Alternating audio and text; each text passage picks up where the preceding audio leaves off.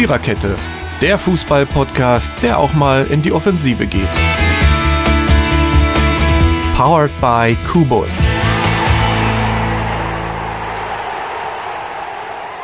Zu Beginn der 226. Episode der Viererkette wage ich, was die Bundesliga angeht, eine unwiderlegbare Aussage.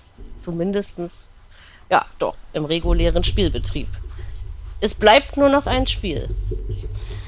Und das ist der Episodentitel. Vor diesem einen Spiel fand der 33. Spieltag statt. Über den werden wir ausführlich gleich reden in Form von mir, der Mary, der Marco ist auch dabei und der Jürgen ist auch dabei.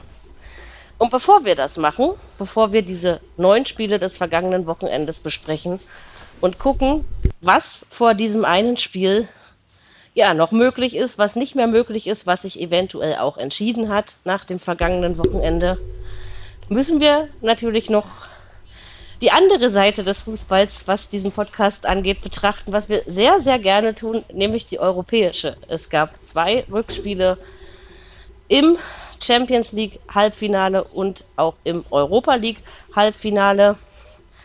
Ein von zweimal mit gutem deutschen Ende.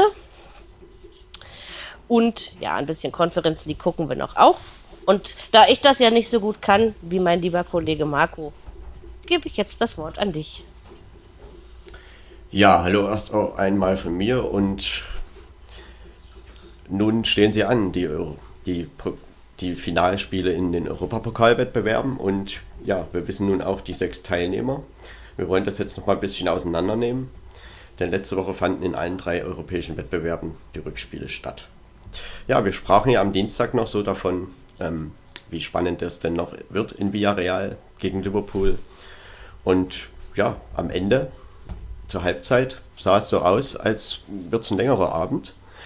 Denn Villarreal hat es wirklich geschafft, sich da nochmal zurückzukämpfen. Das Hinspiel gewann Liverpool mit 2 zu 0 und im Rückspiel stand es zur Halbzeit durch Tore von Dia in der dritten und Coquelin in der 41. Minute ebenfalls 2 zu 0. Also insgesamt ein Ausgleich. Dann kam Liverpool in der zweiten Halbzeit, wechselte unter anderem Luis Diaz ein und erzielte dann durch Fabinho, eben dem genannten Luis Diaz, 62. und 67. Minute den 2-2 Ausgleich. Manet stellte dann den Sieg her und somit gewann Liverpool 3 2. Bei Villarreal ausverkauftes Stadion, enges Stadion, 23.500 Zuschauer ausverkauft und ja, Jürgen, das war mal wieder so eine richtige Europapokalstimmung und der FC Liverpool musste tatsächlich noch mal ein bisschen mehr tun, als man sich vorher gedacht hatte. Ja, ich hätte das gerne mal gesehen, wenn die unter einem anderen Trainer gespielt hätten, ob sie es dann auch geschafft hätten. Gut, Klopp hat selber natürlich nicht mitgespielt, logisch, alles richtig. Aber er wird denen in der Halbzeit den Kopf ordentlich gewaschen haben und denen schon gesagt haben, wo der Bartel den Most holt. Und dementsprechend sind sie ja auch zur zweiten Hälfte rausgekommen. Aber ganz klar Respekt vor Villarreal, dass sie das hinkriegen, 2-0 bei Halbzeit führen, hätten eventuell, sage ich mal, vielleicht noch einen Elfmeter kriegen können, den sie nicht bekommen haben. Aber daran hat es mit Sicherheit nicht gelegen. Sie können hoch erhobenen Hauptes äh, aus, aus der äh, Champions League rausgehen. Hätte ihnen, glaube ich, keiner oder hätten ihnen nicht viele zugetraut. Ich denke, nach dem eher passiven Spiel im Hinspiel, da haben sie sich ja eher aufs Verteidigen konzentriert hat man im Rückspiel schon nochmal gezeigt, warum man im Halbfinale stand und dass man da auch zurecht stand. Man hatte ja mit Juventus Turin und Bayern München zwei doch durchaus namhafte Mannschaften ausgeschaltet. Am Ende gab es dann auch noch eine Frust-gelb-rote Karte für Capü in der 86. Minute und ja, da mussten sie das Spiel auch noch zu 10 beenden, aber insgesamt kann Villarreal, glaube ich, auf diese europäische Saison stolz sein. Sie sind ja der aktuelle Europa League-Sieger und ja, man wird jetzt mal sehen, ob sie sich über die Liga irgendwie noch qualifizieren können für den europäischen Wettbewerb. Ansonsten könnte es natürlich sein, dass das dann nächstes Jahr auch mal wieder ohne Europa läuft. Aber ich glaube, die haben schon eine gute Mannschaft zusammen, ähm, die da vielleicht auch im nächsten Jahr wieder was Gutes Neues aufbauen kann. Und ich denke, da auch wieder eine Rolle spielen kann. Jedenfalls brauchen sie sich, glaube ich, mit dieser Europasaison nicht verstecken. Und das haben sie auch im Rückspiel auf alle Fälle nochmal gezeigt. Da haben sie Liverpool echt einen Kampf geboten und also ich muss selbst sagen, dass ich damit nicht gerechnet hatte. Also ich hatte da eher schon von, bin schon von einem langweiligeren Abend ausgegangen. Aber als es dann so losging, ich auch. gegen die Bayern, das, das Tor fiel ja auch da früh, habe ich schon so gedacht, naja, vielleicht ist es doch nochmal. Und dann schießt er auch noch 2-0 und die hatten da tatsächlich auch Chancen zum 3-0. Liverpool war in der ersten Halbzeit nicht gut und ja, was Klopp denn dann in der Halbzeit erzählt haben muss, das muss doch einiges Richtiges gewesen sein. Naja, und dann hat er eben diese taktische Umstellung auch noch gemacht. Das hat gefruchtet. Mary, wie überrascht ja, die, die Stärke von Villarreal? Also es ist ja sowieso eine Mannschaft, zu der ich mich schon seit Jahren fußballerisch hingezogen fühle. Ich habe bei den Losen, die sie so in dieser Champions League-Saison zugeordnet bekommen haben, nicht wirklich damit gerechnet, dass sie im Halbfinale stehen werden. Wahrscheinlich wie viele andere neben mir auch. Klar, Liverpool, das war von vornherein klar, das wird mal eine noch schwerere Nummer als die beiden Nummern davor, die man ähm, ausgeschaltet hat. Aber dieses Rückspiel, ich fand das historisch. Ich hätte damit so auch nicht gerechnet. Als das 2-0 fiel, war mein einziger Gedanke, man scheiße, 45 Minuten zu früh. Ähm, Wäre das alles später noch so gestanden, hätte es sicherlich anders kommen können. Aber ich sehe das auch so ganz großen Respekt, eine ganz tolle europäische Saison und die werden sich da nicht verstecken. Und vielleicht reicht es ja im spanischen Ligabetrieb noch. Ausgeschlossen ist es ja schließlich nicht. Ne? Jürgen, du wolltest noch was sagen? Ja, Diaz hat viel ähm, gedreht, würde ich sagen. Da hast du also sofort gemerkt, der hatte was vor, der, der setzt sich ein, der tut, der macht. Also das, das hat, finde ich, an dem Tag schon eine entscheidende Rolle mitgespielt. Ja, das, der, auch Fabinho muss man nennen, der das 1 zu 2 gemacht hat und der hat auch in der zweiten Halbzeit ähm, nochmal eine entscheidende Rolle eingenommen. Und ja, Liverpool ist, ist halt in diesem Jahr wirklich eine starke Mannschaft. Und natürlich kann man, dass Liverpool hier Favorit war in dieser Runde, ich glaube, darüber sind sich ja alle einig. Und trotzdem hat Villarreal das ordentlich gemacht und äh, am Ende steht Liverpool im Finale und das sicherlich auch verdient. Ja. Ja, Sie werden dort antreten gegen Real Madrid. Real Madrid hat wieder was ganz Tolles vollbracht. Hinspiel 4 zu 3 verloren bei Manchester City. Gar nicht so gut gespielt, aber trotzdem drei Tore erzielt. Eine Niederlage mit nur einem Torunterschied. Ja, und im Rückspiel ging es lange, ja, so ein bisschen hin und her und es stand lange 0-0 bis zur 73. Minute. Dann ging Manchester City sogar in Führung durch Mares. Ja, und dann dachte man sich so, gut, zwei Tore vor, 17, 19 Minuten Zeit äh, ist nicht mehr viel und da wird es wohl wahrscheinlich so sein, dass City das, die haben ja 70 Minuten das gut verteidigt, warum sollen die das nicht die restlichen 20 Minuten auch noch tun? Nein, Real Madrid wechselte aus, setzte voll auf Offensive und trotzdem muss man sagen, es hat sich nicht unbedingt so angedeutet. Also es war jetzt nicht eine Chance nach der nächsten da, dass man jetzt denken konnte, oh, jetzt fällt aber demnächst gleich der Ausgleich. Trotzdem, irgendwann fiel der Ausgleich durch Rodrigo irgendwann war in der 90. Minute und ehe der Anstoß wieder gemacht wurde, ja, nächster Angriff, Kopfball 2-1, 92. Minute. Da wir keine Auswärtstorregel mehr haben, ging es da mit diesem Ergebnis in die Verlängerung. Ja, und damit ähm, hatten wir nochmal schöne 30 Minuten vor uns und Real Madrid machte oder ja, ging mit dem Lauf einfach weiter und erzielte durch einen berechtigten Foulelfmeter in der 95. Minute. Karim Benzema, wer sonst, sein 15. Champions League-Treffer in dieser Saison. Puh. Ja, 3 zu 1. Und damit hat Real Madrid im, in der Endabrechnung ein Tor plus. Ähm, City hat es probiert, dann nochmal ranzukommen, denn 3-2 hätte ja wieder Elfmeterschießen bedeutet. Real Madrid hat auch dieses Spiel wieder gedreht oder diesen Rückstand gedreht, denn ja, wir erinnern uns, sie lagen auch gegen Paris zurück und sie lagen auch in der Runde zuvor gegen Chelsea zu Hause zurück und sie haben das bisher immer irgendwie geschafft, auch wenn es mal lange nicht so aussah. Ja, Mary Real Madrid ist schon irgendwie ein Phänomen dieser Mannschaft. Vor allen Dingen auch in dieser Saison. Ich würde das schon sagen, dass sie wieder erstarkt sind. Auch dank äh, Benzema, der ja auch in der Liga keine ähm, zu unterschätzende Rolle spielt. Äh, schon Wahnsinn, dieser Junge. Ich hätte damit nicht unbedingt so gerechnet und wie du hast das jetzt in dem Spiel gerade sehr gut beschrieben. Ähm, man hat nicht wirklich so daran geglaubt, dass Madrid das noch dreht. Also, dass sie es können, ja, aber dass sie es tun, also ich persönlich jedenfalls nicht. Ein bisschen tut mir Man City auch schon wieder leid. Es soll irgendwie einfach nicht klappen mit dem großen Titel. Aber auch sie haben bis hierher keinen schlechten Job gemacht. Vier Tore im Hinspiel gegen Madrid musst du auch erstmal machen. Und ja, jetzt dürfen wir gespannt sein. Ich meine, Madrid, ich würde sagen, im Endspiel gibt es ja hier da nichts mehr mit ein Tor plus und ein Tor minus und, und da gibt es nur dieses eine Spiel, wo sich dann entscheiden muss. Bin ich mal gespannt. Wird ein heißes Finale auf jeden Fall und ein gutes und eins irgendwie auch zurecht, finde ich. Jürgen, wie war so dein letzter Mittwochabend? Ja, auch so, wie du es beschrieben hast. Besser kann man es eigentlich nicht sagen. Erst sehr, sehr übersichtlich, so die ersten 70 Minuten, dass ich so manches Mal gedacht habe, mein Gott nochmal, was spielen die sich da zusammen, wenn du das tolle Hinspiel gesehen hast und dann das, dieses Rückspiel hier. Ah, da, also wer es nicht gesehen hat, hat aber auch nicht viel verpasst.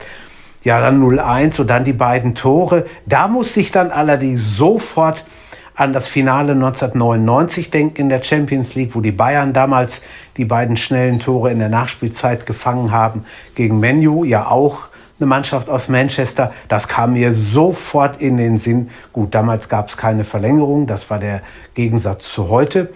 Aber ja gut, nach dem Elfer, der drin war, der Benzema ist einfach für die in dieser Saison mit, mit Geld nicht zu bezahlen. Ne? Da wird geredet über, über Stürmer in Europa diese, jene, die es gibt und die auch noch jung sind. Aber Benzema, der, da ist wie ein alter Wein. Je älter er wird, desto besser wird er scheinbar auch. Also der, der sorgt dafür für mächtig viel Wirbel und äh, das ist schon toll. Große, große Klasse. Respekt. Spielt eine Wahnsinnssaison, also auch in der Liga und ja. Real Madrid so einige Spiele gerettet in diesem Jahr. Aber man muss schon auch sagen, ich meine, sie sind ja auch an dem Wochenende vorher zum 35. Mal spanischer Meister geworden. Also nochmal noch zwischen den Spielen sozusagen hat man das nochmal schnell mitgenommen. Ähm, und ja, ich denke, in dieser 75. Minute, da hat niemand mehr so richtig dran gedacht, ja, das wird vielleicht doch nicht mehr spannend. Außer eben Real Madrid selbst. Denn irgendwie hat diese Mannschaft dieses magische an sich. Also sie wissen halt, wir können in jeder Zeit hier irgendwas drehen, auch wenn es vielleicht 90 Minuten oder 85 Minuten gar nicht danach aussah. Und ja, ich meine, wie gesagt, City konnte sich nach diesem Ausgleichstor gar nicht sortieren oder irgendwas, sondern in dem Moment musste sie sich schon mit der Verlängerung beschäftigen, weil einfach das nächste Tor gefallen ist. Und mhm. ähm, Real Madrid, ich sag mal so, das ist ja so ein Verein, entweder man liebt sie oder man hasst sie, aber magische Nächte produzieren sie trotzdem immer wieder. Das stimmt, ja. Und ja. ich meine auch 88 Spiel, Sekunden die beiden Tore. Genau, 88 Sekunden war es auseinander, das stimmt. Ähm, und im Hinspiel, man muss ja mal sagen, in Manchester war das ja eher ein durchschnittliches Spiel von Real. Aber trotzdem schießt man halt dort drei Tore und ist vom Spielstand her eben nicht ausgeschieden. Also, ne, ich meine, es ist ein Unterschied, ob ich nur 4-3 oder 4-1 verliere. Mhm. Und demzufolge haben die das, ich meine, City, ja, sie haben es wieder nicht geschafft.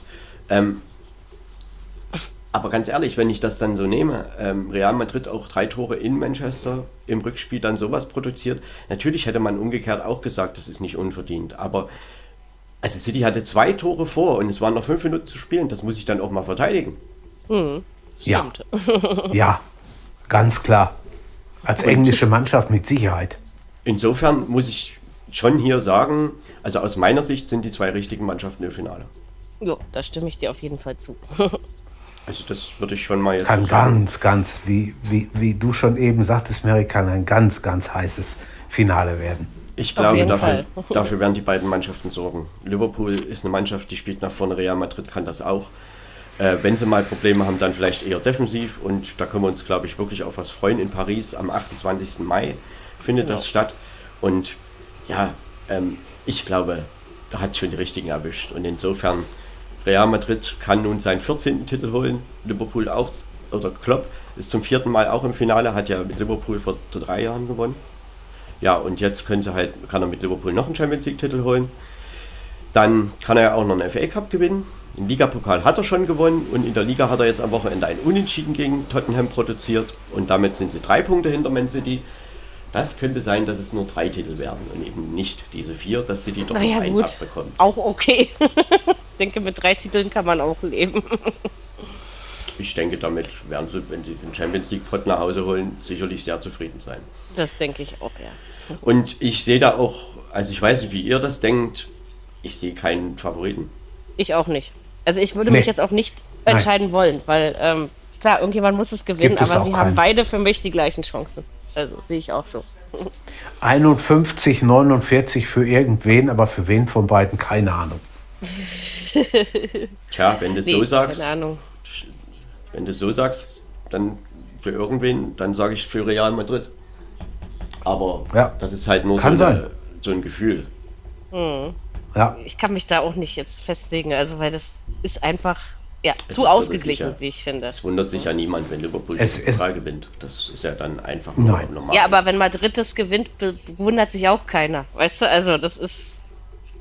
Deswegen sage ich ja, es ist, können wirklich beide. ich bin mal, ich, ich, ich bin, ich bin mal auf die Art und Weise gespannt, was wir erleben. Ob es ein Spektakel, wirklich ein großes Finale wird oder mehr, na ja, wir wollen erst mal gucken, so ein bisschen von der Taktik geprägt. Aber ich glaube es eher nicht. Ich glaube, dass die schon beide was tun werden.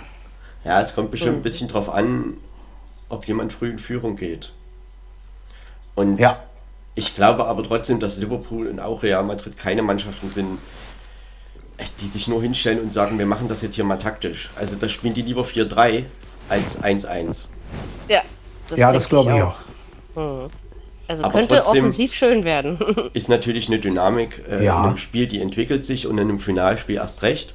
Also das ist natürlich bei so gleichwertigen Mannschaften schwer vorherzusagen. Mhm, das ist richtig. Ja, sind wir gespannt. In zwei, zweieinhalb Wochen wissen wir mehr. So sieht's aus, am 28. Mai, Pa- Ende diesen Monats. Paris, Paris, idealer Endspielort für die beiden. Gefällt Ja, mir wesentlich besser als St. Petersburg. Schön in der Mitte, genau. Fände sowieso besser, wenn man die Endspielorte erst nach dem Halbfinale festlegt. Da kann ich man glaube, das viel, geht viel bestimmt Reisekosten. organisatorisch nicht. Okay, Also kann ich mir, also man es wird ja viel einen Sinn haben, ne? sparen. Ja, das ja, aber es wird ja einen Sinn Ja. haben, warum das schon äh, oft sogar schon ein bis zwei Jahre vorher feststeht, ne? Also Ja, ja, ist- sicher. Naja, das, hat ja sicherheitstechnische Gründe, da muss man sich genau, das muss ja muss organisiert man- werden erst alles. Dann, also das ist, glaube ich, nicht so einfach, da Ja. zu sagen, so in zwei Wochen spielen wir jetzt mal in Paris. Glaube ich Ist nicht. schade. Aber Paris, das wird schön, ist ja auch ein tolles Stadion und schöne Stimmung. Ja. Also denke ich, ist ein würdiger Finalort. Tja, das nächste europäische Finale, worüber wir jetzt sprechen wollen, oder nächste Wettbewerb ist die Europa League. RB Leipzig wird daran nicht teilnehmen an dem Finale. RB Mhm. Richtig, Leipzig verlor nach einem 1 zu 0 im Hinspiel mit 3 zu 1 im Ibrox Park in Glasgow. Die Tore 1 zu 0, 19. Minute Tavernier, 2 zu 0 Kamera, 24. Minute. Ganz schnelles 2 zu 0. Nkunku brachte noch mal ein bisschen Hoffnung, 71. Minute der Anschlusstreffer und das 3 zu 1 durch Lundstram in der 81. Minute war dann der Treffer, der die Glasgow Rangers doch tatsächlich ins Finale nach Sevilla brachte. Ja, Mary, was würdest du sagen? Ähm, RB, auf, warum verlieren die das in Glasgow? Ja, also genau kann ich das natürlich nicht beantworten, aber was mir klar war, also erstens hat man mit dem 1-0 kein Polster am Rücken, ne, das ist klar. Ähm, aber man kennt dieses Stadion im wunderschönen Schottland. Da zu gewinnen, bei dieser Stimmung, ist, glaube ich, für jeden, der dahin kommt, schwer. Ähm, ich würde Leipzig jetzt mal nicht unterstellen wollen, dass sie das nicht ernst genug genommen haben. Ich führe so ein bisschen auf diese kalte Dusche zurück, weil ich glaube, man hat zwar damit gerechnet, dass Glasgow versucht, Tore zu schießen, aber bestimmt nicht mit diesen zwei frühen Gegentoren hintereinander. Und ein Grund könnte für mich noch sein, dass Leipzig im Saisonendsport so ein bisschen die Luft ausgeht. Auch wenn man jetzt sagen kann, wieso haben wir Sonntag wieder 4-0 gegen Augsburg gewonnen? Haben sie ja auch, aber das ist schon was anderes. Da geht es nochmal um, hier geht es ja wirklich um ein Finale und ja, ich denke halt einfach, weiß ich nicht, vielleicht hat man so ein bisschen die Stimmung in diesem, in diesem großartigen Stadion. Es gibt so viele davon in Europa, aber das ist eins der großartigsten. Ähm, unterschätzt. Also ich fand auch, ähm, ich hätte sie gerne mit ein bisschen mehr ähm, Engagement in diesem Spiel gesehen. Also mir hat da ein bisschen was gefehlt, so an, an letzten Willen, an, an ja, am letzten Wumms, den man noch geben muss. Genau. Also mich hat halt gewundert, so eine Aussagen nach dem Spiel, wir waren nicht bereit dafür oder uns hat die Atmosphäre überwältigt. Also ich, ich finde das ein bisschen merkwürdig. Ähm, man hatte den Vorteil aus dem Hinspiel und dann lässt man sich von Glasgow Rangers überrollen oder über, also dass diese Mannschaft dann tatsächlich diesen Heimvorteil wirklich richtig ausspielt und ich meine nach dem 2-0 ist ja nichts zu Ende. Und dann fiel War es ja immer noch 2-1 Zeit. und wer dann das nächste Tor schoss, war Glasgow und eben nicht Leipzig. Und das ist schon merkwürdig. Jürgen, wie würdest du das einschätzen? Ja, da kommt eine Menge zusammen. Erstmal die beiden frühen Tore, da hast du schon recht, Mary. Das, äh, wenn du nach 24 Minuten in Glasgow 2-0 hinten liegst, ist das eigentlich, ja, vielleicht nicht das Schlimmste, aber es ist doch äh, schwierig. Ne? Wenn dir das passiert, da, die Stimmung ist sowieso aufgeheißt, die sind voll am Ball. Gut, dann haben sie sich ein bisschen gefangen. Die Leipziger machen dann in der zweiten Hälfte ein Tor und haben sicherlich auch vorgehabt, damit wenigstens in die Verlängerung zu kommen. Aber das ist auch in Schottland nicht so einfach, egal ob man jetzt Celtic oder die Rangers nimmt. Ja, und dann fängst du dir noch ein und dann, dann aus dem 3-1 noch ein 3-2 zu machen, es ist schwer. Das ist wirklich schwierig. Minuten Zeit mit Nachspielzeit. Ja, natürlich. Sicher. Auf jeden Fall. Aber hat halt nicht sollen sein. Leipzig, ja, man hat alles versucht, aber es war halt an dem Donnerstagabend ein Tick zu wenig.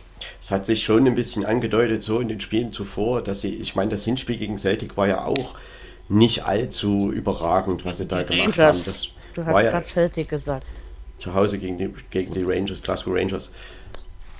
Da war ja auch nicht so überragend. Da hat ja Leipzig dann am Ende eher durch ein Tor gewonnen, was, naja, das war schon glücklich erzielt. Die Rangers haben sich da auch schon dagegen gestemmt und im Rückspiel, ich sag mal so, die Magie des Stadions, die hat man wirklich gespürt und das haben auch viele mhm. Reporter berichtet, dass das Wahnsinn war, einfach äh, nach Abpfiff, wie dieses Stadion gebebt hat und ja, dass das sicherlich äh, auf alle Fälle so ein, so ein Punkt ist, der die Rangers immer wieder nach vorne peitscht und man muss, ich meine, sie haben Borussia Dortmund aus der Bundesliga ausgeschalten, jetzt RB Leipzig.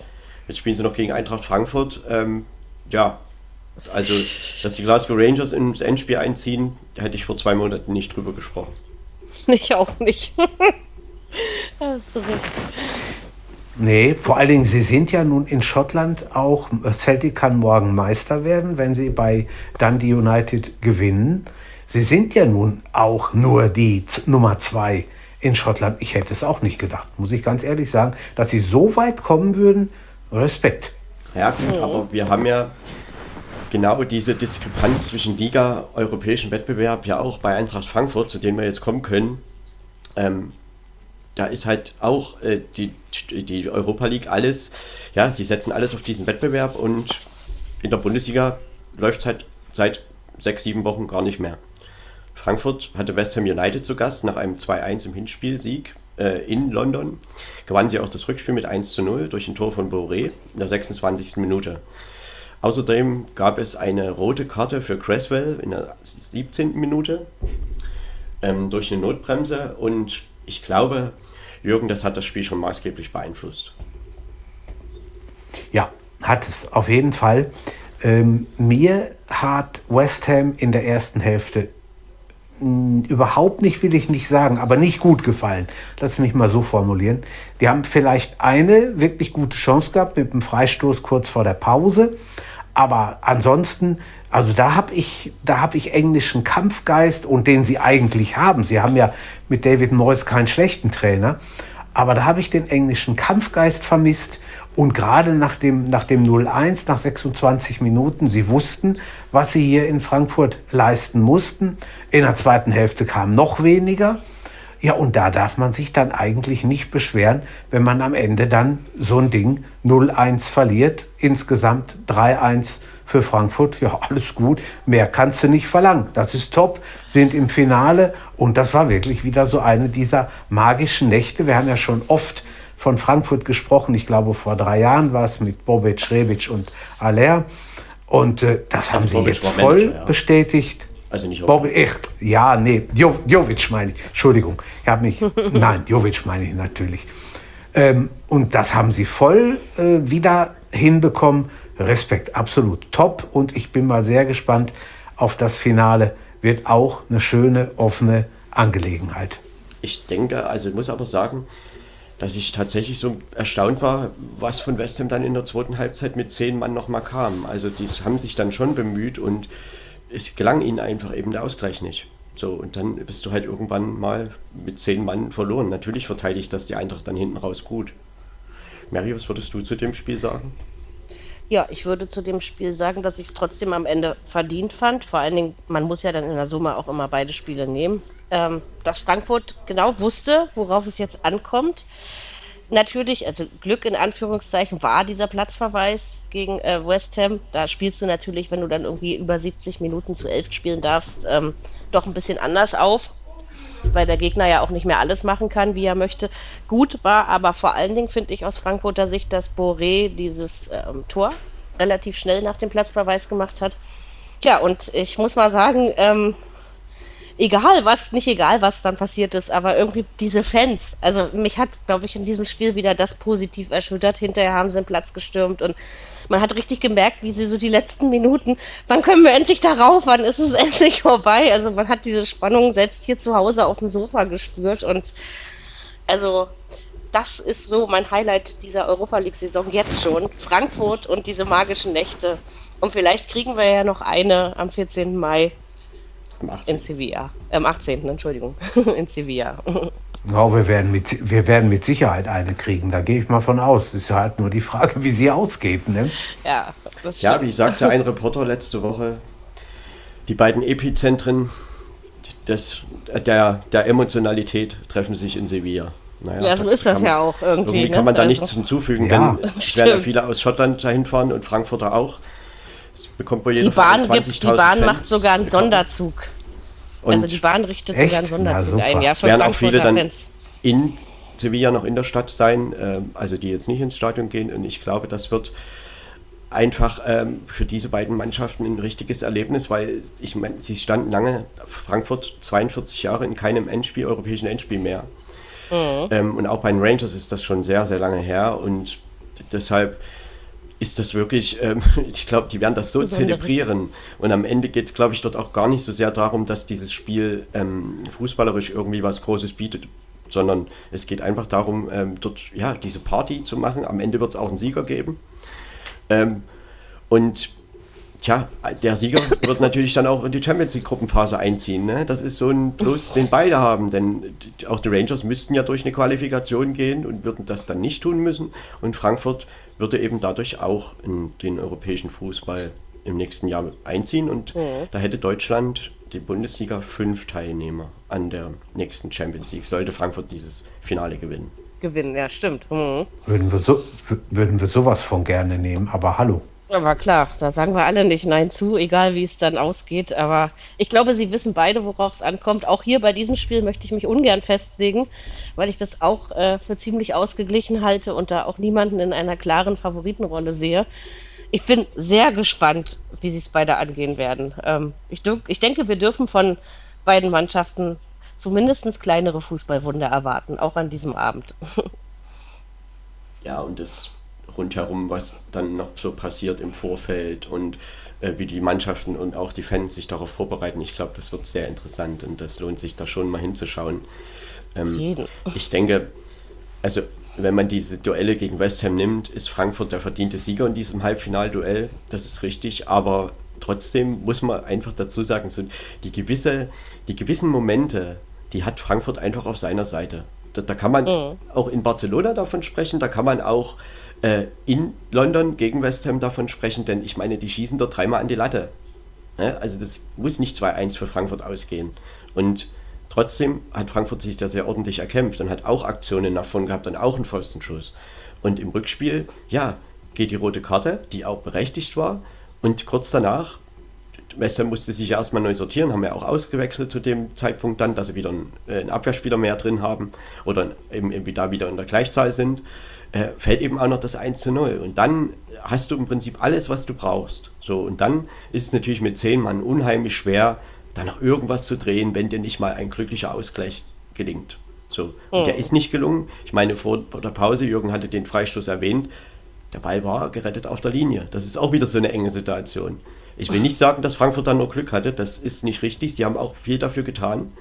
Aber ähm, wir wissen ja, wie Fußballspiele manchmal laufen. Ne? Und da war eben trotzdem West Ham am Ende, ja, sie waren gehandicapt und Frankfurt hat das genutzt. Und Frankfurt ist jetzt sicherlich auch nicht zu Unrecht im Endspiel. Und ja, darf gegen die Glasgow Rangers spielen. Und ich sag mal so, sie werden sich beide was ausrechnen, denn ich sag mal, es hätten ja auch andere Gegner kommen können. Und da ist man ja dann meistens in der Außenseiterrolle schon vorher. Das heißt mhm. nicht, dass man es nicht gewinnen kann, Aber hier ist ja tatsächlich nicht so richtig auszumachen, wer der Favorit sein könnte. Eigentlich müsste man schon sagen Eintracht Frankfurt, aber es ist halt ein Spiel, es ist ein Endspiel, das ist es auch für die Rangers und die Rangers haben eben schon so manches auch vollbracht in dieser Europa League-Saison. Und ja. deshalb, ja, wird man auch da wieder sehen, sie werden versuchen, natürlich, äh, es wird auch wieder auf kleine Momente ankommen und Frankfurt, ja, das wäre natürlich Wahnsinn in der Bundesliga, 12. bis 13. und nichts Und dann dieses. Ding gewinnen, ja, also das wäre schon. Und was meinst du, was hier abgeht? Dann. Das wäre das wär toll. Und man muss, man ja. muss, man muss äh, sich mal überlegen, so, wir haben ja hier in Dortmund ein Endspiel gehabt, ich glaube, das war 2002, ich kann es nicht mehr hundertprozentig sagen, Liverpool gegen Alaves. Und wenn du dann äh, merkst über Tag, wenn sich das dann immer mehr füllt und immer mehr füllt und nachmittags vor dem also am Tag des Finales, am Nachmittag, da kriegst du kein Bein mehr an die Erde. Da ist wirklich die Stadt dermaßen proppenvoll und eine, eine Atmosphäre, eine Stimmung. Ja, dass, dass du sagst, Mensch, das könnte man eigentlich jedes Jahr haben. Mhm es ist wirklich, da, da merkst du, wie die ganze Stadt irgendwie, also ich kann jetzt ja nur für den DFB-Pokal sprechen, weil ich da einfach öfter durch Berlin unterwegs war an diesem Tag und da hast du sowohl morgens um 10.30 Uhr und dann, als es dann auf dem Nachmittag zuging und so, also das war großartig, wie dann die ganzen Fans und ach, eine Stimmung, doch, ist, ist was wirklich Besonderes. Bestimmt auch für die Leute in Sevilla dann in elf, nee, in wie viel? In acht Tagen, genau. Acht. Mhm. Mhm. Und ich sag mal, ja, Sevilla trotz ja, Marco? Nein, ich wollte nur noch dazu sagen, dass ich einfach als ja, Traditionalist, ich bezeichne mich ja öfter hier so, also ich freu, es freut mich einfach, dass hier mal andere Mannschaften im Finale stehen, von denen man überhaupt nicht damit gerechnet hätte. Und nicht äh, ja. eventuell Barcelona, Neapel, wo man vorher hätte drauf kommen können. Da hast du recht. Es macht die Sache ja, auf jeden Fall auch, auch interessanter. Ne? Also wieder. Für den Fußball ja. nur gut. Genau. Und insofern ja, da werden die äh, Eintracht-Fans jetzt langsam ihre Reisevorbereitungen so vorantreiben und abschließen und nächste Woche am Dienstag wird es dann losgehen für viele. Und genau. die Mannschaft, ja, über Eintracht werden wir heute nochmal sprechen. Ähm, das vielleicht dann auch nochmal sportlich ein bisschen einordnen. Jedenfalls haben sie letzte Woche dann wirklich West Ham United verdient geschlagen und dürfen jetzt nach Sevilla fahren, genauso wie die Glasgow Rangers. Ja, dann haben wir noch ein europäisches Finale, was am 25.05. stattfindet, und zwar in Tirana. Ein erstes europäisches Endspiel in Tirana. Es werden sich dort gegenüberstehen der AS Rom und Feyenoord Rotterdam. Auch zwei Mannschaften, die schon lange nicht in einem europäischen Finale standen. Der AS Rom setzte sich im ersten Halbfinale gegen Leicester City mit 1 zu 0 im Rückspiel durch. Hinspiel endete 1 zu 1. Ja, das Tor erzielte Abraham. Das ist ein Spieler, der vor der Saison vom FC Chelsea kam und der Jose Mourinho hat nun doch noch ein europäisches Finale. Er hat, wenn ich das richtig mir gemerkt habe, schon 38 Titel in seiner Trainerkarriere gewonnen und ich glaube, Spielerkarriere gehört auch noch mit dazu. Äh, er hat wieder eine Chance auf einen neuen Titel, den gibt es ja nun zum ersten Mal. Und ähm, ja, ich denke, das ist natürlich ruft natürlich auch so ein bisschen Nostalgie hervor, ne? Mit Feyenoord. Das ist ja auch so eine Mannschaft. Oh. Es ging 0 zu 0 aus in Marseille. Hinspiel gewann Rotterdam mit 3 zu 2 zu Hause. Und ja, da dürfen sie jetzt nun beide am 25. Mai in Tirana im kleinen Stadion dort gegeneinander spielen. Und da schauen wir mal, wer diesen Titel als erstes sein eigen nennen darf. Mhm. Jürgen, wie würdest du diesen Abend so einschätzen? Waren dort wirklich ist, attraktive Halbfinals, oder? Ja, ist eigentlich ein Jammer, dass das Stadion nicht so groß ist, denn beide, Feyenoord als auch Rom, äh, die haben doch eine mächtig große Anhängerschaft. Die hätten also auch durchaus auch im Stadion spielen können, wo 75 oder 80.000 reingehen. Das hätten sie auch voll kriegen können. Ähm, Feyenoord hat, ich finde, das äh, Erreichen des Finales schon vor einer Woche oder jetzt ja schon vor zwei Wochen klar gemacht, zu Hause mit dem 3 zu 2.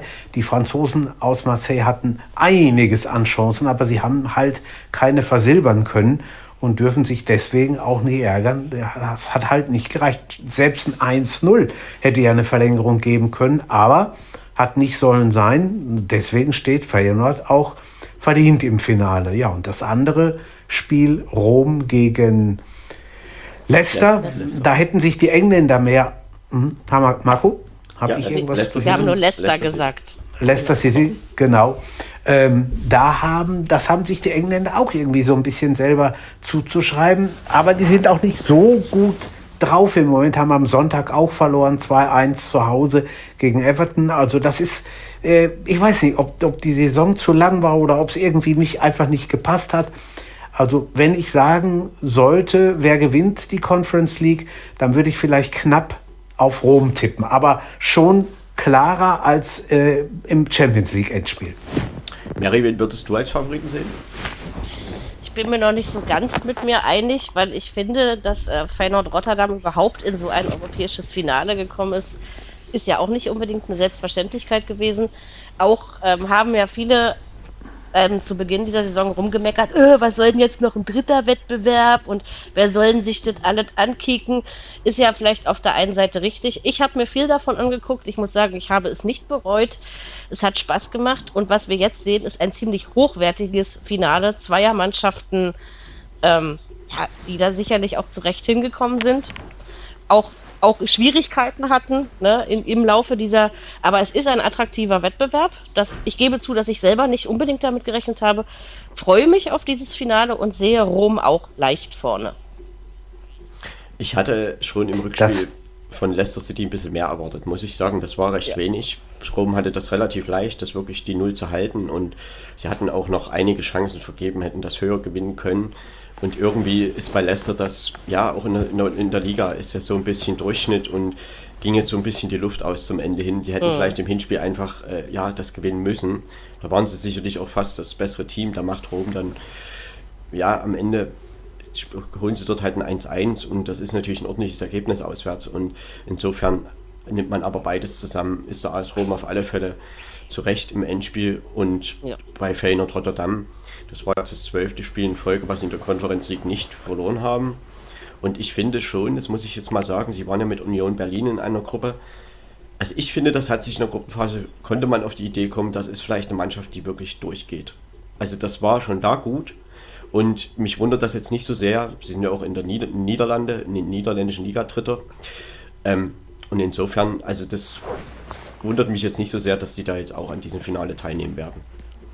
Jürgen, du wolltest noch Also das Schlimmste, ja, das Schlimmste, was den äh, Römern passieren kann, ist, dass sie Feyenoord unterschätzen. Dass sie sagen, ach ja gut, äh, was wollen die, eine Mannschaft, gut, ist zwar jetzt im Endspiel, aber äh, viel werden sie da auch nicht reißen. Also das wird, da, wenn sie das tun, dann können sie dieses Endspiel auch ohne Probleme verlieren. Also da müssen sie sehr, sehr aufpassen. Aber, Mary, du hast es ja schon gesagt, die haben Mourinho an der Seitenlinie und äh, der wird denen schon sagen, wie es läuft Wie's und wie es zu laufen hat. Da gehe ich mal aus, ja. Denke ich auch, ja. ja, und beim AS Rom ist es halt vielleicht auch noch eine besondere Note, dass sie über die Liga äh, es möglich ist, dass sie die Europa League da sogar verpassen.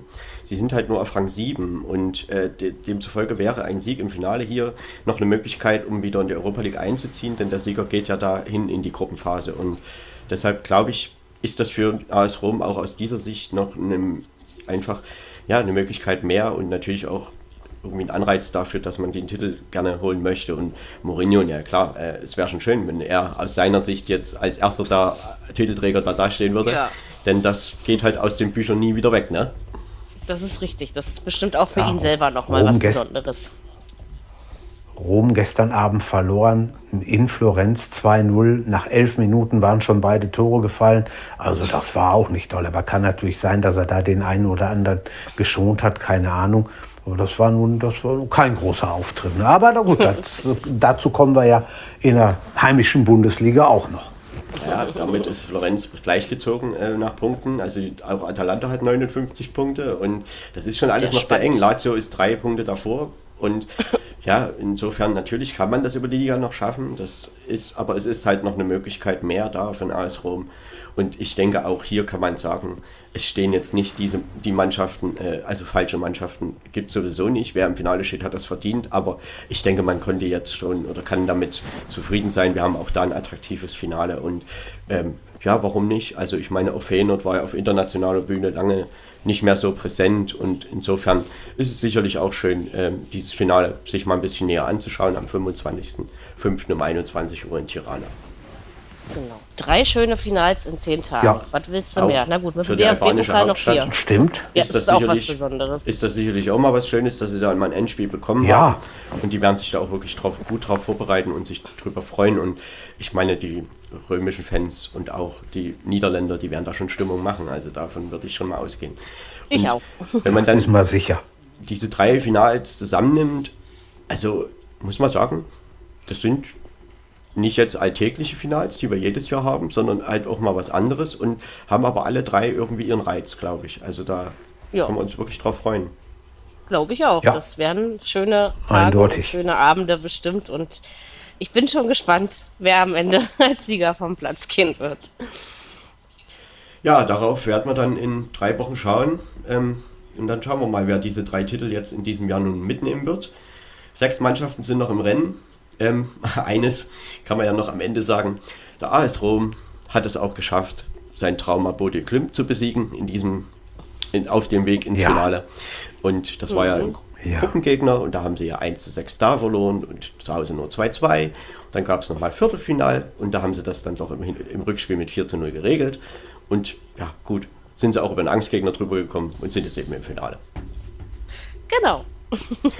So sieht das aus. Und ja, bevor diese Finals aber gespielt werden, werden noch sämtliche Ligen beendet und unter anderem auch die Bundesliga. Und zu dieser kommen wir jetzt. Das äh, würde ich sagen, ist eine gute Idee. Machen wir. 33. Spieltag, vorletzter, stand an. Dieses Mal nicht alle Spiele an einem Tag. Das ist vielleicht für einige ein Novum. Ähm, ich finde, so schlimm war es nicht. Ähm, ja, und es ging eigentlich gleich Freitagabend mächtig spannend los. Zur Erinnerung, wir haben noch Entscheidungen Champions, Europa League, Conference League und es muss noch ein Absteiger beziehungsweise einer, der die Relegation spielt, ja, festgestellt werden. Was vorne angeht, haben wir einen Champions League ähm, mehr mit Bayer Leverkusen. Das können wir an dieser Stelle nochmal verraten. Ich glaube, auch Köln auf Platz 7 ist sicher, wenn ich Jürgen glaube, der mir das vor dem Podcast gesagt hat. Ähm, die Plätze 4 bis 6 werden noch untereinander ausgespielt. Und was hinten den Abstieg angeht, ja, ist es auch, ähm, ich würde sagen, denkbar spannend. Ähm, Bielefeld, zu denen wir jetzt gleich kommen, haben allerdings doch die vermeintlich schlechteste Ausgangssituation, weil eins ist ganz klar, wenn das am Wochenende verloren geht, sind sie abgestiegen. Sie sind, ja, ich würde sagen, mit einem halben Fuß in der zweiten Liga. Grund dafür sicherlich auch das Spiel in Bochum, besser gesagt nicht das Spiel, aber dessen Ergebnis. 2 zu 1 ist die Partie ausgegangen für den VfL Bochum, quasi kurz vor Schluss. War sicherlich ein bisschen ärgerlich für die Bielefelder. Ob der Punkt so viel mehr genützt hätte, weiß man, wusste man vor allen Dingen zu dieser Zeit dann auch noch nicht. Ähm, ich denke aber, die Arminia, ach, die hat sich das Leben selbst ein bisschen schwer gemacht. Und ah, da ist für die Arminen und für deren Fans am kommenden Samstag Daumen drücken ohne Ende angesagt und hoffen auf Stuttgart-Patzer und dass Hertha sich nicht richtig anstrengt, obwohl Hertha und Bielefeld nichts mehr miteinander dann zu tun haben werden. Aber vor allen Dingen auf Stuttgart-Patzer müssen sie ja wohl hoffen und selbst gewinnen. Alles andere als eine leichte Aufgabe. Jürgen, wie siehst du das? War mehr drin in Bochum oder fandest du, das war ja so verdient, wie es ausgegangen ist? Ja, verdient irgendwo schon, aber mehr drin gewesen wäre auch, muss ich ehrlich sagen. Also, äh, ich weiß nicht, das war ein, ein komisches Spiel. Ich habe vorher mit vielen VfL-Fans gesprochen und die haben gesagt, oh, komm, jetzt heute Abend gibt noch mal richtig, gibt noch mal eine richtige Sause, letztes Heimspiel, hauen wir die Bielefelder aus dem Stadion. Aber dann der eine sagt dann, ja, warte mal erst ab, Bielefeld ist eine schwer zu bespielende Mannschaft und jetzt sowieso, wo die so weit unten stehen und vielleicht kriegen sie dann ja auch noch das eine oder andere geregelt und das haben sie dann ja auch. Stand ja lange, lange eins zu eins. Und da habe ich schon gedacht, na ja, also so ganz ist das mit der Sause heute Abend aber auch nicht so. 22.000 waren im Stadion. Ja, und dann machen die Bochumer, das ist ja manchmal schon komisch, in der 89. Minute, wo du denkst, naja, komm, also wird sich auf ein 1-1 einpendeln. Nein, sie haben eine tolle Saison gespielt, das haben wir ja hier von dieser Stelle schon oft, oft, oft genug gesagt, die Bochumer. Und dann haben sie wirklich auch mal das Glück, dass sie in, in der 89. Minute das 2-1 machen. Ja, äh, was, was willst du da noch sagen? Sicher ist das verdient, keine Frage. Und Bielefeld hätte mehr machen können, aber das Glück, das wissen wir auch alle, hat am Ende meistens der Tüchtige. Ja, und das war am Freitagabend Bochum. Ja, äh, unterm Strich haben wir ja schon so, haben, wir haben ja schon oft gesagt, was wir vom, von Bochum denken, wie sie die Saison so gespielt haben. Das war einfach nur top und äh, da hat das Spiel am Freitagabend hat noch mal so, eine, so einen zusätzlichen Kick gegeben, ne? Ja, Marco, deine Gedanken zu der, naja, kleinen Vorentscheidung im Abstiegskampf. Ja, also ich würde es schon als größere Vorentscheidung bezeichnen, denn es sind einfach drei Punkte und sieben Tore Rückstand. So, und das ist der Rückstand, den Bielefeld irgendwie aufholen müsste. Ähm, das war ein verdienter Sieg von VfL Bochum, auch wenn er spät zustande kam. Und der VfL Bochum ist dann äh, losgegangen. Die hatten schon Chancen in der zweiten, in der fünften, in der sechsten Minute und große Chancen auch mit dem Lattentreffer. Und äh, da hat einfach Ortega wirklich wieder mal einfach seine Mannschaft im Spiel gehalten und beim 0-0 gehalten. Und dann fiel eben doch irgendwann das 1-0, das völlig verdiente 1-0. Und dann, finde ich, kommt Bielefeld auch sehr überraschend zum Ausgleich. Aber sie kommen halt zum Ausgleich. Und dann stand es 1-1. Und in der zweiten Halbzeit war das Spiel doch eher verflacht, aber ich denke, wenn man da von Aktivität sprechen muss, dann, dann war die doch eher bei Bochum. Und das muss ich ehrlich sagen, das hat mich gewundert.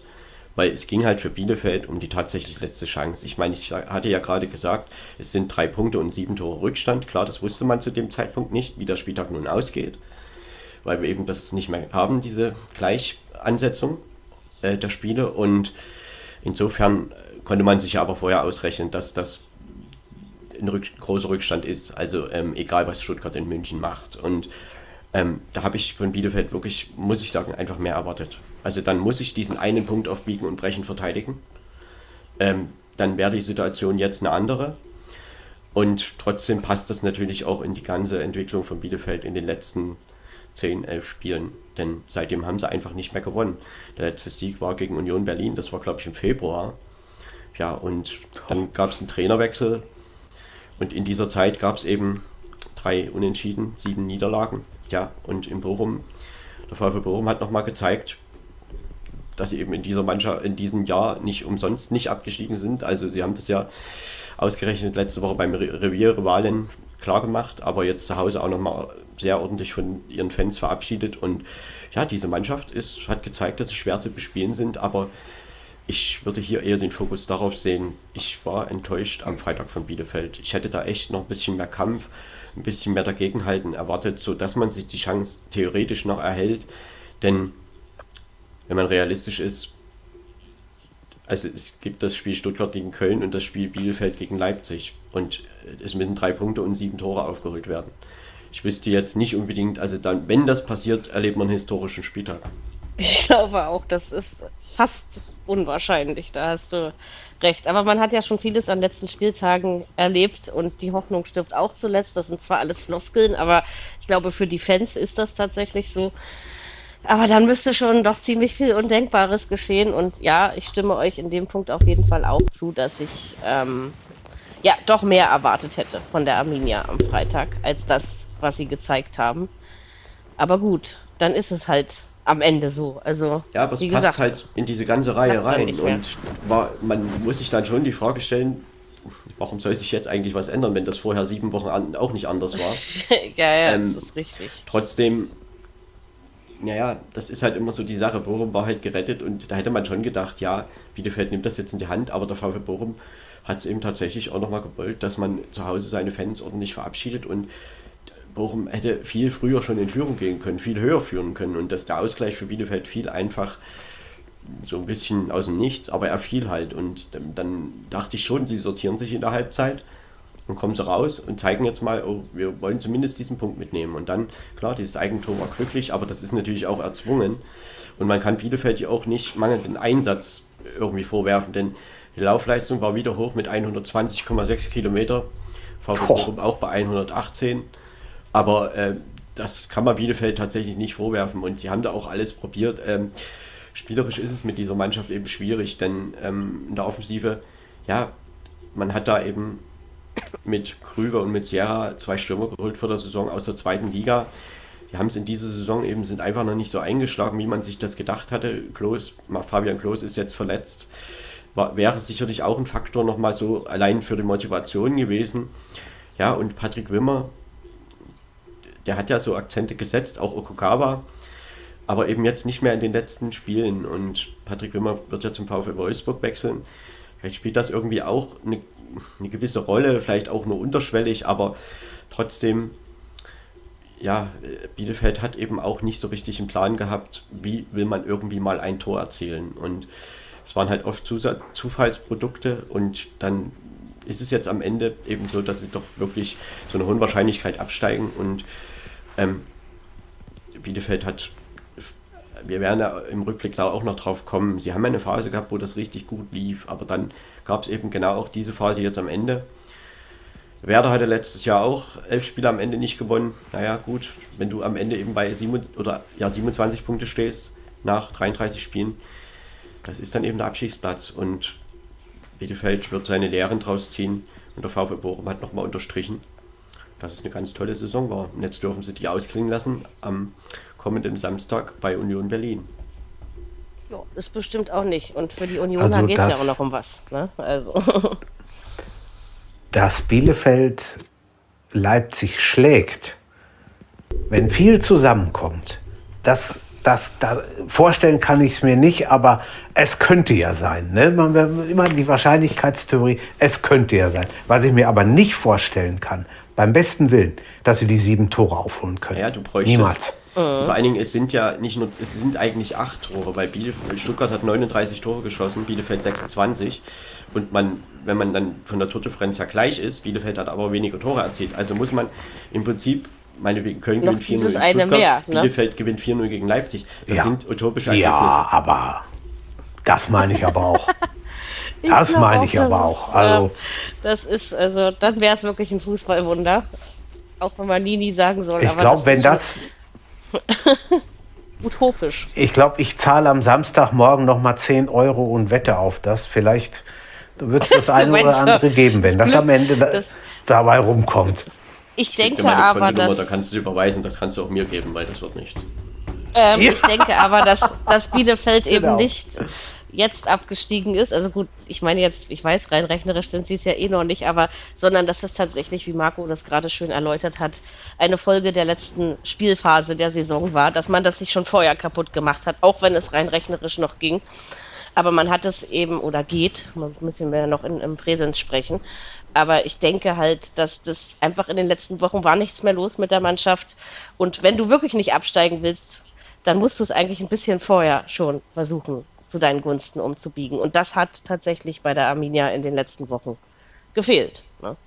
Ja, man hatte ja versucht, den Impuls mit dem Trainerwechsel nochmal zu setzen. Aber also vor drei Spielen und naja, in den drei Spielen sind halt zwei Niederlagen und ein Unentschieden rausgekommen. Und dann das Unentschieden ist halt in der Nachspielzeit auch passiert gegen die Hertha. Und in Köln verliert man vielleicht sogar unglücklich. Und das muss man auch zu einigen Spielen, glaube ich, in der Hinrunde sagen. Dass Bielefeld da schon hier und da auch mehr als nur ein Unentschieden rausholen hätte können. Ähm, aber klar, am Ende fehlen dir halt die Punkte. Wenn Unentschieden ist halt bei einer Drei-Punkte-Regel, das ist manchmal gut, aber zu viele es sind dann halt das irgendwann einfach. Ja, das, das ist dann eben, also letztes Jahr hatte Bielefeld, glaube ich, neun Siege in der gesamten Saison. Das sind jetzt aktuell eben fünf. So, und da mhm. sehen wir halt schon einen Unterschied. Und äh, die Unentschieden sind halt zwölf. Und ich sag mal so, Niederlagen sind 16, das ist okay. Aber ich glaube, 19 Niederlagen und 8 Siege wäre einfach, das ist halt dann am Ende punktetechnisch besser. Das ist so. Aber gut, rechnen braucht man jetzt nicht mehr unbedingt, sondern ich nee. glaube, in Bielefeld ist ganz klar, was geschehen muss. Ähm, aber wie gesagt, wenn sie wirklich noch in die Relegation dürften, ob das nur eine Freude für den Verein ist oder nicht, sei mal dahingestellt. Das wäre eine Freude. also da könnte, könnte ich mir schon vorstellen. Aber das glaube ich auch. Wirklich, es ist wirklich ziemlich unwahrscheinlich. Also da müsste schon sehr viel zusammengehen. Also ganz ich ehrlich, wenn, nicht, dass wenn die dieses Wunder irgendwie schaffen sollten, Sie können es ja gar nicht alleine, Sie brauchen ja auch Hilfe. Ja, Sie brauchen aber ja wenn Hilfe, das, genau. Wenn Sie das schaffen, und ich gehe davon nicht aus, aber dann gehen die so gestärkt daraus, da hauen die auch einen HSV, Bremen oder Darmstadt weg. das ist auf Ja, jeden das Fall glaube ich auch. möglich, ja. Also das ist, dann hast du, glaube ich, äh, Oberwasser und, und, und gute Luft, ne? Wenn, wenn Und, dir und sowas gelingt. Darm, Darmstadt, Darmstadt wäre heiß, ne? Denn das hat es ja schon mal gegeben. das ist Damals richtig. in der ja, Relegation ich zur erinnere zweiten mich. Liga. Ach du Gott, ja, die Ah, 1-3. hei, hei, Bei hei. 1-3 in Genau. Bielefeld. mit Hartwig Töne, ja. In Bielefeld. Ich weiß noch, genau. Das, Genau. war, das war auch Aber- eine heiße Nummer. Aber wie gesagt, so weit sind wir noch. nicht. Ja, Höchstwahrscheinlich wird es das das, nicht geben. Also, Nein, Aber ich wir bin brauchen gespannt. uns auch keine Gedanken machen. Insofern auch nicht. Leipzig muss auch noch was holen und deshalb ist das noch genau. Die unwahrscheinlicher. geht es ja auch noch um was, ne? Das Ja. darf man auch nicht Und vergessen. Köln übrigens auch. ja Jürgen sicher. hat mich also falsch informiert. Gut. Siehst du, so ist das, wenn man sich Nein, Kollegen sie sind, in, sie sind in Europa dabei. Es ist halt nur die Frage, wo. In Europa sind sie dabei. Ja, so hast du es auch richtig Also gesagt. sie- sie- so ist es.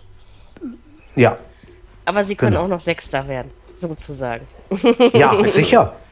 Genau, Das ist richtig. Wollte, das wollte. Da haben wir, haben, wir, haben wir vielleicht ein bisschen aneinander vorbeigeredet. Aber äh, es Aber ist ja auch muss- nicht so ja. dramatisch. Schon auch nochmal ein VfL Bochum. Also Nein, diese das Saison, stimmt. das, ist ja, d- d- das ist wirklich, also als Aufsteiger, dass sie so eine Rolle spielen und da es auch so vielen Mannschaften so schwer machen, so eine Heimmacht entwickeln. Also so ganz, die haben 42 Punkte. Das ist, ich finde das sehr überraschend. Und diese Mannschaft war selten in Ordentlich. Abstiegsgefahr. Also nur mal, so Ja. kritisch war es nach dem 0 zu 7 in München. Aber danach hat sich sehr viel geändert. Aber komm, Richtig. das war auch noch sehr früh ne, in der Saison. Also da wusste man ja auch noch, Ja. dass, dass auch noch reichlich Zeit bleibt, um, sag ich mal, an einer besseren Bilanz zu arbeiten. Ähm, und das Ding, also so richtig Sorgen habe ich mir in Bochum eigentlich nie gemacht. Ja, zu man auch Zeitpunkt nicht. mit dem Die 0 waren ja zu immer 7 latent ähnlich. Weg. Ne? Also sie haben sehr kontinuierlich Und man- gespielt. Das war schon gut.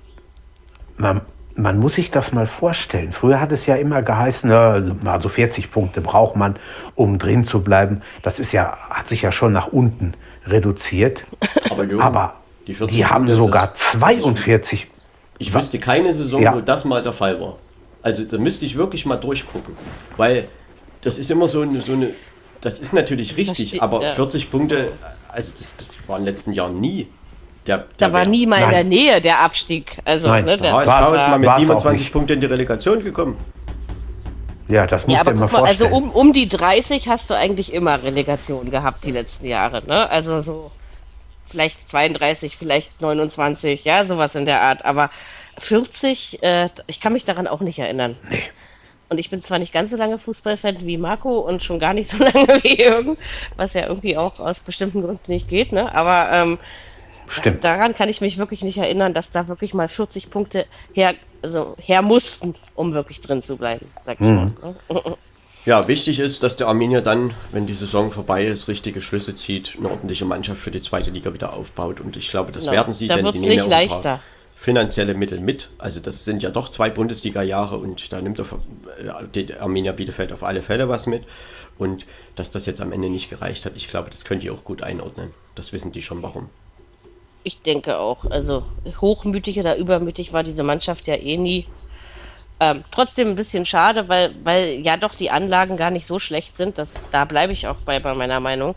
Man, Ähm, die hatten 14 aber Torschüsse man hat Bochum, das hätte ich gar nicht gedacht. Ne? Also das Man ist, hat sich eben früh ist jetzt nicht so wenig, Mhm. aber es kommt halt wenig Gefährliches daraus. Und Ja. ja, ich meine, der Ausgleich ist halt auch nach Freistoß war das, glaube ich. Also das ist dann, ja, gegen Hertha war es nach einer Ecke. Also ich sag mal, aus dem Spiel produzieren sie halt sehr, sehr wenig. Das stimmt. Mhm. Da müssen dann die Standards her, damit äh, irgendwas bei rauskommt. Und ja, der Punkt wäre besser gewesen und wir hätten eine ganz andere Aussituation, immer unter der Voraussetzung, dass die anderen Spiele auch so ausgegangen wären, wie sie es sind. Ne? Ähm, ja, der Punkt wäre insofern wäre dann schon, gewesen, wenn es zwei Punkte weil sie dann einfach, da hätte ein, ein einfacher Sieg gereicht und eine Niederlage von Stuttgart, aber eine einfache Niederlage. Also hätten zweimal 0 zu Genau. 1 gereicht oder 1 zu 0 halt für Bielefeld. Genau, und so, das ist es aber mit den drei nicht so. Punkten und diesen sieben, acht, neun Toren, wie auch, also mit, ne, einfach diesen, diesen vielen Toren, die Bielefeld hinten dran ist, ist es schon. Also, ich muss mal ganz ehrlich sagen, ich hatte eigentlich, dadurch, dass die Spiele nicht mehr ähm, zeitgleich angepfiffen wurden, die, die perfekteste Situation für Bielefeld wäre ja eigentlich gewesen und auch die dramatischste für die Bundesliga-Entscheidung insgesamt, wenn sie am Freitag in Bochum gewonnen hätten und erstmal VfB sie hinter sich geschoben hätten. Und die dann richtig Ja. unter Druck gesetzt hätten. Ich glaube, dann wäre das Spiel in München noch ein ganz anderes für Stuttgart gewesen. Und das ist genau das Problem bei der Nicht-Ansetzung, gleichen Ansetzung, zeitgleichen Ansetzung dieser Spiele. Das ist nun nicht passiert. Okay. Aber äh, trotzdem hätte ich mir das gerne gewünscht. So für die Spannung wäre das super gewesen. Ja, ja das wäre auch so fairer Stuttgart, gewesen. Stuttgart ne? konnte halt also, schön gucken, was macht Bielefeld, was macht eben. die Hertha. Also das waren ja so die Mannschaften, wo sie vor allem drauf gucken mussten. Ne? Ähm, Aber und sie dann, hatten das schwerste äh, Spiel. Sie hatten das schwerste Spiel, ja. natürlich, das, das, das auf auch. jeden Fall. Aber, aber man konnte schon mal gucken, oh, okay, Bielefeld hat wenigstens nicht gewonnen. Der, also der Schlag im Nacken ist nicht ganz so. So, und Hertha ist nicht weiter weggerannt, sodass alles andere gar nicht mehr möglich gewesen wäre, so nach dem Motto. Ne? Also man hatte schon ähm, jetzt nicht eine gute Situation, weil man ja eben dieses schwere Spiel in München hatte. Aber es war sicherlich, also für Stuttgart, die werden natürlich sagen, auch eigentlich ist es doch okay, dass es nicht zeitgleich angepfiffen wurde wir konnten uns was überlegen, ne? bis Sonntagabend, sag ich mal. Ne? Ja, sicher. Ja, aber ich glaube, Matarazzo macht seine Spielphilosophie, seine Ansätze, an, wie das Spiel angegangen wird, nicht davon abhängig, wie Bielefeld in Bochum spielt. Das sicherlich nicht, aber es ist eben auch nicht so, dass es egal ist. Ne? Man guckt ja trotzdem dahin und ähm, die Tatsache, dass man sie auf jeden Fall hinter sich gelassen hat, äh, sag ich mal so, hat sicherlich nicht für eine Blockade im, im Kopf vom VfB gesorgt. Ne? Also das ist schon, ja, Bielefeld hätte das, wie sagt man, das Heft in die Hand nehmen können und, und äh, vorlegen können, aber sie haben es nicht getan. Und deswegen bleibt, ja, ich würde mal sagen, zu über 90 Prozent, darauf würde ich mich jetzt schon festlegen, am nächsten Wochenende nur der Abstieg. So könnte man das zusammenfassen. Ja. Wollen wir zum nächsten Spiel gehen? Machen wir. Machen wir. Jetzt waren wir unten, jetzt gehen wir hoch. Ne? Ein bisschen Fahrstuhl fahren schadet ja nicht bei den sommerlichen Temperaturen. Es geht um Europa. Und es geht um ein Spiel, mit dessen Ausgang ich tatsächlich nicht gerechnet habe. Wir reden über Freiburg gegen Union Berlin. Ich habe es nicht für ausgeschlossen gehalten, dass äh, die Berliner in Freiburg gewinnen können. Das mit Sicherheit nicht. Aber ich habe nicht für möglich gehalten, dass Union dort 4 zu 1 gewinnt. Das auch gar nicht schlecht macht. Tja, und jetzt muss man wieder gucken. Jetzt sind sie ganz, ganz, ganz nah zusammen in der Tabelle. Ich glaube, ich will jetzt nichts Falsches sagen, ein Punkt auseinander, wenn ich mich nicht irre. Freiburg und Union. Tja, weiß ich nicht. Ähm, wahrscheinlich hat Union dieses Spiel noch mal mehr gebracht, weil man könnte, so punktetechnisch könnte man ja, glaube ich, sogar noch auf Platz 4 Spiel, äh, springen am nächsten Spieltag, nee. äh, am letzten, nicht? Aber waren das nicht nur drei? Also um das einmal zu klären, äh, es kann noch passieren, dass Union Freiburg überholt. Freiburg kann mhm. Leipzig theoretisch überholen, Köln kann Union überholen und mehr gibt es nicht. Okay.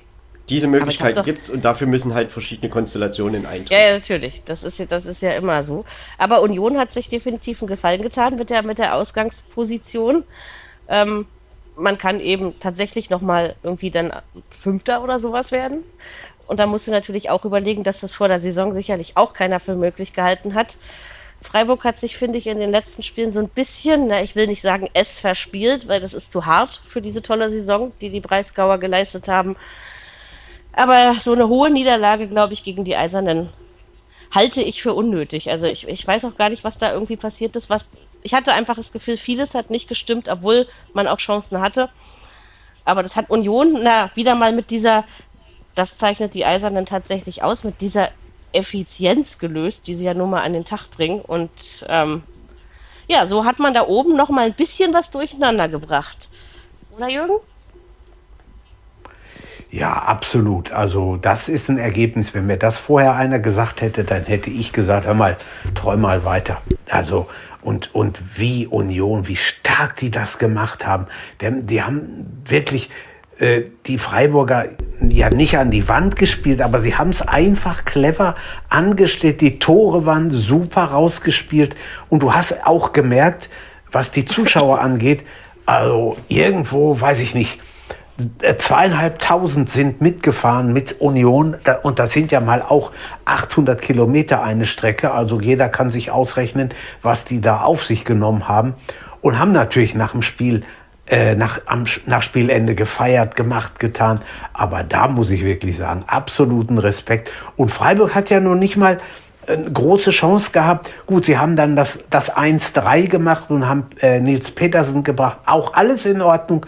Aber die gedacht haben, oh ja, komm, jetzt, das wird so, wie was sie ja schon mal in Spielen vorher gezeigt haben, ein 0-2 aufgeholt oder ein 1-3 nochmal aufgeholt, könnte vielleicht jetzt klappen. Nö, also könnte nicht klappen. Dafür war Union einfach, dafür waren sie echt einfach zu clever, finde ich. Wie siehst du das, Marco? Es gibt so Mannschaften, mit denen haben andere Mannschaften eben immer wieder Probleme. Und so eine ist äh, Union für Freiburg. Das, das muss man einfach sagen. Ich glaube, es gab in Pflichtspielen nur einen Sieg bisher. Den Rest gewinnt irgendwie immer Union. Haben wir auch damals im Pokal in Freiburg gewonnen, vor einem Jahr war das, glaube ich. Ja. Äh, und eben diesmal wieder. Und Union Berlin, ja, dass diese Mannschaft gerne aus einer, wie will ich sagen, Defensivhaltung kommt und dann äh, wirklich seine Stärken auch darin hat und sie ausspielt, das hat man in Freiburg nun wieder mal gesehen. Ich meine, wenn ich euch sage, dass Union 29% Ballbesitz hatte, dann ist das erstmal nicht viel. Und die Passquote ist auch nur 58%. Das ist halt alles nicht so sehr hoch, die Werte. Aber wie die Tore rausgespielt wurden, da haben sie halt, das haben sie dann tatsächlich richtig gut gemacht. Und da hat Freiburg ja immer wieder, immer so ein Stückchen gefehlt. Und der, Freiburg war nicht weit weg, aber Freiburg war irgendwie nicht so richtig da. Und dann stand es eben irgendwann 2-0 irgendwann vor der Pause noch das 3-0 und das 3-0 war dann schon so ein bisschen ja, tödlich, will ich es mal nennen, weil ähm, damit ist es natürlich ein großer Rückstand, den man dann aufholen muss. Und Union Berlin ist natürlich in der Lage, sowas auch zu verteidigen. Das haben sie tatsächlich auch in der zweiten Halbzeit gut gemacht, obwohl ich schon fand, dass Freiburg äh, nochmal sehr aktiv rauskam aus der Pause und da Chancen auch hatte. Und man muss ja auch sagen, wo es noch 0-1 stand, hat Freiburg auch ein Abseitstor geschossen. Das war halt eine knappe Entscheidung. Ne? Und ist das, passiert das nicht, da steht es 1-1, wer weiß, über welchen Endstand reden wir dann heute. Das, das ist halt die Frage. Trotzdem hat Union Berlin das Spiel verdient gewonnen in Freiburg. Auch eine starke Laufleistung mit 121 Kilometern. Und ja, der SC Freiburg, was mir halt so ein bisschen, was so ein bisschen Sorgen macht, ist in den letzten drei Spielen zehn Gegentore. Drei gegen Gladbach, drei in Hoffenheim, vier gegen Union. Das ist eben ein bisschen viel. Aber trotzdem, Freiburg spielt ja keine unterirdischen Spiele. Also, das, das kann man nicht sagen. Aber es gibt ja manchmal so enge Entscheidungen. Gerade wenn du vielleicht gleichwertige Mannschaften irgendwo hast. Ähm, und manchmal gehen die für dich aus und manchmal gehen die für dich nicht aus. So, und Freiburg ist vielleicht gerade so in, in der Phase, wo das halt mal nicht so ganz für sich selber ausgeht. Ne? Und ich meine, es ist ja nicht zu erklären. Union eine Woche vorher wissen sie nicht gegen ein defensives Fürth, wie sie was machen sollen. Und jetzt in Freiburg kontern sie die aus.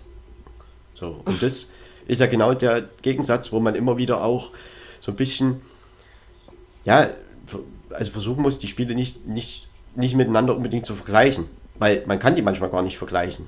So, und Freiburg musste natürlich kommen. Und das ist für Union das Beste, was denen passieren kann. Also so ein frühes 1-0 und dann auch ein 2-0. Weil dann können sie sich hinten hinstellen und ihr wunderbares Defensivspiel, was sie immer wieder haben, da durchziehen. Und dass sie im Gegenstößen immer wieder gefährlich sind, das zeichnet Union aus. Und was mich tatsächlich wundert, wenn man die gesamte Saison nimmt, waren ja letztes Jahr siebter und in diesem Jahr haben sie ja noch punktetechnisch noch mal ein paar mehr. Und dass Union das so bestätigen kann, das muss ich sagen, dass das über eine ganze Saison trägt, das hätte ich nicht gedacht. Ich auch und nicht, gebe ich sie gerne sind zu. sehr verdient äh, wieder im Europapokal. Und es geht jetzt eben darum, in welchem Europapokal, Europa League oder Euro Conference League. Denn sie könnten halt nur noch mit Freiburg Platz tauschen. Äh, zu RB Leipzig sind es drei Punkte, aber das Torverhältnis ist ja um 20 besser oder um 30 besser sogar. Also da ist da, da außerirdisch, das geht nicht Und demzufolge können sie nur noch an Freiburg vorbei. Ähm, Freiburg spielt in Leverkusen und Union zu Hause gegen Bochum. Mhm. Interessante Ausgangssituation, weil es ja für beide Gegner, also sowohl für Leverkusen, die ja am vergangenen Spieltag die Qualifikation zur Champions League klar gemacht haben, Bochum eben den Klassenerhalt ähm, auch schon klar hatte ähm, und ihn natürlich auch noch klar hat. Quasi geht es ja eigentlich nur noch für geht es für die beiden um nichts mehr, aber wir wissen ja, das heißt noch lange nicht, dass die Spiele irgendwie so laufen, wie man sich das vorstellt. Ne? ja. Ist aber eigentlich. Marco? Ja, Jürgen. Ja, Jürgen, bitte. Mach, du hast zuerst angefangen. Ist aber eigentlich ein bisschen, ein bisschen schade, ne, wenn man das mal überlegt. Man, wir wissen jetzt, die sind in Europa dabei, die sind in Europa dabei. Äh, gut, wir müssen noch gucken, wer ist in der Conference League, wer ist in der Europa League. Aber dass von unten dann noch einer hochkommen könnte, das ist ja nicht. Ne? Und der vierte, nee. haben wir gerade gehört, ist eigentlich auch klar, denn 30 Tore, das holt ja kein Mensch auf. Ne, das geht nicht. Ob und ob, ob Freiburg jetzt Fünfter oder Sechster wird oder äh, das ist eigentlich eigentlich egal. Gut, der Sechste kann, muss, glaube ich, eine Qualifikationsrunde mehr spielen, aber ist in Europa dabei. Ist eigentlich ein bisschen schade. Ne? Da ist, da ist nichts nichts mehr drin am letzten Spieltag groß. Es wird aber in Freiburg ja. niemand sagen, das war jetzt am Ende schade, dass wir nicht Vierter geworden sind. Also das ist eine überragende Nein. Saison, was die da spielen. Und sie haben auch noch die Chance auf den ersten Titel der Vereinsgeschichte. Darüber haben sie auch noch die Chance, in der Europa League zu kommen, in die Gruppenphase. Und insofern wird in Freiburg, das war am Samstag vielleicht enttäuschend, dass man sich die Chance nicht erhalten hat. Aber ich glaube, die sind, haben das heute schon abgehakt und wissen ganz genau, wir fahren jetzt nach Leverkusen, spielen uns ein bisschen schön ein, dass wir im Rhythmus bleiben für das, die Woche danach, denn das ist unser Highlight der letzten 20 Jahre. Mhm. Ja, ganz bestimmt.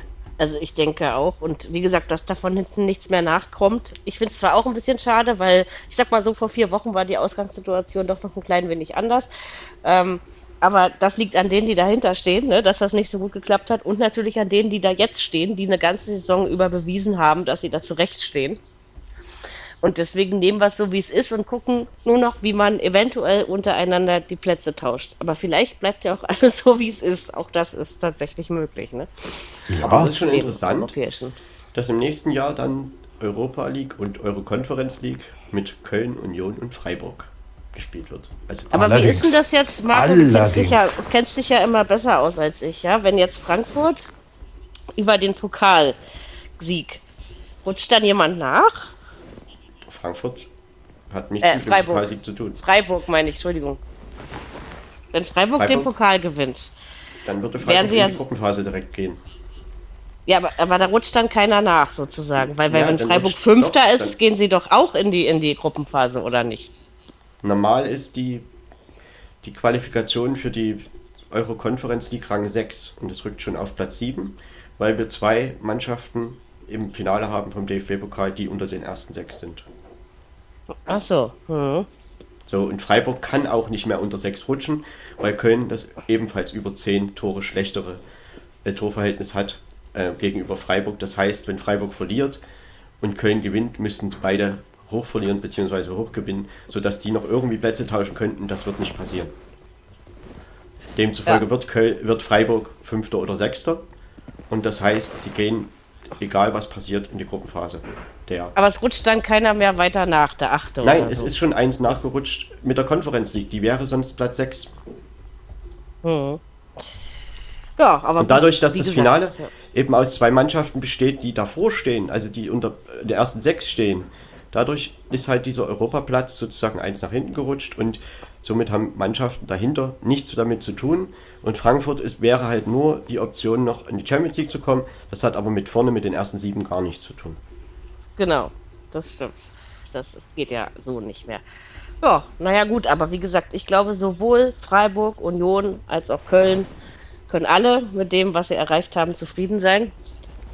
Das ist so oder so eine gute Saison. Und wie gesagt, Freiburg winkt ja noch die Chance auf einen nie erreichten Titel. Ne? Also von daher, ja, sind wir mal gespannt. So spannend ist das also mit Europa dann am letzten Spieltag Union nicht mehr. Das auch wieder so hinbekommt. Ich meine, die hatten auch so eine bisschen eine gewisse Phase nach der Winterpause, wo dann Kruse gegangen war und so. Da hatten sie auch mal ein paar Spiele nicht getroffen, nicht gewonnen. Und dann haben sie sich wieder stabilisiert und jetzt in letzter Zeit, also ich meine, überdenkt man noch an das dominante Derby, oder dann auch die Heimspiele waren ja immer sehr, sehr ordentlich, haben ja sowieso eine Heimstärke entwickelt. Ja, und jetzt im Saisonendsport haben sie da nicht nachgelassen und am Ende sind sie eben wieder in Europa. Und das muss ich sagen, dass das Union Berlin sich so stabilisiert, dass sie das nochmal schaffen, gleich in der Folgesaison.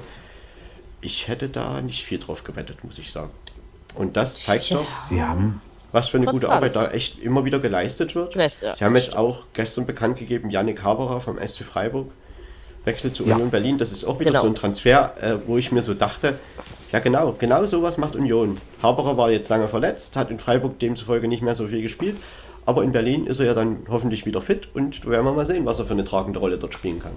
bis jetzt war das Transferhändchen ja selten unglücklich, ne, bei den Eisernen. Also, wo ich schon so denke, die, die wissen da schon ganz genau, was sie tun. Das ist eine verdammt gute Arbeit. Ich muss auch nicht, äh, muss auch sagen, dass ich nicht mit dieser Stabilität in der Liga gerechnet habe, dass ich das aber äh, trotz, dass ich aus dem anderen Lager stamme, neidlos anerkennen kann und dass das irgendwie auch Spaß macht zu sehen, ähm, wie das eben auch Mannschaften, die doch ein durchaus kleineres Budget haben, ähm, schaffen, sich da zu behaupten. Und wer weiß, vielleicht ist das zweite Jahr Europa, also wahrscheinlich nicht sogar vielleicht, das zweite Jahr Europa ist mit Sicherheit anders als das erste. Letztes Jahr hat man einfach mal, oder in dieser Saison, diese Luft geschnuppert, ähm, geguckt, wie weit es reichen kann. Nicht, dass man sich jetzt unbedingt was ausrechnet, man weiß ja auch sowieso noch nicht, wie es gegen wen man dann spielt und so, das ist ja klar. Aber ich denke, ähm, dass auch da die Ambitionen steigen werden. Ne? Also langfristig betrachtet. Also ich finde es auch beeindruckend und habe damit auch nicht zwingend gerechnet, dass sie das so ähm, ja, bestätigen können. Und ich muss wirklich sagen, der SC Freiburg sollte jetzt, und das wird Christian Streich, glaube ich, und die Verantwortlichen dafür sorgen, dass man jetzt nicht irgendwie mit einer Negativität daran geht, weil jetzt hat man noch ein riesen Highlight vor sich und äh, es ist alles gut. Sie gehen in die Europa League und dort können sie wirklich auch schöne Spiele erleben. Wir sehen das an Eintracht Frankfurt, was man dort erleben kann.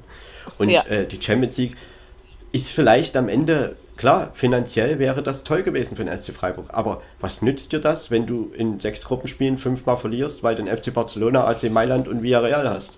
Ach nee, das geht nicht ja. ganz, aber West Ham oder keine Ahnung, ist bloß mal, ist bloß, oder Tottenham. Ist nur mal ein Beispiel. Mhm.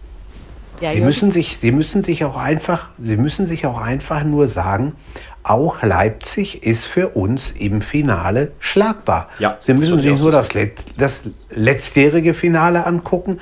Da hat man auch gesagt, naja, 50-50, BVB, ja. Leipzig, mal gucken, wie es wird. Ist, können beide gewinnen. Ja, mal Ich hatte dieses Segment ja eingeleitet mit Angstgegner. Das gleiche kann man, glaube ich, auch so ein bisschen sagen zu Freiburg gegenüber Leipzig. Ja, ja, das ist richtig. Also ich bin mal gespannt, was da am 21. Chancen abgeht. sind auf jeden Der Fall SC da.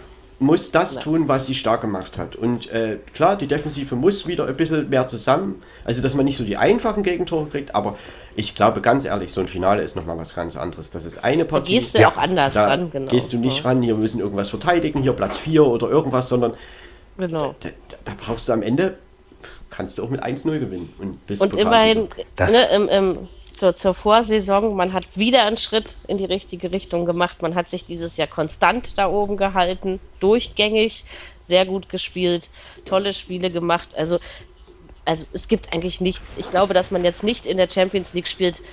Wer kann das besser ähm, verschmerzen als Freiburg und Christian Streich? Und ne? also, weil ich vorhin ich von historisch gesprochen habe, ich meine, man kann das ja noch ausweiten mit Bielefeld und ähm, so weiter, weil das ist ja nun mal so, dass Bielefeld gegen gegen Leipzig und Stuttgart gegen Köln. Das sind beides mal Abstieg gegen Europa. Und in dem Fall sollte Bielefeld Leipzig schlagen, ist ja die Chance von SC Freiburg auf Rang 4 noch da. Und die brauchen nur ein 1-0 ja. Leverkusen. Das muss man einfach, weil die sind aber nur dann, ne? Nur dann, aber, ja. aber ich wollte nur damit ja, sagen, ja. sollte Bielefeld noch irgendwie was machen, und da, das wäre ja schon eine Sensation, wenn die Leipzig schlagen würden, dann ist für Freiburg die Chance wirklich noch da. Und das ist, stimmt nicht so unwahrscheinlich, wie dass Bielefeld drei Punkte und sieben Tore aufholt. Stimmt. Hast allerdings recht. Stimmt, ganz eindeutig. Also, aber ich glaube, dass man das trotzdem nicht so, äh, also dass man das natürlich im Hinterkopf hat in, in Freiburg, ist klar, aber äh, es geht ja auch darum, ich denke, der Fokus liegt auf dem Pokalfinale, dass man sich vernünftig aus der Saison verabschiedet, dass man die Abwehr noch ein bisschen stabilisiert in diesem Spiel und sich dafür fit macht fürs Pokalfinale. Und wie gesagt, mit Platz 5 oder 6 kann man, glaube ich, genauso gut dort leben das im Schwarzwald. Ne? Aber das wird niemand in Freiburg anders sehen. Also da glaube ich, Nein. das glaube ich wirklich nicht, dass dann da jemanden trifft, der sagt, oh schade, dass wir nicht Vierter geworden sind. Glaube ich auch. Also und es kann ja, ja auch nicht immer alles auf einmal klappen. Ne? Nein, wird für viele das Spiel des Lebens, ne? Muss man wirklich, also bis jetzt jedenfalls. Muss man sagen. Ja. Mich freut das auch für Christian Streich als Trainer, dass der sowas ja. mal mitmachen darf und diese Mannschaft betreuen darf mhm. und dass für diese Arbeit, die der leistet seit 2011 und ich meine, Kontinuität gab es ja vorher auch in dem Verein schon, dass sie jetzt wirklich dieses Highlight einfach mal als Verein haben und ich sag's ganz ehrlich, ich gönne denen das so sehr, dass die diesen Pokal einfach in ihre Vitrine stellen dürfen, dass man das wirklich hat, weil dann gewinnen einfach auch mal andere Mannschaften so einen Pokal und nicht immer Dortmund, Leipzig, Bayern oder sonst wer. Ja, da hast Richtig. recht. Also, das ist ja auch Ganz etwas, genau so alle, es. alle Also freut, ja egal wem. gewonnen. Genau, wir haben es aber schon ein paar Mal versucht. Ähm, Ja, Und das ist natürlich, also ich glaube, Freiburger Fans mit dem Pokalfinale hätten sie am allerwenigsten gerechnet und jetzt müssen sie da, machen sie da ein Highlight draus. Also da bin ich mir ziemlich sicher und die werden auch ein Highlight draus machen, wenn sie nächstes Jahr nach Europa fahren. Und in ihrem neuen Stadion dürfen sie natürlich auch Mannschaften empfangen. Und ich meine, so wenig Namen bestückt ist ja die Europa League nun auch nicht, ne? wenn wir da dieses Jahr mal so durchgucken in dem Line-Up. Also das war ja durchaus gut. Und ich glaube, der SC Freiburg wird das sehr, sehr Und herzlich wenn sie nehmen doch und noch Vierter werden sollten, nehmen sie das, glaube ich, auch gerne mit. Also, wenn das passiert. ja, und sie sind Ja, ja, auch, sie, Das sie ist ein finanzieller ja, Aspekt auch. Ja, klar, das auch. Sie Das sind ja auch in einem Land- Dass du, dass du Sie in, sind- zwischen Sie Champions sind- League und Europa League so einen großen Unterschied hast. Hm. Jung? Sie sind ja auch in einem Landstrich, das ist ja nicht weit nach Frankreich, das ist nicht weit in die Schweiz, das ist nicht weit nach Österreich. Also das ist schon, da kann man schon ordentlich, ordentlich was machen. Ganz Aber in bestimmt. Freiburg gibt es auch einen Flughafen, die können auch nach Spanien fahren oder nach Portugal. Ja, können Sie auch, das stimmt. Das ist richtig. Ja, das zur Ausgangssituation dieser beiden Mannschaften. Können wir uns jetzt emotional ein bisschen abschwächen und über was reden, wo es um nichts mehr ging und geht. Wir reden über Platz 2 und 18, damit Marco schon mal die richtige Statistik heraussuchen kann. Ähm, es tut mir leid, dass ich mir deine Reihenfolge nicht immer merke. äh, Fürth gegen Borussia Dortmund heißt das Spiel.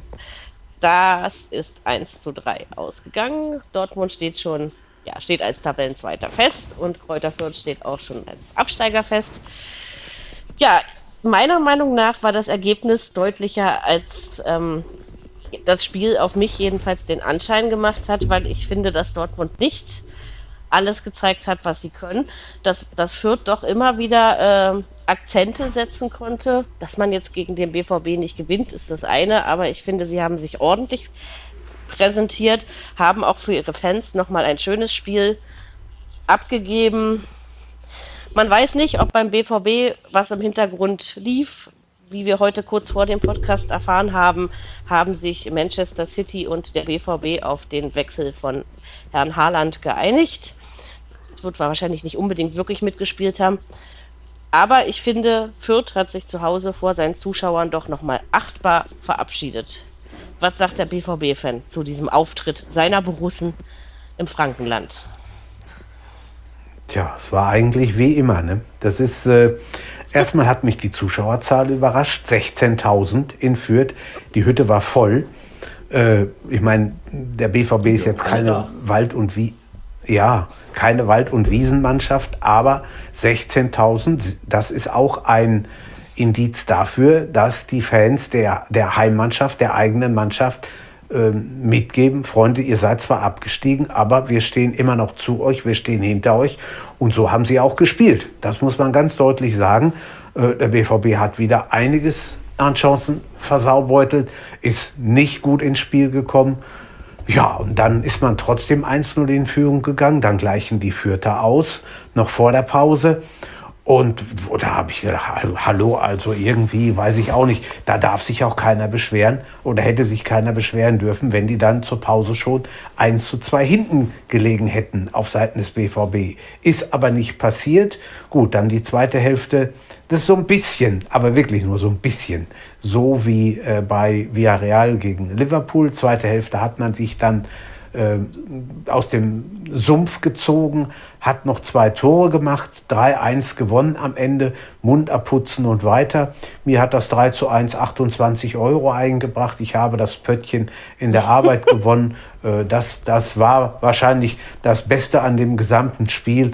Ansonsten äh, war es also nicht, ja, war es wirklich nie doll. Kann man nicht anders sagen. Also meine Meinung. Marco, Also wie Jürgen, zufrieden ich, warst du? ich, ich finde das wunderbar, dass du Kräuter Fürth gegen Borussia Dortmund mit Liverpool gegen Villarreal vergleichst. Dass wir da tatsächlich Ja, ein bisschen. Ähm, Ein bisschen. Ähm, ja, erstmal noch kurz korrigiert. Der Ausgleich fiel erst in der 70. Minute. Aber das Okay. nur nebenbei.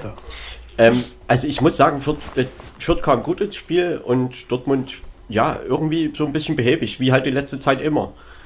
Denn, ja, ja Mary hat ja vorhin gesagt, so ein bisschen wie immer. Äh, ich frage mich dann nur, was bei Dortmund normal ist. Äh, wahrscheinlich ist in letzter Zeit genau das normal, denn ich finde schon, dass dieses 0 zu 1 so ein bisschen aus dem Nichts fiel. So, aber dann muss man jetzt das auch nicht ganz so schlecht machen. Dortmund hat das trotzdem ordentlich gemacht. Reus hat, hat Akzente gesetzt, auch nach vorn. Julian Brandt einen Doppelpack erzielt. Das hat er in dieser Saison schon mal getan. Ich glaube, neun Saisontore insgesamt. Das ist recht viel. Also, das muss man wirklich mal sagen. Er war ja auch immer einer, der doch eher negative Schlagzeilen abbekommen hat. Und ja, was man sagen muss, ähm, die vierte Abwehr hat Erling Haaland erstaunlich gut im Griff gehabt. Also, er hat kaum Stimmt. Akzent gehabt in diesem Spiel. Und nach dem, der Ausgleich war zu dem Zeitpunkt, also wie gesagt, 20 Minuten Verschluss, auch ich fand den verdient zu dem Zeitpunkt. Auf alle Fälle, Fürth hat sich einige Torchancen rausgespielt und hat am Ende auch äh, diesen Ausgleich in dem Moment durch Gnamkang er, äh, erzielt. Das ist ein Leihspieler von Hertha BSC. Und der war aber die ganze Saison verletzt und ist jetzt eigentlich erst so richtig mit dabei. Und man sieht auch, dass der eben, ja, Fürth sogar hätte weiterhelfen können irgendwie. Aber na gut, er war halt verletzt. Und dann muss man aber positiv doch anmerken, dass der BVB dann zwei Minuten später schon wieder auf 2 zu 1 erhöht hat und dann das Spiel auch nie mehr aus der Hand gegeben hat. Und durch Passlack, der hat auch noch sein erstes Saisontor erzielen dürfen, fünf Minuten später nochmal das 3 zu 1. Bellingham hat auch nochmal getroffen, das war eine Abseitssituation, eine knappe, aber die war auch richtig entschieden. Und insofern ist es am Ende, ja, ein Spiel, ich meine, es ging halt wirklich um nichts mehr. Beide hatten ihre Plätze quasi sicher. Also bei BVB ist es jetzt sicher, dass sie eben die Bundesliga auf Platz 2 beenden. Fürth war klar, dass wir Rang 18 belegen werden. Fürth hat nochmal gezeigt, dass sie engagiert spielen, spielen können und das haben sie auch gegen eine Spitzenmannschaft gezeigt und haben sich da nicht auseinanderspielen lassen. Dortmund hat aber auch gezeigt, dass es hier und da mal Schwächen hat, defensiv und dass man aber offensiv auch immer wieder Dinge gut rausgerissen hat und wie gesagt, Marco Reus fand ich gut in dem Spiel, Brandt eben auch, Haaland, ja, Gut, inwieweit da jetzt irgendwelche Wechselabsichten oder irgendwas, das schwingt ja nicht erst seit heute oder letzten Wochenende mit. Das geht ja nun schon länger, dieses Thema. Und insofern, äh, er hat, war auch eine Weile verletzt, hat seine 21 Saisontore. Vielleicht trifft er gegen die Hertha am Wochenende nochmal. Und insgesamt ist es ein ganz normales Spiel. Ein 3 zu 1 Sieg für den BVB. Und was erstaunlich ist, und darauf kann Fürth vielleicht ein bisschen stolz sein, das ist eine kleine Statistik. Sie haben Dortmund tatsächlich nur bei acht Torschüssen gegen sich gehalten. Und das finde ich wirklich ein guter Wert. Also wer das, ja. äh, dass das Fürth geschafft hat, also man hätte sich schon vorstellen können, ja, dass der BVP die auch mal richtig auseinandernehmen kann. Und das haben sie nicht zugelassen und das finde ich wirklich gut. Äh, und insofern kann Fürth gerade jetzt, nachdem der Abschied feststand, die haben ordentliche Spiele gemacht, auch bei Union Berlin schon und jetzt gegen Dortmund wieder. Und äh, jetzt dürfen sie sich verabschieden in Augsburg am nächsten Wochenende. Äh, dass sie offensiv ihre Probleme hatten, denn sie hatten selber auch nur acht Torschüsse. Äh, sie haben halt immer nicht so sehr viel gehabt, ne? aber der Einsatz hat bei Fürth immer gestimmt oder sagen wir mal oft. Und ja, dass sie natürlich einfach vom Spielerischen her vielen Mannschaften unterlegen sind, das haben wir oft genug gesagt und oft genug gesehen. Der BVB hat nochmal ja, einen Sieg geholt, der vielleicht auch ein bisschen eine Versöhnung mit den Fans bringt. Jetzt könnte das zu Hause auch nochmal tun, äh, damit sie wirklich, also ich kann mir nicht vorstellen, was so richtig los ist. Für eine Diskussion sollten die jetzt gegen Hertha tatsächlich eine Heimniederlage erleiden. Also das muss ich mal wirklich sagen, weil die Diskussionen waren ja auch nach dem Spiel wieder ähm, da gab es ja sogar Diskussionen, wird Marco Rose noch Trainer sein im nächsten Jahr? Und da gab es ja so ein paar Antworten von Sebastian Kehl erst, ja, ich gehe davon aus. Und dann haben sich natürlich die Medien draufgestürzt und gesagt, naja, hm, wer weiß, was ist denn das jetzt? Aber er hat das wohl richtig gestellt am Sonntag auch im Doppelpass, dass, dass sie eben die Saison aufarbeiten, aber dass er nächstes Jahr Trainer ist. Stand heute, sage ich jetzt mal dazu. Und insofern, der BVB, ich glaube, die wissen schon um ihre Baustellen. Und sie haben ja auch Schlotterbeck ähm, und Süle Adiemi ist jetzt auch fix schon verpflichtet. Ich hatte letzte Woche schon mal gesagt, ich glaube, man muss sich im defensiven Mittelfeld noch irgendwie was einfallen lassen, aber ich glaube, die wissen besser, was sie brauchen als ich. Und insofern ist das nur meine Außensicht. Ähm, Borussia Dortmund ist wieder Vizemeister. Ja, wir werden eine Saisonbilanz auch da ziehen. Und da werden wir sicherlich mehr, vielleicht sogar über die Pokalwettbewerbe als über die Bundesliga sprechen. Denn ich sage mal, in der Bundesliga, sie haben halt mehr Punkte eingefahren als im letzten Jahr zum Beispiel. Das ist ja auch in Ordnung. Aber es waren eben auch manchmal zähe Spiele dabei. Und dass Dortmund mal ab und zu explodieren kann, ja, das haben wir auch gesehen. Und das wissen wir ja auch. Diese Mannschaft ist offensiv gut besetzt. Äh, und dass sie defensiv eben mit 51 Gegentoren, sie haben ein Tor weniger kassiert als Arminia Bielefeld. Also das nur mal so nebenbei. Das ist schon echt Hammer, ja. Das muss man sich mal vor, Haben aber eben vorstellen. 83 geschossen, ne? Das muss man dann eben auch Ja, aber sagen. trotzdem ist 51 viel. Das ist für einen Tabellenzweiten sehr Ja. viel, ja. Das Ja, würde ich auch ich sagen. Das macht man, viel. das macht Aber man halt hallo. nicht jede Woche weg, ne? Das, das geht halt nicht Genau. immer. Nee. Und insofern, ja, ich habe jetzt einiges gesagt. Ich denke, zu dem Spiel ist auch vieles gesagt. Und äh, Dortmund hat nochmal jetzt ein Heimspiel vor 80.000. Es geht für die Hertha auch noch um was. Und ja, Dortmund könnte natürlich dem VfB Stuttgart einen riesen, riesen Gefallen tun. Ja, aber egal. Ich werde den Satz jetzt nicht beenden, sondern äh, mich dem nächsten Spiel äh, widmen. Wir machen jetzt wieder Europa. Ähm, nicht die Champions League. Dann weiß der Marco auch schon, um welches Spiel äh, ich gerade in meinem Kopf ringe. Und zwar Köln gegen Wolfsburg soll jetzt unser Thema sein. Köln hat also Europa klar. Es geht jetzt nur noch darum, nur noch in Anführungszeichen, weil das ist, ich glaube, beides für den ersten FC Köln nach den letzten zwei Jahren, wo man ja ein bisschen in der Dunkelheit der Liga verschwunden ist. Ähm, was großartiges, sowohl die Conference League als auch die Europa League zu erreichen. Beides ist, wie gesagt, noch möglich. Man steht aktuell auf Tabellenplatz 7 und hatte, wie gesagt, am Wochenende den VfL Wolfsburg zu Gast. Es war auch wieder ein interessantes, komisches Spiel, möchte ich es mal nennen. Köln verlor dieses Spiel mit 0 zu 1 und ich frage mich, seitdem es abgepfiffen wurde, warum eigentlich? Weil das, was sie da an Chancen verballert und versemmelt haben, das geht ja auch auf keine Kuhhaut mehr. Wolfsburg hatte nicht unbedingt sehr viele Chancen. Ich finde, Köln hatte deutlich mehr. Zumindest lasen sich die Spielberichte, die ich gelesen habe, alle so. Ach ja, vielleicht kein Glückswasser getrunken, keine Ahnung. Jürgen, woran hat es gelegen, dass man diese Partie verloren hat, deiner Meinung nach? Schlicht und ergreifend daran, dass man das Runde nicht im Eckigen unterbringen konnte. Chancen hat man wirklich satt und reichlich gehabt. Der, der äh, Benno Schmidt schießt schon früh an den Pfosten, dann anderer sem semmelt den Ball vorbei. Und was nicht an Pfosten oder vorbeigegangen ist, das muss man auch ganz klar sagen, hat der Wolfsburger Ersatztorhüter super, super rausgeholt. Also ganz hervorragend mitgespielt, hatte vor diesem Spiel fünf Einsätze in der Bundesliga, alle Spiele verloren, aber hat jetzt in Köln wirklich mal gezeigt, dass er auch was kann.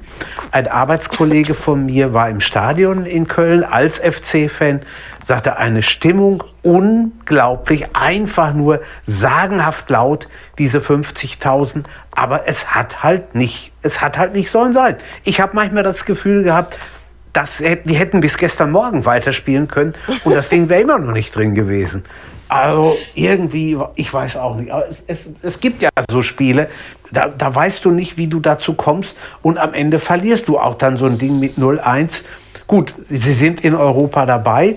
Was ein bisschen schade war, hat mein Kollege gemeint, die Spieler sind nach Spielschluss in die, sofort in die Kabinen und sind nicht wieder rausgekommen, während die Zuschauer auf den Tribünen gefeiert haben, gemacht, getan, trotz verlorenem Spiel. Also weiß ich nicht, ob das so der Weisheit letzter Schluss ist, aber das muss ich auch nicht wissen und muss ich auch nicht entscheiden. Ist schade für die, für die Fans, für die Kölner Fans, die im Stadion waren. Ja, Jürgen, ich denke Ja, aber, dass die, die waren einfach enttäuscht, dass sie sich die Chance auf ja, mindestens Rang 5, 6 eben auf der Europa League nicht so richtig erhalten haben. Denn natürlich muss man hier sagen, dass sie überlegen waren. Und sie haben 18 zu 5 Torschüsse. Ja, okay, Boah. aber ich sag mal so, man hat die, die Schwachstelle vielleicht im, im Wolfsburger Spiel gefunden. Und man hat die auch bespielt. Und man hat viele, also das war ein Spieler, Van de das ist ein Spieler, den, hat- der wurde halt zum ersten Mal von Beginn an eingesetzt und ähm, hat dann nicht so ein glückliches Debüt gezeigt. Zumindest ähm, am Anfang war halt sehr unsicher und dort hat Köln immer wieder reinge reingegeben, die Bälle. Und da wurden auch Chancen kreiert und da ging eben auch ein Ball mal an Pfosten, du hattest das ja schon erwähnt. Und naja, dann macht Wolfsburg eigentlich so ein bisschen mit der ersten Chance so 1 zu 0 und das Problem ist halt bei Wolfsburg, wenn sie einmal führen, ist das eben schwierig bei dieser Mannschaft. Der VfB Stuttgart hat letzte Woche auch ein Lied davon singen können. So, und dann muss ich aber trotzdem ehrlich sagen, dass ich, Köln war zwar überlegen und ich will das auch nicht in Abrede stellen, dass ein Punktgewinn mit Sicherheit verdient gewesen wäre. Aber trotzdem war es dann ein bisschen einfallslos, weil äh, du hast dann in der Mitte eben die, die Innenverteidiger Lacroix und Brooks, Das sind große Abwehrspieler und die haben dann eben alle Flanken, die reinkamen. Und Köln ist ja flankenfokussiert, weil man ja mit Modest auch einen Zielspieler dafür hat. Aber die haben die eben einfach weggenommen und dadurch kam halt nicht mehr so richtig viel Gefährliches raus. Es war druckvoll, ja, aber dass Wolfsburg es permanent im Strafraum gebrannt hätte, das, das, das war ehrlich gesagt dann auch nicht so. Und insofern hat Wolfsburg dann irgendwie ein gutes Mittel gefunden, das einfach zu verteidigen. Und ja, Perwan, ja, drei Riesenparaden, natürlich hat er seinen Beitrag und hat ein riesen oder ein super Bundesligaspiel gemacht. Ähm, ja, der 1. FC Köln, ich glaube auch hier werden sie mit ein bisschen Abstand das einordnen können und wissen, dass das positiv ist. Denn sie wissen auch, wo sie herkommen. Dass man nach dem Spiel enttäuscht ist, ja. Aber sie wissen, wir spielen jetzt in Europa, das ist einfach sicher. Äh, welches Europa, ob Euroleague oder Conference League, das werden wir dann am Wochenende noch ermitteln. Und ja, die Brisanz ist eben auch da. Das ist ein Spiel ja, in Stuttgart, da geht es halt um alles, für die einen und auch für die anderen. Und da werden wir sehen, der FC wird versuchen dort auch natürlich das einfach zu gewinnen. Aber das gleiche, denke ich, hat der VfB auch vor und insofern, ich halte das für sehr offen. Äh, und man hätte sich natürlich ein bisschen leichter machen können, indem man einfach gegen Wolfsburg was geholt hat. Aber ich denke auch, man ist, wenn man das äh, insgesamt betrachtet, kann man nicht unzufrieden sein, denn Köln, es sind auch manchmal Spiele zu ihrer Seite gekippt, wo man sich dann nachher fragte, warum. So, und diesmal ist eben ein Spiel, wo man sich fragte, warum denn jetzt nicht gewonnen, mal zur anderen Seite gekippt. Und insofern, man sagt immer, das gleicht sich aus. Da, kann man auch bestimmt immer Situationen finden, wo das ist. Diesmal hatte Köln eben ein bisschen mehr Pech als an, an anderen Spieltagen. Und insofern ist das die können das schon einordnen. Und auch wenn Steffen Baumgart immer ja, emotional ist und seine Mannschaft da auch wirklich emotionalisiert und mitnimmt, und das ist ja auch in Ordnung, wenn man das so, wenn das so funktioniert, äh, die werden das einordnen können. Und die wissen ganz genau, äh, wenn die jetzt irgendwie noch Sechster werden oder wegen mir auch nur Siebter, die Europareisen sind trotzdem drin. Und genau. die kann man halt machen. Und natürlich wird man, man hat 52 Punkte. Wenn man am Ende, man hätte niemals vor der Saison wäre man davon ausgegangen, dass Köln in irgendeiner Form ja, über 50 Punkte holt. Also ich glaube, da hätten wenige drauf gesetzt und insofern wird am Ende ein positives Fazit gezogen. Und dieses Spiel lief halt mal in der Mehrzeit gegen Köln und die waren eben enttäuscht und deshalb haben sie auch die Fans. Die Fans wissen, tja, die haben eben Europa gefeiert. Den Spielern war nicht zu feiern zumute, die waren enttäuscht. Und das ist genau das, was eben auch an Spirit Steffen Baumgart mitbringt. Der zeigt den eben, ja, scheiße, wir haben halt verloren. Die wollen ein Spiel gewinnen. Die wollen nicht Sechster werden, das machen, die gucken dann hinterher auf die Tabelle, sondern die wollen gewinnen. Und wenn sie nicht gewinnen, ist es schlecht gelaufen. Und diese Mentalität hat er denen ja, eingetrichtert. Und das funktioniert in dieser Zeit aktuell gerade richtig gut. Der FC steht, glaube ich, schon verdient da, wo sie stehen. Und insofern werden sie jetzt nach Stuttgart fahren und nochmal alles versuchen rauszuhauen. Jo. Stimme ich der zu. Der VfL Wolfsburg hat jetzt, nachdem der Klassenerhalt sicher ist, in Stuttgart einen Punkt geholt und in, in Köln nochmal einen Auswärtssieg. Haben sie nochmal schön eingegriffen in unten und oben. Und insofern können sie jetzt auch noch das letzte Heimspiel genießen gegen die Bayern. Die kommen am kommenden Samstag in die VW Arena. Und das wird ein Schaulauf. Ja, das ist richtig. Dann muss man sicherlich auch in Wolfsburg in der Sommerpause einiges aufarbeiten, denn ähm, man hat jetzt am Ende den Klassenhalt souverän geschafft, aber viel mehr war es dann eben auch nicht. Und enttäuschend ist das dann schon mehr, als dass es nicht enttäuschend war. Und dass man die, aus dieser Mannschaft was machen kann, das haben wir im letzten Jahr gesehen. Und das mhm. haben wir mhm. auch jetzt gesehen. Ich meine, es geht ja, die haben, die haben ja gut, gute Spiele drin gehabt, aber die haben eben auch grottische Spiele drin gehabt. Ja. So, und, und immer dieses Hin und Her, ne? Vor allem. Jetzt haben also sie halt in Köln dieses 1-0 einfach mal verteidigt. Das hat halt funktioniert. Haben sie auch gut gemacht. Das muss man Wolfsburg schon auch lassen. Also, äh, ja.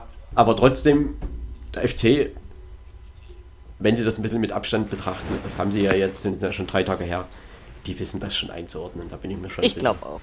Man fährt nach Europa und das hätte äh, sicherlich na, ja, nach Verlauf der letzten das, zwei Jahre keiner riesig, gedacht. Riesig. Das Problem ist einfach, ja. dass du in der Conference League noch eine Playoff-Runde vor der Gruppenphase hast. So, und das mhm. heißt, du weißt bis Juli, August, je nachdem, wann sie der nächsten Saison eingesetzt wird, äh, also wahrscheinlich Ende Juli, weil wir ja ein bisschen eher anfangen, Du weißt halt nicht, nicht ob, ob, du, du wirklich nach Europa fährst. Ob du die sechs ja, Gruppenspiele also. hast oder nicht. So, das heißt, du kannst bis dahin dein, Plan, dein, dein Kader nicht so planen, als muss ich jetzt doppelt belastet sein, bin ich jetzt doppelt belastet oder eben nicht. So, und das ist halt ein bisschen das Problem an der Conference League. Mhm. Aber naja, trotzdem ist es trotzdem ein Erfolg. Also ich glaube, das bleibt trotzdem am Ende stehen. Ja, aber dass sicher. man im, im Gegensatz zu den Jahren davor sich wirklich merklich verbessern konnte. Und ja, ich denke, die werden da in Köln und gerade auch mit Steffen Baumgart, der ist emotional, aber er ist auch nicht unrealistisch. Also ich denke schon, dass da die richtigen Worte gesprochen werden. Und dann gucken wir mal, wie es Man am sieht Ende halt an solchen läuft. Szenen dann im Stadion, wie das solchen Fanszenen, was das denen bedeutet. Und das ist halt der Punkt, worum es hier immer wieder geht, wo man halt, äh, ja, man sieht das auch an den Frankfurter Fans und auch an, an vielen, ich sag's jetzt einfach mal, Traditionsvereinen und dann gibt's halt das Gegenteil. Ich sag mal, ich will da nicht immer drauf rumhacken, aber wenn dann RB Leipzig mit 1000 Fans nach Glasgow fährt, ich meine, Frankfurter werden 20.000 mitgefahren und das ist halt bei Gladbach Ja. genauso und das ist der Unterschied. So, und was Ja. ist die Köl der Kölner Fanszene bedeutet, das Da haben wir wissen auch wir ja auch, gesehen. dass die mitfahren die- ohne Ende. So ist es. bei Besiktas Istanbul spielen dürfen, da fahren eben in die Türkei auch 15.000 mit. Ja, genau, das ist schon der Unterschied. Und ja, ist schön, wenn Fans so hinter ihrem Verein stehen, ne? Würde ich, glaube ich, einfach mal so sagen. Und Ich will das auch nicht immer so negativ sehen, weil es muss sich auch in Leipzig erst entwickeln, aber es ist trotzdem ein Unterschied und das sieht man halt jetzt gerade in Endphasen, wenn Mannschaften was erreichen oder eben auch nicht. Äh, ich meine, in Bielefeld wird es auch Tränen geben am Wochenende. Ja, aber du kannst, du kannst Tradition nicht entwickeln. Ne? Das ist schwer. Schwierig, weil die anderen Vereine entwickeln ja weiter ist sich schwierig. und haben halt schon eine gewisse Ja. Geschichte vorher. genau, und man muss eben wachsen, um irgendwann auch Tradition zu werden. Das äh, kann ja jeder, So ne? ist es. Ähm, dass er irgendwann auch dazu gehört. Aber wie gesagt, Köln ist Tradition natürlich, aber trotzdem ist es ja in Köln keine Selbstverständlichkeit, in Europa zu spielen. Schon lange nicht mehr. Ist zwischendurch mal Ja, vorgekommen, nach vor nicht Jahren. besonders erfolgreich. Also, so schlimm Aber ist es überleg nicht. mal, ja, aber überleg mal, was da abging und, und wie lange davor die Pause war. 25 Jahre oder was das war, ne? Also, ähm, wenn ich so denke, es ist keine Selbstverständlichkeit, dass man als erster FC Köln in den europäischen Wettbewerben spielt, ne? Oder spielen Auf, kann. auf keinen Fall. Ja, man muss doch ganz klar sagen, dass Mannschaften wie Freiburg, wie Union und Köln es wirklich gnadenlos und gut ausgenutzt haben, dass eben Mannschaften, die sich eher da sehen, nicht performt haben in dieser Saison. Genau. Und das ist, das muss man doch, das, das kann man und muss man anerkennen. Und die stehen ja, Ja. alle drei genau zu Recht da, wo sie stehen. Und nicht, Das sehe ich also auch das, so. das muss man einfach so sagen. Und ganz ehrlich, dass der erste FC Köln mal zu Hause gegen Wolfsburg verliert, also ich finde das jetzt nicht die Riesenüberraschung. Es ist halt schade, dass es kurz vor Schluss passiert, für, aus Kölner Sicht. Ja, weil es nicht nötig war. Aber gut, wie gesagt, die werden es einordnen können und insofern, die hauen jetzt in Stuttgart, versuchen die natürlich nochmal alles rauszuhauen und wer weiß, was am Ende dann dasteht. Genau. Ja, und Wolfsburg gegen Wolfsburg kannst du auch zu Hause mal verlieren. Ne? Das kann muss passieren. man auch ganz deutlich sagen. Das kann ist passieren. tatsächlich so, ja. Deswegen. Ja, also alles kein Beinbruch. Ja, und Wolfsburg kann jetzt am Wochenende mit Bayern ein schönes Tresenduell machen oder was sie da auch immer machen. Ähm, Was auch halt immer sie dann, Punkte. ob es überhaupt um irgendwas auf dem Platz geht, äh, ist die Frage bei dem Eindruck, den die Bayern äh, auf die, in den letzten Spielen auf mich gemacht haben. Aber ähm, ja. Also, normalerweise würde man jetzt ja sagen, Bayern gewinnt das 4 zu 0, aber ich muss euch tatsächlich sagen, diesmal bin ich mir da gar nicht so sicher. ist eigentlich immer mein, mein Standardtipp, wenn es zum Ende der Saison stattfindet. Ich habe damit, glaube ich, auch sogar schon einmal richtig gelegen. Aber ähm, sei es drum, werden wir sehen, Zukunftsmusik. Ne? Ähm, wir schauen jetzt nochmal in die Vergangenheit. Wir haben noch ein Samstagsspiel am Nachmittage. Da sind ganze sechs Tore gefallen. Tja, und da sind jetzt diese Mannschaften, von denen Marco gerade gesprochen hat, die sicherlich mehr von sich erwartet haben. Hoffenheim meine ich damit. Man hat ja in den letzten Wochen irgendwie vergessen, dass es ja auch für sich selbst noch um Europa gehen könnte. Vergessen hat man es wahrscheinlich nicht wirklich, aber man hat zumindest nicht so gespielt. Man hatte Leverkusen zu Gast, hat dieses Spiel 2 zu 4 verloren. Obgleich ich sagen muss, ähm, manchmal tut auch so ein Rückstand gut, ne, um ins Spiel zu kommen. Äh, Im Falle von Leverkusen hatte ich das Gefühl, war das so. Ähm, als sie dann zurückgelegen haben, haben sie Hoffenheim gezeigt, wo der Hammer hängt. Patrick Schick, beeindruckende Saison, muss ich nochmal sagen. Habe ich in diesem Podcast schon zu oft gesagt, aber es ist so. Ähm, hat wieder getroffen am Samstag. Ja, Leverkusen damit definitiv auf Platz 3 oder besser gesagt zumindest ja, definitiv in der, in der Champions League. So heißt es richtig. ja, Ähm, definitiv Platz 3 stimmt. Das stimmt auch, ja. Ich habe jetzt nicht nachgerechnet. Ja. Ich will ja nicht immer was Falsches sagen. Also jedenfalls definitiv auf Platz 3 und definitiv in der Champions League. Besser kann es ja gar nicht kommen. Und nach dieser Saison, wir machen keine Bilanz, aber das darf man, glaube ich, auch nach diesem Spiel sagen, meiner Meinung nach auch verdient. Ja, Jürgen, ähm, Hoffenheim ist irgendwie sieben Wochen zu früh die Luft ausgegangen oder, oder was ist da schiefgelaufen, deiner Meinung nach? Ja, ja, definitiv. Das stimmt. Sie haben also, glaube ich, jetzt acht Spiele in Folge nicht mehr gewonnen. Das ist schon eine ganz schöne Hausnummer. Und sie standen mal gar nicht schlecht. Wir haben früher immer gesagt, früher ist Quatsch, aber wir haben vor, vor Wochen immer gesagt, Hoffenheim, Wundertüte, weißt du nie, wo du sie hast. Sie können verlieren, sie können aber auch jeden schlagen. Aber von jedem schlagen ist in den letzten Wochen verdammt wenig übrig geblieben. Also das muss man wirklich sagen. Sie, sie, die waren ja auch mal vorne mit drin, ne? hätten um Europa mitspielen können. Aber jetzt äh, bleibt nichts. Man kann noch nicht mal sagen, nicht viel. Es bleibt nichts. Gut, sie haben sich gegen Leverkusen am Samstag nochmal angestrengt in der Anfangsphase, aber dann hat Leverkusen dermaßen gut dagegen gehalten und man hat auf jeden Fall gemerkt, das meine ich auch, dass man wieder aus dem Vollen schöpfen konnte. Ja, noch nicht ganz. Florian Wirtz braucht ja nur noch eine Zeit, ist ja logisch. Aber die anderen, Patrick Schick hast du erwähnt, gibt es überhaupt kein Vertun, hat sein Tor gemacht und das ist, die, die haben einfach top gespielt in, in Hoffenheim und verdient am Ende 4 zu 2 gewonnen, verdient den dritten Platz äh, eingesackt und man muss ja auch mal sagen, Trainer Sioane ist mit Sicherheit äh, in der ersten Saison.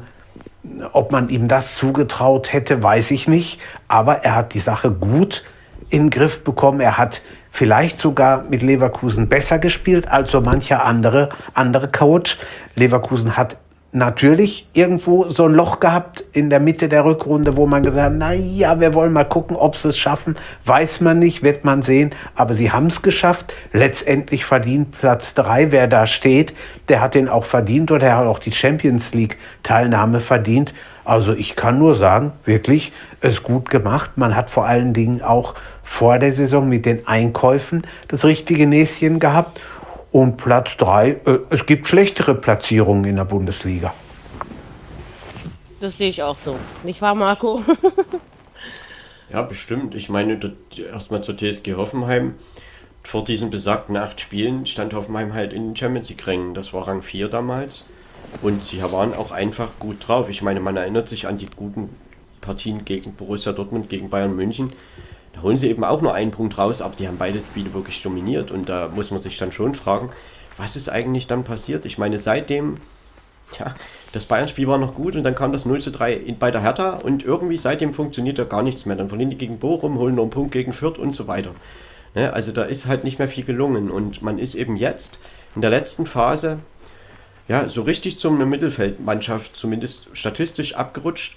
13 Siege, 7 Unentschieden, 13 Niederlagen, 57 zu 55 Tore, 46 Punkte. Platz 8. So, naja, und das ist es dann eben in der Endabrechnung. Und äh, also sie wären 8 oder 9, was anderes geht nicht mehr. Und insofern, äh, sie haben gezeigt, auch am Samstag wieder, dass sie mithalten können. Am Leverkusen, ich fand, ich fand schon, dass sie das in der ersten Halbzeit sehr ordentlich gemacht haben. Haben sich auch von dem Ausgleich, der ein sehr schönes Tor war, übrigens von Patrick Schick, ähm, haben sie aber auch dann wieder gut zurückgekämpft. Also es ging ja schon zwei Minuten später wieder mit der TSG-Führung weiter und ja, ich denke, dass sie in der ersten Halbzeit hätten vielleicht sogar ein Tor mehr machen müssen noch. Um, das wäre vielleicht sogar möglich gewesen. Naja, und dann kommt in der zweiten Halbzeit eben das Leverkusen, die straffen sich dann und, und, wissen, was sie heute zu verlieren haben oder eben auch nicht. Und in der zweiten Halbzeit dominieren sie dann eben eigentlich das Spiel komplett. Und die TSG hatte trotzdem immer ihre Konterchancen, auch nach dem 2 zu 3 noch. Kramaric eine Riesenchance. Also er war so sicherer Torschütze im letzten Jahr immer. Und jetzt verballert er eben so, dieses, der, der, der Ball muss eben einfach auch mal rein. Ne? Und da, das hat dann Leverkusen eben auch wirklich gut verteidigt. Radetzky hat auch seinen Anteil auf alle Fälle an dem Erfolg. Und die TSG, ja, da muss man schon mal gucken, was da nicht so richtig zusammenpasst. Ich glaube ja eher so, dass man da in der Defensive gucken muss, was da nicht zusammenpasst. Denn 55 Gegentore, damit kannst du halt nicht Erster bis Siebter werden. Das ist halt schwierig. Und ähm, Leverkusen 78 geschossene Tore, ich finde das wirklich auch ein richtig starker Wert. Ähm, und Patrick Schick, ja, man muss ja noch dazu sagen, Der hat nur 26 Spiele in dieser Saison gemacht, 24 Tore geschossen. Am Samstag eben auch wieder der Doppelpack und hat seinen, seinen Stempel dem Spiel auf alle Fälle wieder aufgedrückt. Und Leverkusen ist aus der schwächeren ersten Halbzeit, sage ich mal, was nicht unterirdisch war, aber schwächere ersten Halbzeit, haben sie gute Schlüsse gezogen, sind da gut rausgekommen, drehen das Spiel, drehen das Spiel verdient und sind, ich glaube, wirklich verdient Dritter. Also da fällt mir jetzt keine Mannschaft ein, wo ich sagen würde, die hätte da an der Stelle stehen müssen. Und insofern, ja, das ist das Maximalste, glaube ich, was sie in der Bundesliga rausholen konnten. Und alles weitere werden wir im Saisonrückblick sicherlich noch mal ein bisschen mehr besprechen. Ich glaube, dass sie die Verletzungen, gerade von Wirtz, von Adli ist ja auch ein Faktor gewesen, ist jetzt auch verletzt, Schick war lange verletzt, dass sie das tatsächlich gut aufgefangen haben, dass jetzt auch Paulinho seine Rolle, äh, also die Rolle von Wirtz übernommen hat und Bellarabi war ja auch viel verletzt. Äh, also ich möchte neben Schick, muss man einfach Diaby noch erwähnen, auch 13 Saisontore und auch wieder eine Vorlage am Wochenende. Ähm, das ist die haben sich da gefunden und die haben auch mit Verletzungen, die haben sich da immer wieder zusammengefunden und haben immer wieder Möglichkeiten gefunden, äh, offensiv richtig Power zu entwickeln. Und am Ende ist das Platz 3. Sie gewinnen verdient auch in Hoffenheim, können jetzt zu Hause in SC Freiburg empfangen, nochmal einen schönen Ausklang der Saison machen. Und ich meine, am Ende, klar, für Freiburg geht es noch um ein bisschen was, aber vielleicht wird das einfach ein schönes Hin und Her und dafür sind beide Mannschaften prädestiniert. Und insofern äh, Leverkusen kann, glaube ich, mit dem, was da am Wochenende passiert ist und insgesamt doch recht zufrieden sein. Und die entscheidenden Spieler haben auch am Wochenende eben wieder gezeigt, dass sie in dieser Saison ihren Stempel schon in Leverkusen hinterlassen haben. Das stimmt. Und eben auch, dass ein Herr Schick für seine Verhältnisse in dieser Saison ja vergleichsweise wenig verletzt war. Ne? Nee, aber also verletzt. seit viel verletzt. Ja, aber aber ähm, die Saisons davor ja noch viel öfter. Ne? Und das ist ähm, da kam er ja gar nicht dazu zu zeigen, was er wirklich kann. Und dann bei der, was hatten wir, Europameisterschaft, ist sein Stern ja doch nochmal so richtig aufgegangen, muss man ja schon so sagen. Hat es in der Liga bestätigt, weil ja. eben das nicht ganz so krass mit den Verletzungen war. Hat halt gute Möglichkeiten gefunden, ihn tatsächlich richtig gut einzubinden. Und er hat halt halt mit, mit Diaby, mit Würz, Bellarabi, Paulinho, wirklich ein gutes Mittelfeld, wo man eben auch genau mit so einem Stürmer gut spielen kann.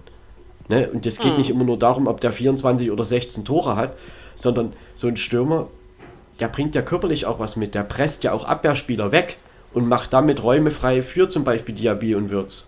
So, das geht ja nicht immer nur darum, dass der eine große Quote hat, die hat er extra noch. Aber äh, trotzdem sind ja auch Erling Haaland ist ja nicht nur fürs Tore schießen da, der ist auch dafür da, dass eben Reus und keine Ahnung Bellingham sozusagen durch die Abwehr rein durchlaufen können, weil die eben mit Haaland beschäftigt sind. Mhm. Und so ist das eben nee, das Schick, ist Schick, Schick, Schick ja. ist eigentlich einer, der den Sprung, der sich, der, ich, ich würde das fast so sagen, der sich in Deutschland gegenüber seiner Zeit in Italien nochmal verbessert hat. Ja, das kann man schon so sagen, ja. Also.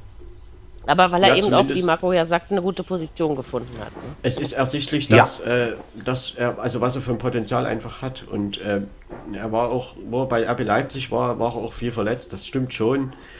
Ähm, und Leverkusen jetzt trotzdem hat, er war auch in, diesem, in, diesem, in dieser Saison einige Spiele raus und hat sich da gut rangekämpft und hat jetzt wirklich nochmal. Ne, ich meine, man hat auch so eine Quote, weil man eben vier Tore gegen Fürth schießt. Ne, das, da, da kommt ja, ja, dann sicher, aber zustande. das gehört und ja auch dazu. Ne? Also. Ja. Also nur deshalb hat genau. Lewandowski, ich will nicht nur sagen deshalb, aber hat Lewandowski eben auch solche Quoten, weil er eben mal ein paar Dreierpacks oder sowas macht.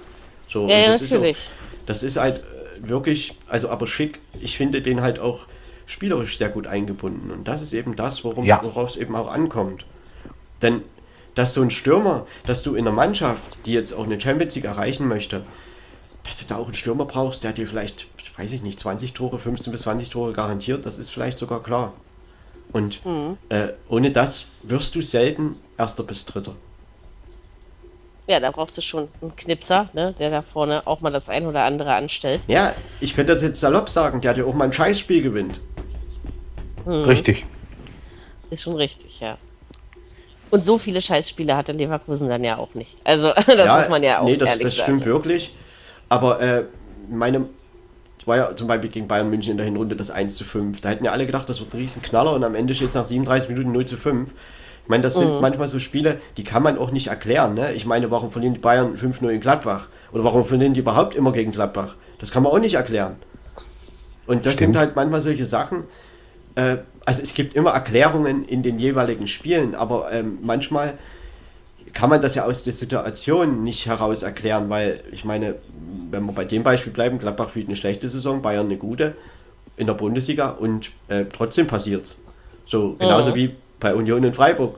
Da, da gibt es auch, warum, warum haben die immer Probleme miteinander? Oder warum hat Dortmund immer Probleme mit Hoffenheim. Das sind immer solche Geschichten, die immer und immer wiederkehren. Die wiederholen sich dann eben und das macht es aber irgendwie auch aus und jedes Mal fragt man sich, na, passiert es diesmal wieder oder nicht? Meine, ne? die Bayern, also die haben halt ihre Mühe und Not mit Augsburg. Also ich möchte mal wissen, warum. Hm. Ja. Aber es ist auch gut, das wenn stimmt. man nicht alles erklären kann. Ähm, es gibt eben also solche, solche Spiele. Das ist schon richtig so. Jeder braucht den, ne? Da einfach damit damit das Gefälle dann auch irgendwie stimmt und, und auch ein bisschen wankt und aber die TSG dass muss man ich nicht alles voraussehen kann. Äh, die müssen schon jetzt in der Sommerpause mal wirklich schauen, was da schiefgegangen ist, weil die Chance an der Stelle von Union oder Freiburg oder Köln zu stehen, also ich glaube, das hätten sie auch gehabt. Das muss man schon mal ja, ehrlich sagen. Hätten sie auch. Weil ganz eindeutig. ordentliche Spiele gezeigt und warum das jetzt im letzten Saisondrittel so abgerissen ist, das ist, das müsste man schon versuchen in Hoffenheim zu analysieren. Das wird man auch tun. Äh, Kramaric hat ja einen Vertrag verlängert, also schon vor zwei Monaten, glaube ich. Äh, bisschen so, das ist ja auch Kontinuität, was man in Hoffenheim jetzt auch nicht unbedingt als Traditionsverein ist es ja nicht nachsagen kann, aber man versucht natürlich mit sowas, sowas eine lange Bindung da aufzubauen. Ne? Und mhm. äh, ob man das jetzt nun will oder nicht, ob das Hoffenheim in Europa spielt, also ich sag mal so, jetzt unverdient gewesen wäre es bestimmt nicht. Ja, aber die letzten Wochen haben eben auch gezeigt, dass es für andere verdienter ist. Ne? Ist einfach. Haben sie schon viel von ja. ja. Bei dem Spiel hat mich auch die Zuschauerzahl überrascht. 16.000, ungefähr genauso viel ja. wie in Fürth. Und so viel zum Thema Tradition. Ne? In Fürth passen nicht mehr rein, aber hier, genau. Jürgen, da hast du tatsächlich aber recht, weil ich frage mich dann schon, letztes Spiel, Bayer Leverkusen, Tabellendritter, warum ist dieses Stadion nicht ja. ausverkauft mit 30.000? So ist es. So ist stimmt. es. Und das, das ist ja nicht groß. Wahrscheinlich eben auch, ähm, ja, weil es um nichts mehr ging. Also naja, ich glaube, aber, dass das aber, für viele schon so ist. Ja, spart man ehrlich, eben das Geld. In Frankfurt gegen Gladbach ging es um nichts. Stadion ausverkauft. In Köln Stadion ausverkauft. Nicht erst dieses Wochenende, schon seitdem es wieder geht. So, und da kommen wir noch Union immer ausverkauft, wenn es ging. Bayern jetzt wieder ja. ausverkauft, Dortmund ausverkauft. Also wir brauchen da nicht drüber reden, aber das ist halt das Thema. Ja, also es kommt ja auch darauf an, was der Verein auf die Fans vermittelt. Ne? Also Hoffenheim hat aber auch nie so richtig gesagt, was sie eigentlich wollen. Und als vor Wochen dann schon, naja, da war das war noch nichts klar, aber man hatte, man hatte ja einfach auch wir nach außen, die es ja wirklich von außen nur beobachten, das Gefühl, dass es immer weiter nach unten, also dass, dass das nicht mehr nach oben geht, lass es mich so ausdrücken.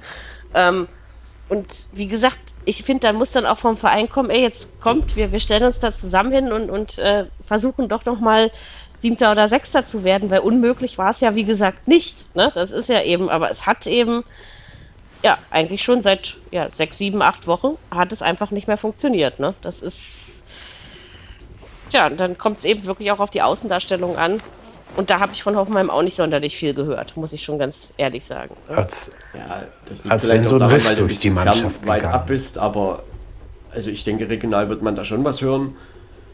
Aber trotzdem ist es ja, ähm, also ich denke, man hat das schon ein bisschen verschenkt. Das muss man schon mal sagen.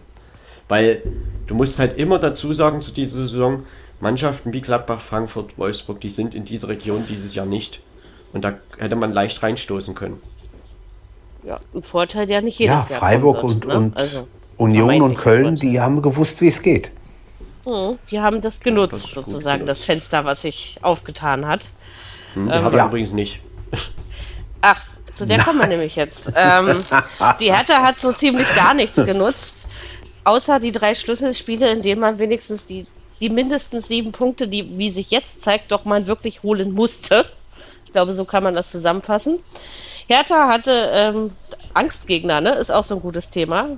Hertha und Mainz, das, das klappt auch einfach nicht. Äh, seit Jahren schon nicht wirklich. Für die Hertha, um es mal so auszudrücken. Mainzer Fans würden jetzt was anderes zu mir sagen. Ja, also Hertha hat das Spiel 1 zu 2 gegen Mainz verloren, vollkommen zu Recht, viel zu niedrig meiner Meinung nach. Ähm, ja, man hat man hat schon recht schlecht angefangen zu spielen. Nachdem man dann in Rückstand geraten ist, auch zu Recht, meiner Meinung nach, ähm, wurde es noch bitterer.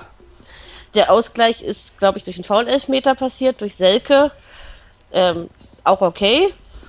Und dann lässt man sich, anstatt wenigstens diesen beschissenen Punkt zu retten, Entschuldigung, wenn ich das jetzt ausnahmsweise mal so emotional sage, neun Minuten vor Schluss dann noch dieses 2 zu 1 in die Maschen äh, packen. Also, ähm, also ich, habe mich wirklich gefreut über die sieben Punkte aus diesen drei super wichtigen Spielen.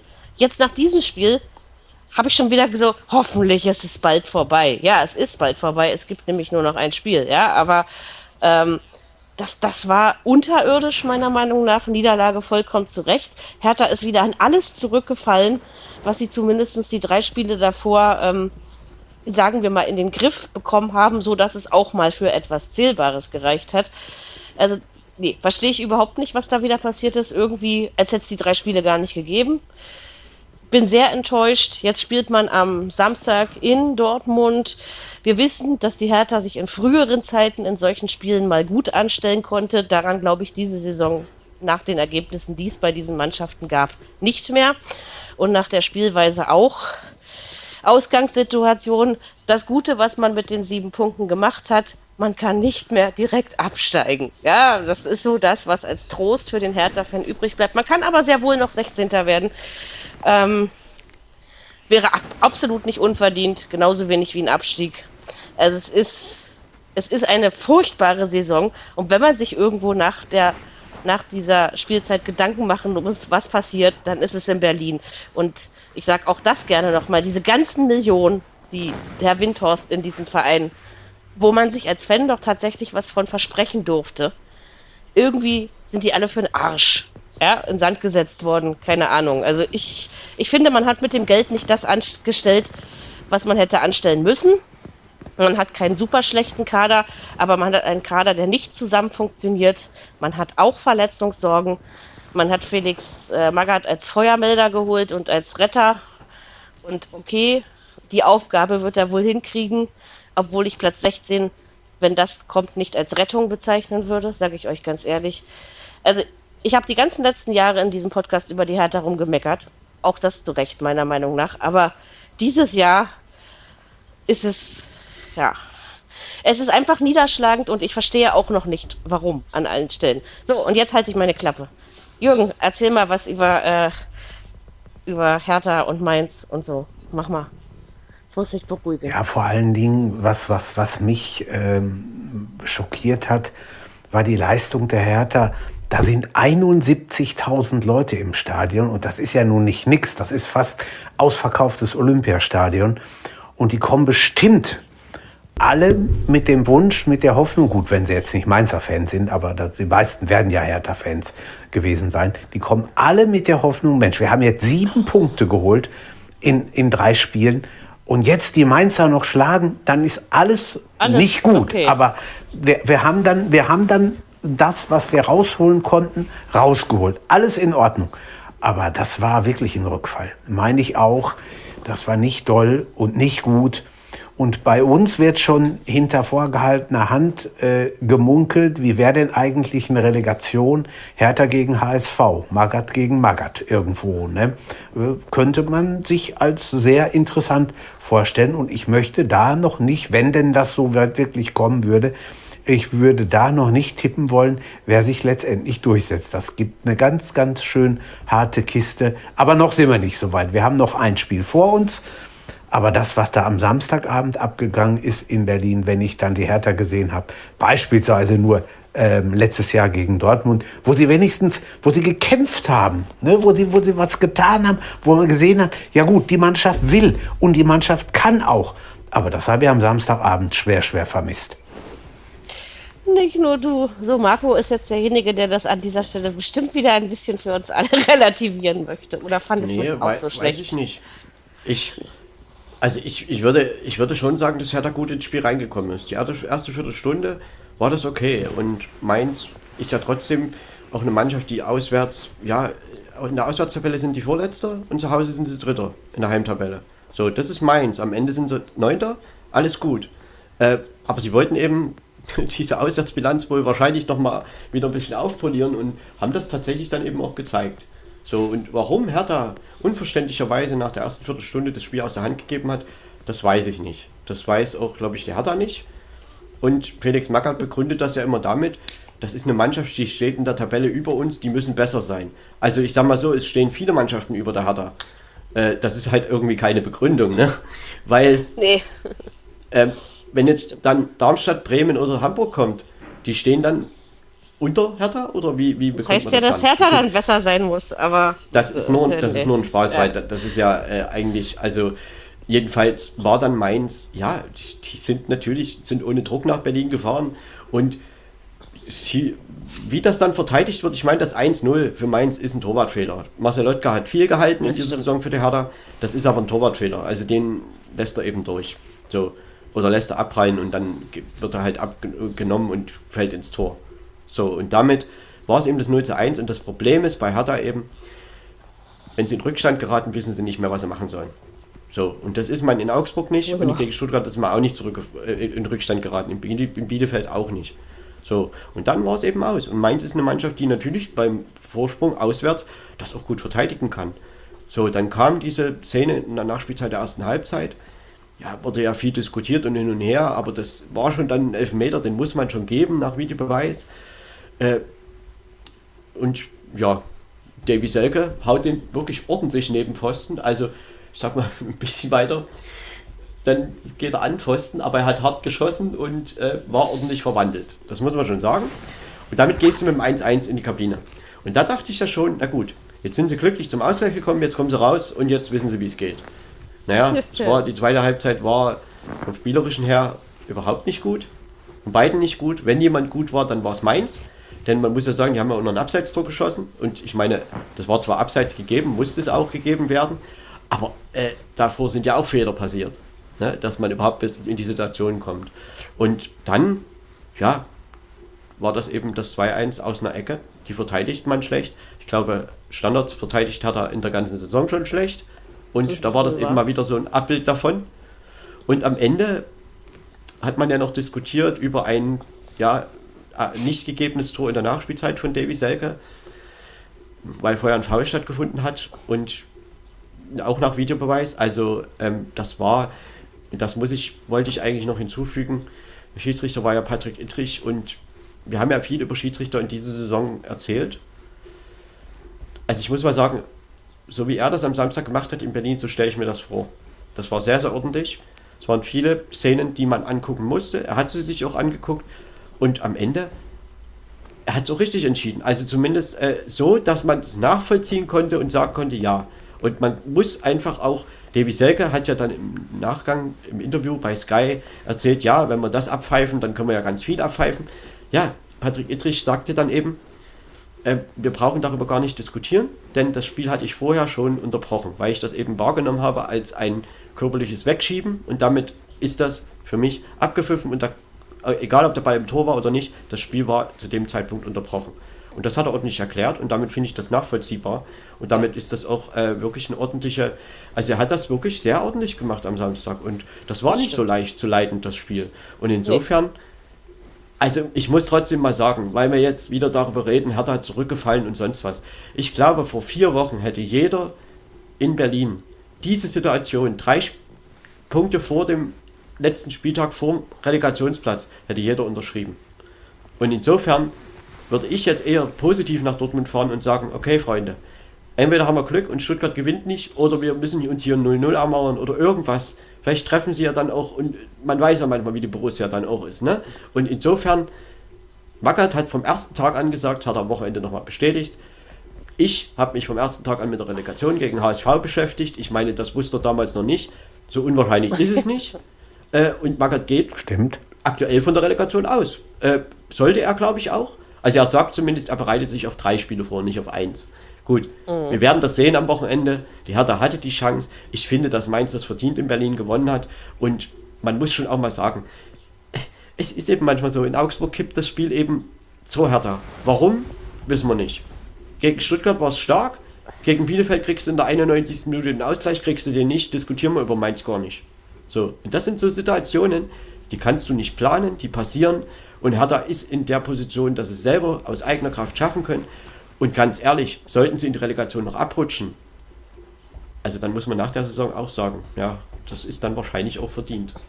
Und insofern ja, darum geht's hat man mir auch da aber trotzdem mehr. noch zwei Spiele, wo man das noch regeln kann. Und das ist ja nicht verloren. Also man steigt nicht mehr direkt ab und das ist doch erstmal viel wert. Sicher, aber es ist Zwei, eben eine Scheißsaison. ja. Ja, aber das wussten wir ja schon vorher. Zwei- vor Mainz. Zwei Dinge möchte ich dazu sagen. Was bei Hertha fehlt, was man äh, vielleicht auch zum Anfang der Saison oder Mitte der Saison gesehen hat oder in den letzten Jahren. Hertha ist eigentlich eine Mannschaft, die in der zweiten Halbzeit immer noch mal so ein bisschen was versucht hat, das eine oder andere Tor erzielt hat. Das ist weg. Dieses Unberechenbare, das Das ist Problem ist, dass die überhaupt nicht wissen, wie sie überhaupt ein Tor erzielen wollen. Hat mit richtig. Standards in Augsburg funktioniert und gegen Hoffenheim. Plattenhardt hat am Wochenende nicht spielen können, da war diese Waffe weg.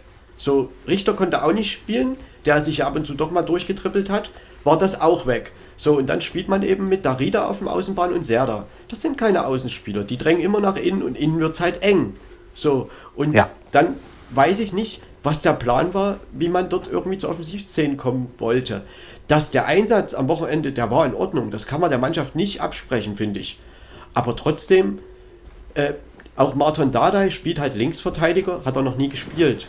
Äh, hat unter Magath überhaupt noch nicht eine Rolle direkt gespielt. Und so sind das immer solche Entscheidungen. Vielleicht gibt der Kader auch aktuell nicht, an, nicht mehr her. Aber so richtig, wie man überhaupt ein Tor erzielen wollte, weiß ich nicht. Und dann war es eben das Blöde, dass Mainz ja getroffen hat und die Hertha plötzlich zurücklag und keinen Punkt mehr hatte. Und das ist das. Dann geht man eben zum Ausgleich und verteidigt das eben nicht. Und das verteidigt man auch zu Recht nicht. Mainz hätte auch noch ein Tor mehr machen können. Und äh, zum Ende hin, klar gibt es noch eine Chance vor dem vermeintlichen Ausgleichstor von Selke. Das kann auch 2-2 ausgehen, aber nimmt man das Spiel insgesamt, so richtig verdient gewesen wäre das nicht. Und trotzdem sage ich, die Situation für Hertha ist immer noch ordentlich. Also Jürgen, Es was hätte war schlimmer das kommen zweite? können. War das noch Das zweite ist, ist das, ja, das zweite ist, wir hatten ja schon kurz drüber gesprochen, äh, Dortmund und letzte Spieltage. Ich kann aus dem Handgelenk drei, vier, fünf letzte Spieltage aufzählen, die die hier dermaßen versaubeutelt haben. Und deswegen, nur deswegen, äh, glaube ich auch, dass Hertha am Samstag vielleicht eine kleine, aber noch eine Chance hat. Die können, die können auch 5-0 verlieren. Also da gibt es überhaupt kein Vertun. Und wenn Haaland im letzten Spiel für den BVB echt nochmal alles zeigen und raushauen will, dann wird es für Hertha wirklich schwer.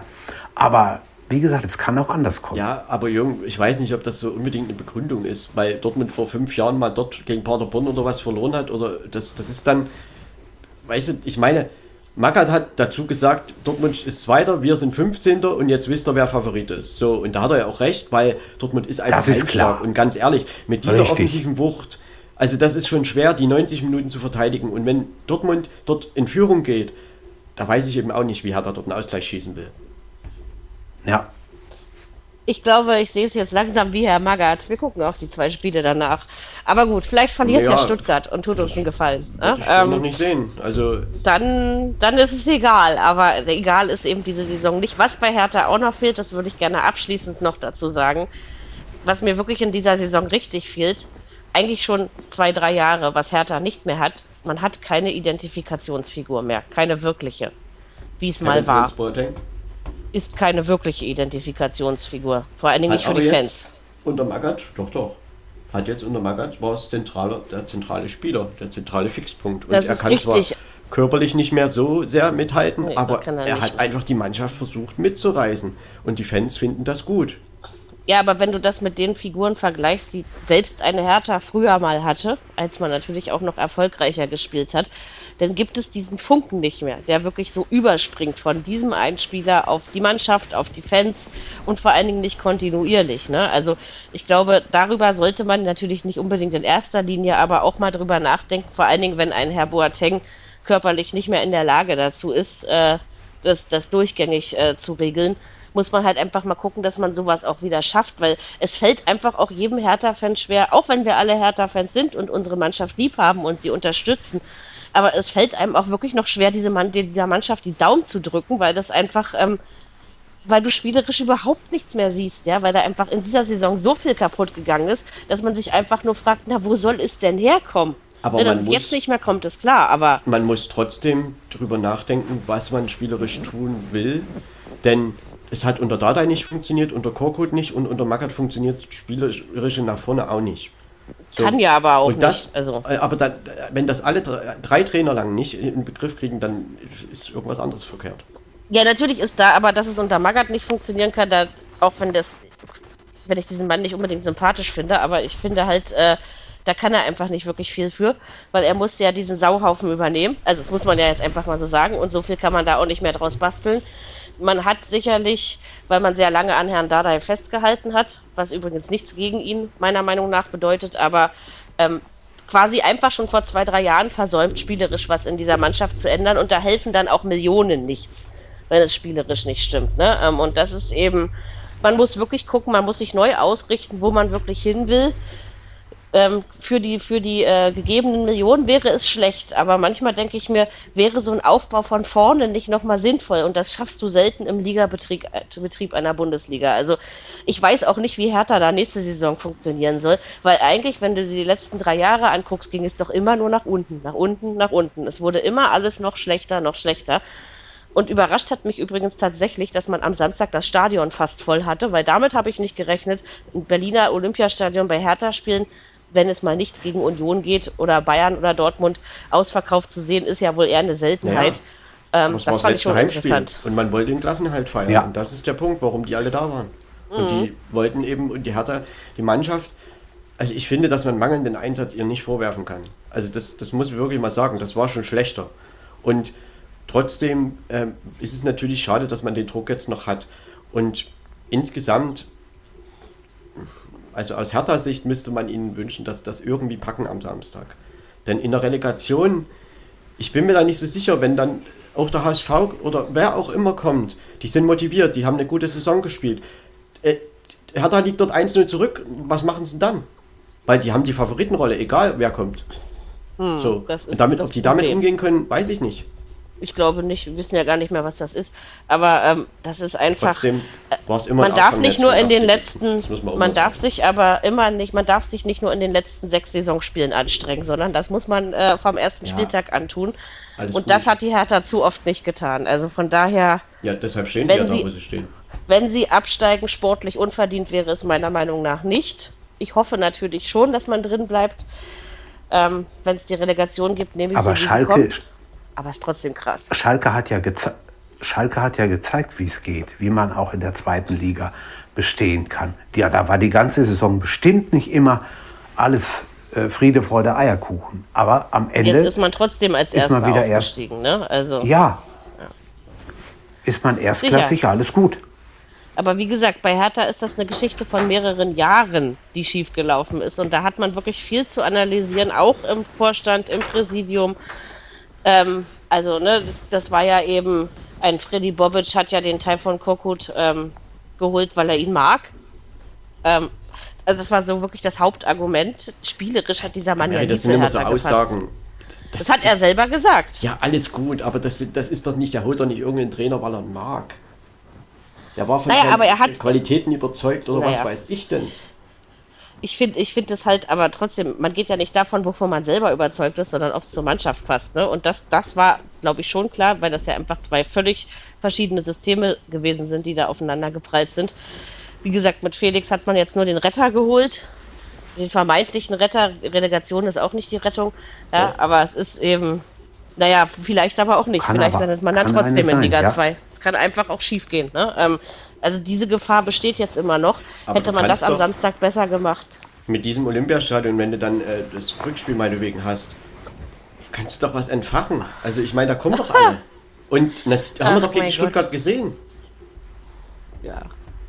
Dieses eine Ja, Mal. und letztes Jahr, guck dir, guck, dir, guck dir doch Köln gegen Kiel an. Die Kölner verlieren zu Hause und hauen die Kieler dann in Kiel 5-1 oder sowas weg. Ich sag Kann man ja, aber diese, trotzdem nicht vergleichen.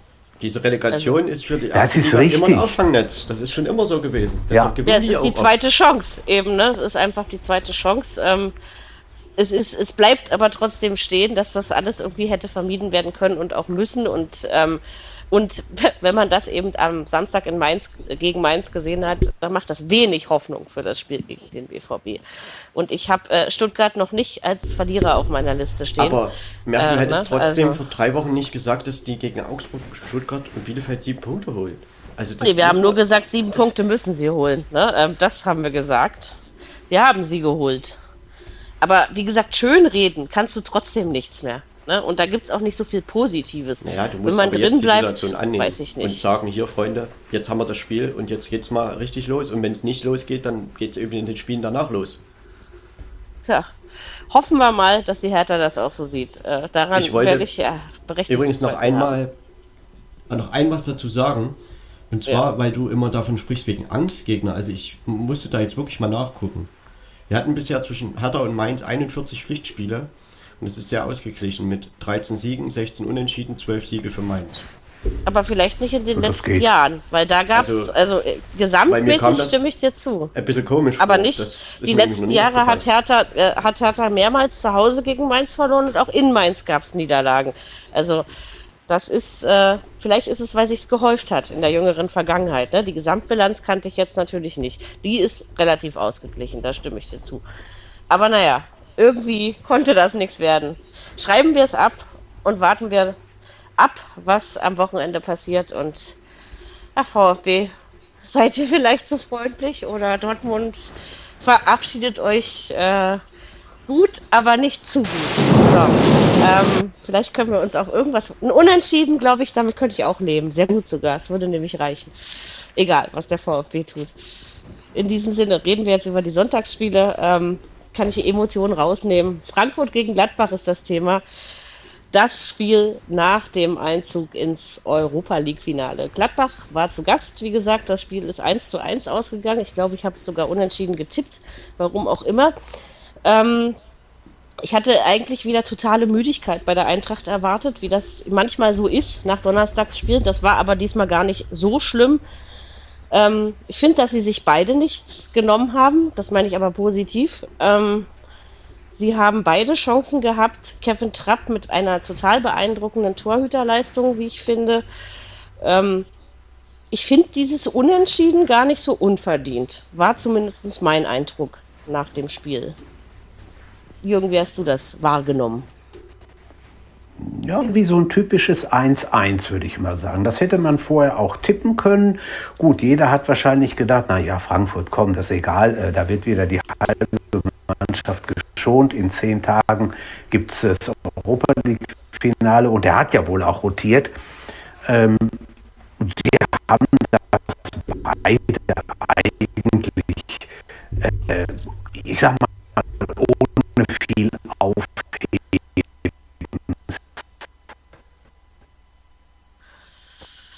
Ich weiß jetzt nicht, ob du wackelst ganz ähm, schön.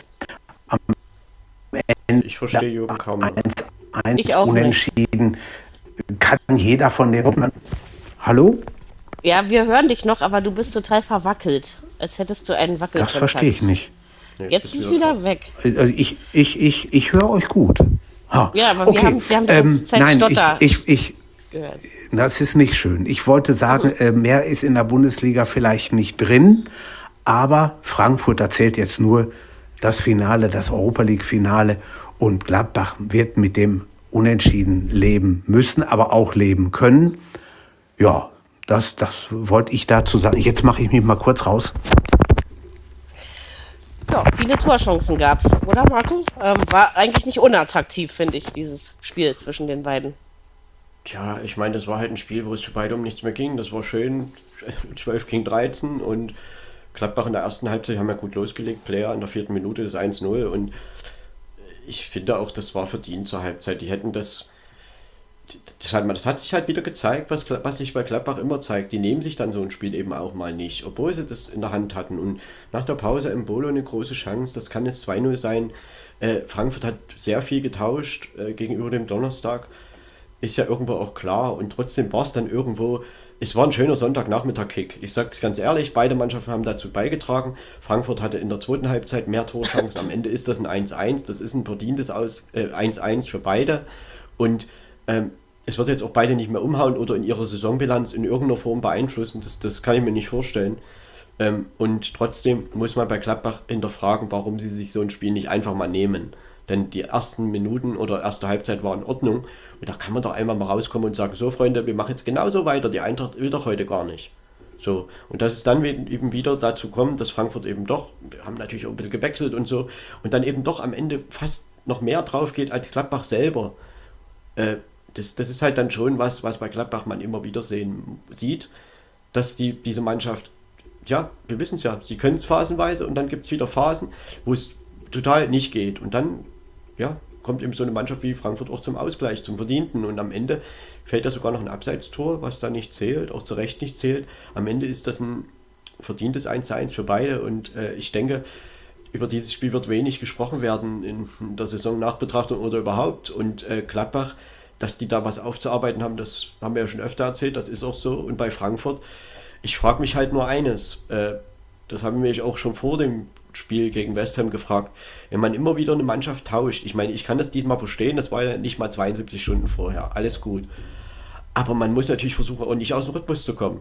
Und sich nicht mhm. irgendwie besoffen denken, ach, jetzt Sevilla und bla, und plötzlich ist in Sevilla und man liegt 0-2 hinten nach 20 Minuten. Weil dann hast du am Ende nämlich Platz 13 und nichts. Ja, das kann natürlich auch noch also, passieren. Ich will also das nicht sagen, dass das passiert, äh, das, aber ich habe da manchmal so ein bisschen Sorge, dass man da, obwohl man ja bisher Frankfurt immer auf Punkt da war, das muss man auch dazu sagen. Oh, wenn aber mussten, hat es schon Ich sag mal so, ja. ich denke, dass die Rangers sehr motiviert dort ankommen und vielleicht sogar motivierter als der FC Barcelona. Und das ist eben genau der Denkfehler, den man machen könnte, weil ich sag mal, in Barcelona bist du Außenseiter, das weißt du vorher. So, dann nimmt Barca das nicht richtig an und plötzlich liegst du dort 1 und 2-0 vorne und dann ist es was ganz anderes. Aber die Rangers, für die ist das ein Riesen, genauso ein Riesending wie für Frankfurt den Titel zu gewinnen. Und die haben bisher auch Gutes vollbracht in dieser Europa League. Und deshalb wird Frankfurt da, das wird ein ganz körperlich anderes Spiel, als man das vorher hatte. Aber bis jetzt haben sie sich immer auf ihren Gegner richtig eingestellt, europäisch betrachtet. Alles das gut. muss man ihnen auch lassen. Ähm, deswegen traue ich ihnen das wieder zu. Jetzt in der Liga, man lässt es eben auch einfach austrudeln, weil es geht ja einfach wirklich um nichts mehr. Ne? Ähm, das ist, ähm, dafür war das 1-1 in Ordnung, sage ich nach wie vor. Mit dem Rotieren ähm, könnte ein Problem werden, aber bis dahin muss man es ja nicht mehr. Ne? Also, man kann jetzt seinen 34. Spieltag spielen ähm, ich glaube schon, dass in Mainz jetzt ne? am Wochenende, glaube ich schon, dass ein paar mehr Stammspieler spielen werden, um dieses Gefühl zu bekommen. Weil sie hatten ja jetzt sieben Tage Zeit oder sechs Tage. Und ich glaube, dass man das schon macht. Dann spielt man Mittwoch wieder. Ja, hm. und dann geht es nach dem Mainz-Spiel. Ich meine, das ist ja von der Tabelle in der Bundesliga ähnlich. Und dann, dann geht es nach Sevilla und dann, es geht dort auch, wie ich es vorhin schon mal sagte, nicht um irgendwelche spielerischen Elemente, die kommen dann, weil was man bis dahin nicht gelernt hat, das lernt man jetzt nicht mehr. Es geht dort auch um Emotionen und um ganz andere Sachen. Ich meine, in so einem äh, Finale, europäischen Finale, stehst du nicht jedes Jahr. Nö. Und gerade und diese beiden Mannschaften. Eben um Titel. Ja, und das, das wird schon. Deswegen wird man jetzt gegen Mainz sicherlich nicht so tun, als gäbe es das Spiel nicht, weil es ist ja eben eigentlich auch ein gutes Training, wenn man so will. Ne? Ähm, man kann auch nochmal Dinge ausprobieren, ich glaube, Mainz wird den schon mal einen ordentlichen Fight festigen. das ist ja so ein kleines Prestigeduell auch. Also das wird schon, Von der Region kann schon intensiv ja. werden. Aber trotzdem muss ich wieder sagen, aus Gladbacher Sicht, warum nimmt man sich das Spiel nicht einfach? Einfach mal das Spiel nehmen. Man hat es in der Hand und naja, dann passiert das, was immer passiert ist in dieser Saison. Und das, das, ich bin da wirklich gespannt, was sich im Sommer wie tut. Und ich bin da auch gespannt, mhm. was man wie aufarbeitet in Bezug auf den Trainer. Das muss ich wirklich mal sagen. Weil ich habe das, glaube ich, schon mal erwähnt es geht halt schon darum, ob man mit dieser Mannschaft Ballbesitzfußball spielt oder eben Gegenpressing-Fußball. Und Hütter ist ja ein Anhänger von diesem Gegenpressing-Fußball. Und ich bin, glaube ich, irgendwie zu der Überlegung gekommen, dass diese Mannschaft genau das nicht kann. Weil unter Ballbesitz, damals Dieter Hecking, Marco Rose, das konnten sie. Mhm. Und da waren sie gut. Natürlich muss man, sie sind jetzt auch eine Saison schon zusammen. Und da kann man auch mal eine Mannschaft Mannschaft kann sich natürlich auch mal verändern. Aber das, das erklärt ja nicht die unsagbaren Abwehrfehler, die immer und immer wieder passiert sind. Weil ich meine, die haben 60 Gegentore. Damit kannst du nicht Dritter oder Fünfter oder Zehnter also Das ist schon werden. wirklich sehr viel, ja. Das ja. funktioniert nicht. Ich meine, die haben auch 49 geschossen, alles gut. Aber ich glaube, über diese gerade Philosophie und insgesamt im Kader, Zusammenarbeit mit dem Trainer, man muss sich da im Sommer wirklich was überlegen. Und ich muss es auch ehrlich sagen, äh, also das sage ich jetzt wirklich mal als Fan, sollte man zu dem Schluss kommen, dass das nicht passt, dann muss man sich eben auch mal eingestehen, dass es nicht, dass man sich eben geirrt hat im letzten Jahr. Und dann muss man was verändern. Und dann ist das eben so. Und ich glaube, es wäre einfach blöd, wenn man im nächsten Jahr wieder in dieses Fahrwasser gerät, denn ich muss es mal so sagen, wie es ist. Es gab dieses Jahr irgendwie Freifahrtscheine, also nicht Freifahrtscheine, aber es gab eine Mannschaft mit Fürth, die sehr wahrscheinlich absteigt. Es gab auch Bielefeld, wo man jetzt nicht als unwahrscheinlich das annimmt, dass die absteigen. Nächstes Jahr wüsste ich nicht genau, ob es die Mannschaft gibt. Ne? Es kommt Schalke ja. hoch, es kommt, äh, weiß ich, Hamburg, Bremen, Darmstadt, wie auch immer. Äh, also ich will bloß, ich will jetzt nicht sagen, dass die nächstes Jahr um Abstieg spielen, aber man muss trotzdem höllisch aufpassen. Denn Bremen, Schalke, die hätten auch vor zwei Jahren nicht gedacht, dass sie irgendwie absteigen. So. Und das dann. Ist, hat einige schon erwischt, ja. Hm. Ich denke aber Gladbach, die werden das im Sommer doch ordentlich analysieren. Ich glaube, das sind schon kluge Menschen am Werk und die sehen ja auch die Fehler. Und ich denke, Adi Hütter muss sich da versuchen, auch mal ein bisschen umzustellen. Und dass die Mannschaft Potenzial hat, na mein Gott, das zeigen sie doch immer wieder. Und diese Abwehrfehler, ja, damit gewinnst du halt nichts in der Bundesliga. Damit holst du 40 Punkte oder eben 42. Äh, trotzdem sollten sie am Wochenende auch nochmal vor vollem Stadion ordentliches Ende machen und dass es auch funktioniert. Haben sie gegen Leipzig vorige Woche ja auch gezeigt. Da hat Gladbach ein ordentliches auch Positionsspiel in der Defensive gespielt. Das war richtig gut. Und Leipzig ist ja nur wirklich eine offensiv starke Mannschaft. So, dass es geht, das haben wir gesehen. Aber bitte nicht nur zweimal in der Saison, sondern vielleicht 25 Mal. So, ja. und dann ist auch wieder was drin. Und insofern, Frankfurt, ja, und Gladbach am haben, haben schön gefeiert, die Fans. Also war ja einfach, war eine coole Stimmung am Sonntagnachmittag, muss man wirklich einfach mal sagen. War aber auch attraktiv vom Spiel her. Also ich fand gepasst. das auch, war ein schönes. Basketball ist ausgefallen wegen Corona bei den Braunschweiger, so konnte ich mir das am Sonntag äh, tatsächlich in aller Ruhe angucken. Ähm, ja, und das habe ich auch nicht bereut. Das Spiel danach habe ich ein bisschen mehr bereut. Also nicht bereut, aber naja, wenn wir jetzt einfach bei dem Wortlaut bleiben.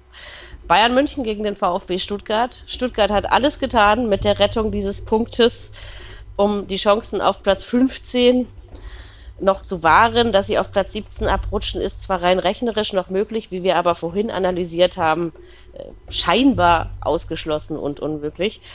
Ähm, ja, man hat in München 2 zu 2 gespielt, was äh, zum einen an einer guten Stuttgarter Leistung lag, die ich möchte ich äh, nicht außen vor lassen.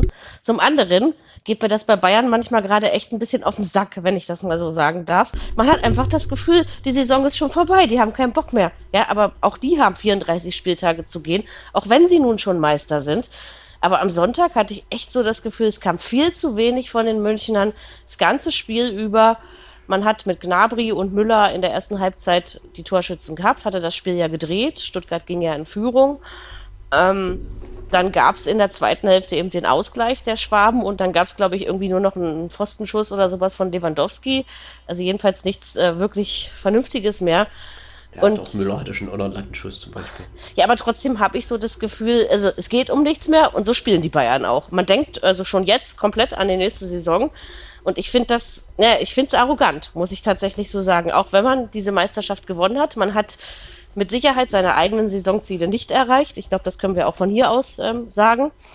Ähm, und ich finde, dass man bis zum 34. Spieltag, auch wenn man schon Meister ist, wenigstens zeigen sollte, dass einem das Fußballspiel noch Spaß macht. Und da habe ich irgendwie am Samstag, Sonntag, Entschuldigung, ähm, nicht bei allen, die auf dem Platz standen, dieses Gefühl gehabt, das noch wirklich ernst genommen zu haben ich nehme mal an, den VfB hat das gefreut und man hat sich mit diesem Punkt eben wirklich noch die Chance auf den 15. Platz, schon allein weil Hertha mit Sicherheit den schwereren Gegner hat, ähm, erhalten. Und das ist natürlich für den VfB ja richtig gut, die Relegation noch vermeiden zu können. So meine Gedanken zu dem Spiel. Jetzt du. Ja, ich halte das eigentlich, ich würde das eher aus Stuttgarter Perspektive sehen, weil ich finde, dass sie endlich mal, also sie haben einfach ein starkes Spiel gemacht in München. Und dass die Bayern gewisse Schwächen haben, defensiv, das wussten wir ja schon vorher und Stuttgart hat es jetzt tatsächlich auch mal genutzt. Und die haben immer wieder die Räume hinter der Abwehr bespielt und haben da immer wieder reingestochen und ähm, da muss man einfach sagen, also ich meine gerade das 2-2, äh, Flanke Sosa, Kopfball Kalajdzic, ich meine, dass das irgendwie ein Stuttgarter Stilmittel ist, das hätten die Bayern schon wissen können. Äh, und ich meine, bei Bayern ist es ja trotzdem so, dass sie offensiv immer was anbieten und das war auch diesmal so. Also niemand hätte sich wundern müssen, wenn das 4 zu 2 für Bayern ausgeht, aber es muss, könnte hätte man genauso auch umgekehrt sehen können. Denn der VfB hat sich auch nach dem 2-2 tatsächlich nicht versteckt. Und also das war auf alle Fälle ein verdienter Punkt. Und ich finde, dass für diese Leistung die Bayern jetzt nicht sich direkt entschuldigen müssen. Natürlich war mal mehr drin. Vielleicht, wenn das 17. Saisonspiel gewesen wäre oder wie auch immer. Aber für die, die, die Leistung in Mainz, die war eine Frechheit. So. Mhm. Und das hier war aber klar, man wollte, am Sonntag hat man ja auch die Meisterschale bekommen und so. Ich glaube, das wollte man schon mit dem Heimsieg irgendwie krönen. Äh, also das denke ich jetzt nicht, dass man da unbedingt, also ich denke, dass es einfach an der Stärke auch vom VfB lag, dass man eben gewisse Schwächen, die die Bayern nun mal haben, aufgedeckt hat und auch genutzt hat. Ich meine, Stuttgart hat 25% Beibesitz, das ist überhaupt nicht viel. Sie haben sehr viel draus ja. gemacht und man hat eben als VfB Stuttgart mit viel Selbstvertrauen in München gespielt und hat gezeigt eben, dass es gegen die Bayern tatsächlich auch geht. Denn man muss es trotzdem so sehen. Äh, Stuttgart hatte den schwersten Gegner von allen, die da unten stehen. Und nach München fährst du normalerweise nicht und denkst, oh, hoffentlich kriegen wir hier nicht vier. Oder so, dass, mhm. dass wir hier nicht ein groß, unser Torverhältnis so kaputt machen. Oder irgendwas. So, und am Ende holen sie sich einen sehr verdienten Punkt. Am Ende, glaube ich, wie gesagt, es wäre auch ein 3-2 möglich gewesen. Die Chancen für den VfB waren da. Äh, trotzdem muss man dann schon auch, die Bayern sind immer in der Lage, ein Tor zu machen, auch wenn sie nicht gut spielen. Und in der Defensive bei Bayern bin ich schon gespannt, was sich tut. Ob das mit Niang Zu, oder Meccano so eine gute Idee ist. Also ich meine jetzt auch auf internationaler Ebene gesehen. Also mhm. das, das muss man schon sagen und da, da, muss man, wird man sich sicherlich auch Gedanken machen im, im Sommer. Das wird man tun. Äh, trotzdem würde ich hier eher daraus stellen, der VfB Stuttgart hat das einfach gut gemacht. Sie haben sich die Chance erhalten. Und also wenn du mein Gefühl abfragst, ich sage dir, ich finde, dass sie gegen Köln eine gute Chance haben.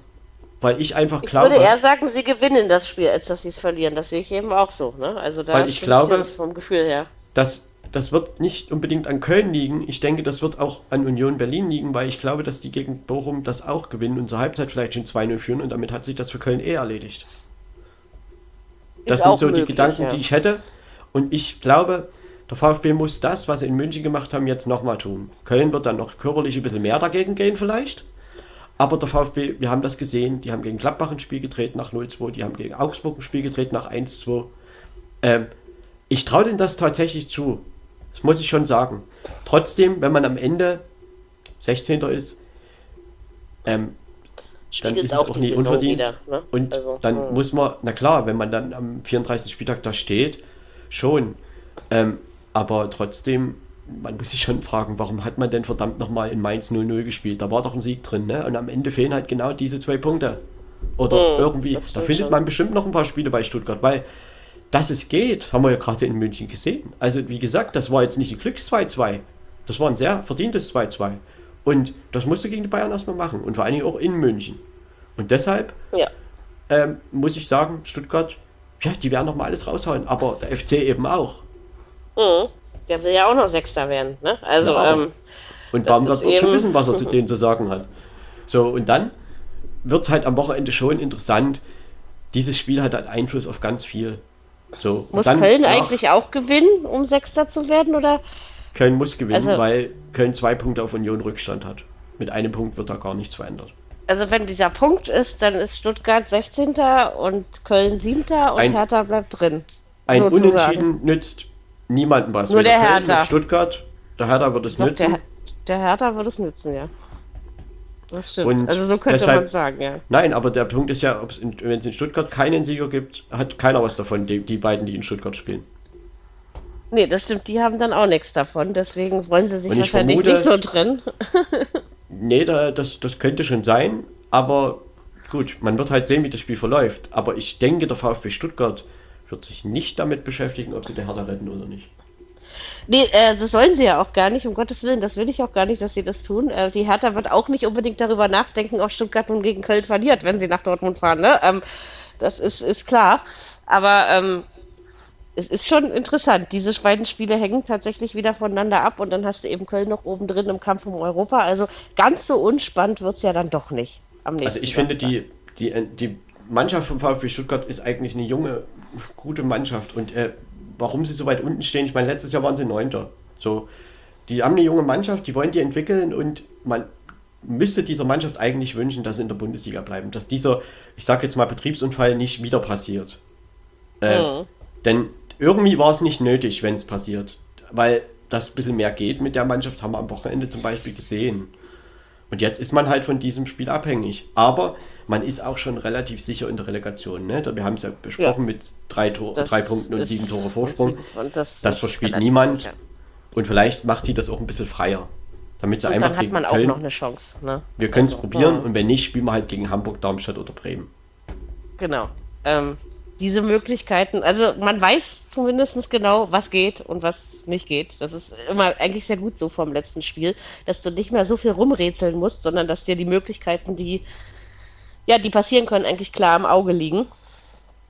Ähm, schauen wir mal, was draus wird. Ich bin auf jeden Fall sehr gespannt.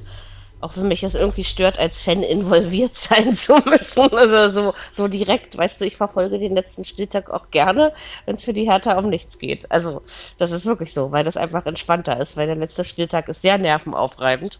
Ja, einfach auch für halt einen allgemeinen Fußballfan. Mir wird es insofern Sorgen machen, weil der BVB hat schon eine, eine ordentliche Offensivkraft. So, und bei Hertha ist halt in der Defensive immer ein Fehler drin.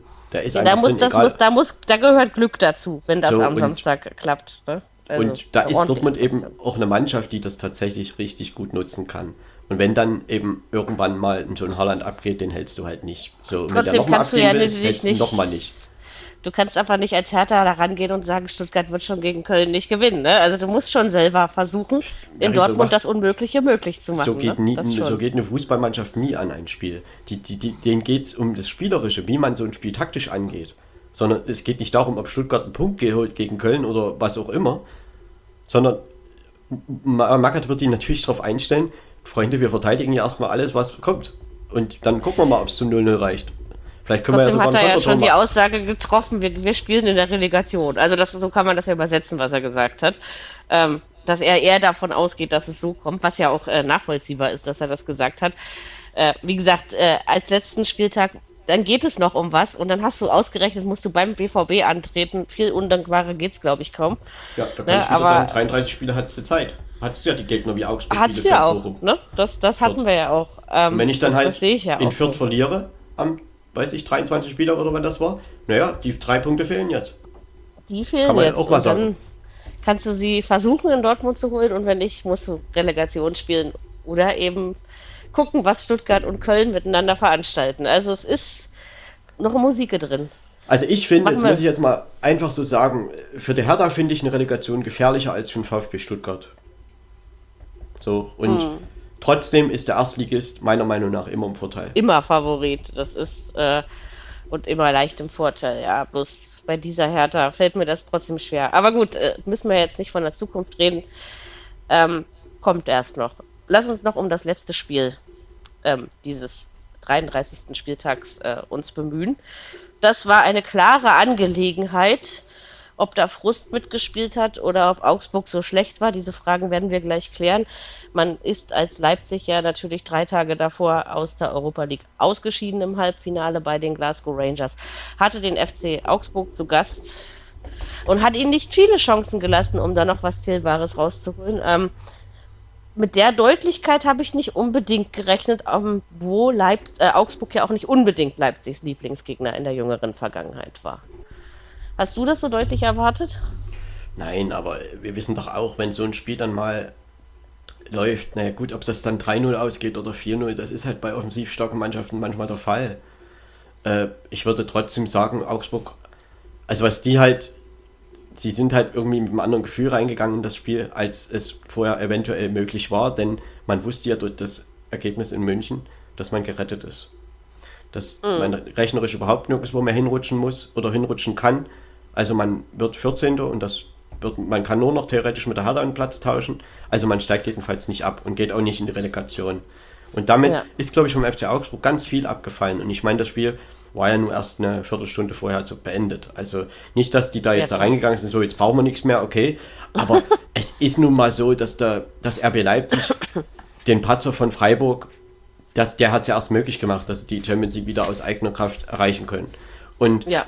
Dass die da jetzt Favorit sind und das auch nutzen werden, wenn man als letztes beide Saisonspiele Augsburg und Bielefeld hat, ja, also da, da brauche ich jetzt nicht viel Fantasie, um mir das auszudenken. Und insofern wundert mich das jetzt nicht, dass das Spiel so ausgegangen ist. Ich glaube, dass Augsburg das in den ersten 35 Minuten ordentlich gemacht hat und da auch nicht viel zugelassen hat. Und dann kommt eben dieses Geschoss aus knapp 20 Metern von Silva.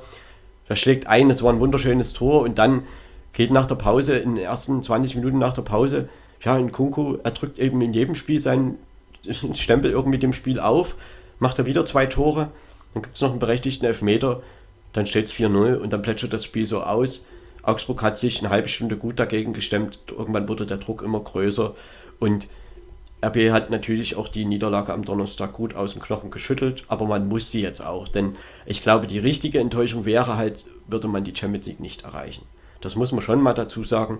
Und ähm, sie haben jetzt eben ja dieses, diesen Platz 4 aus eigener Kraft fahren sie jetzt nach Bielefeld. Es reicht, es reicht ein Unentschieden, weil man ja die viel okay. bessere Tordifferenz hat gegenüber Freiburg. Freiburg. Ja. Und insofern glaube ich, wird das, das wird gelingen. Und inso, dafür war das der Grundstein am Sonntag. Und der FC Augsburg, ja, am Ende, bei Augsburg muss man halt auch mal fragen, die, die schaffen es halt jedes Jahr immer wieder, die, die, Klasse zu halten. Und, und einfach, mhm. ich meine, es ist ja selten spektakulär, aber trotzdem äh, ist, es, ist es wieder gelungen und auch wieder kurz vor Schluss, nicht erst am Schluss. Und insofern, ich glaube, das Ergebnis ist schon irgendwo erklärbar und das war halt so. Leipzig musste was gewinnen, Augsburg konnte feiern. Nicht und mehr. insofern alles gut. Am Wochenende hat Augsburg das letzte Heimspiel gegen Kräuter Fürth. RB fährt nach Bielefeld und dann schauen wir mal, wo die Saison endet. Das ist richtig. Ähm, so können und wir RB das auf jeden Fall sagen. Hat ja die. Woche darauf eben auch noch das Pokalfinale und genau. Man muss eben jetzt, also ich sag mal so, wird RB die Platz 4 belegen und den Pokal gewinnen, ist das aus Leipzig sicherlich eine erfolgreiche Saison. Auch wenn man sicherlich in der Champions League oder wegen mir auch Europa League ein bisschen mehr erwartet hätte, hätten können. Wahrscheinlich, ja. Aber trotzdem würde man das als erfolgreiche Saison verbuchen und vor allen Dingen auch aufgrund dessen, dass man eben nach der Hinrunde nur 22 Punkte hatte. So. Genau, und man und jetzt ist hat ja man halt schlecht in die Saison gestartet, ne? Also das, das sind in der Rückrunde bisher 35. Da kann man auch auf 38 kommen und das ist eine wirklich gute eine Halbserie. Gut, sehr gute Rückrunde, genau. Also ich denke auch alles in allem war auch Leipzig-Saison nicht die schlechteste. Und man hat eben ja in eigener Hand es Weiß ich ja, nicht. zu einem guten Abschluss zu bringen. Weil man, ja, sie war nicht so wie die Jahre davor, das schon, aber schlecht mein, war nein, sie auch nicht. Es geht ja einfach darum, dass man mit Jesse Marsch eigentlich einen ganz anderen Ansatz gewählt hat, mit, wie, wie, wie RB Leipzig eben spielt. Und das hat aber nicht gefruchtet, weil man vielleicht auch schon zu sehr mit dieser Mannschaft, ja, mit Nagelsmann da was implementiert hat, was ist, die ne? Mannschaft eben, äh, was der Mannschaft einfach besser liegt. Und das hat ja Tedesco im Prinzip so ein bisschen wieder zurückgeholt. Ja, und es mhm. funktioniert. Größtenteils zumindest. Trotzdem ja. hatte man ja, ähm, ich sag mal so, in den Spielen gegen Glasgow, in den Spielen gegen Union, auch in Gladbach, ein bisschen das Gefühl, dass die Intensität gerade ein bisschen nachlässt. Und hat ein Kunku sie in Gladbach zum Ausgleich geschossen, aus nichts. In Glasgow irgendwie aber auch zum Anschlusstreffer aus nichts. Ja, und gegen Glasgow das Hinspiel 1-0, ja. Da können Sie froh sein, dass Glasgow nicht getroffen hat, sage ich jetzt mal. Und gegen Union, da war es schon ein verdienter Sieg von Union, das muss man schon ganz klar sagen. Und insofern hat Leipzig, glaube ich, jetzt nochmal die Kurve gekriegt. Sie werden Platz 4 erreichen. Und dann gibt es ein Auge ja, auf Augenhöhe Spiel gegen Freiburg, weil das ist ein Spiel, das ist ein Finale. Und da schauen wir mal. Hoffentlich wird es ein Fußballfest. Ach, bestimmt. Man muss immer erstmal an das Gute glauben. Also Leipzig, finde ich, hat das Beste aus dieser Saison, wie sie gelaufen ist, gemacht. Also noch nicht ganz, aber ähm, sie haben schon sehr viel dazu beigetragen, dass sie das Bestmögliche da rausgeholt haben. Viel mehr war dann auch einfach nicht drin. Vizemeister war dieses Jahr nicht. Also, ne, so ehrlich muss man eben auch sein, wenn man die Saison betrachtet. Und deswegen war dieses Spiel gegen Augsburg und natürlich die Niederlage, die Freiburg eben gegen Union einstecken musste. Für Leipzig gut. Und jetzt guckt man mal, was man, wo man den Fokus drauf legt. Du hast ja gesagt, Vierter ist man ja relativ sicher, so können wir es nennen.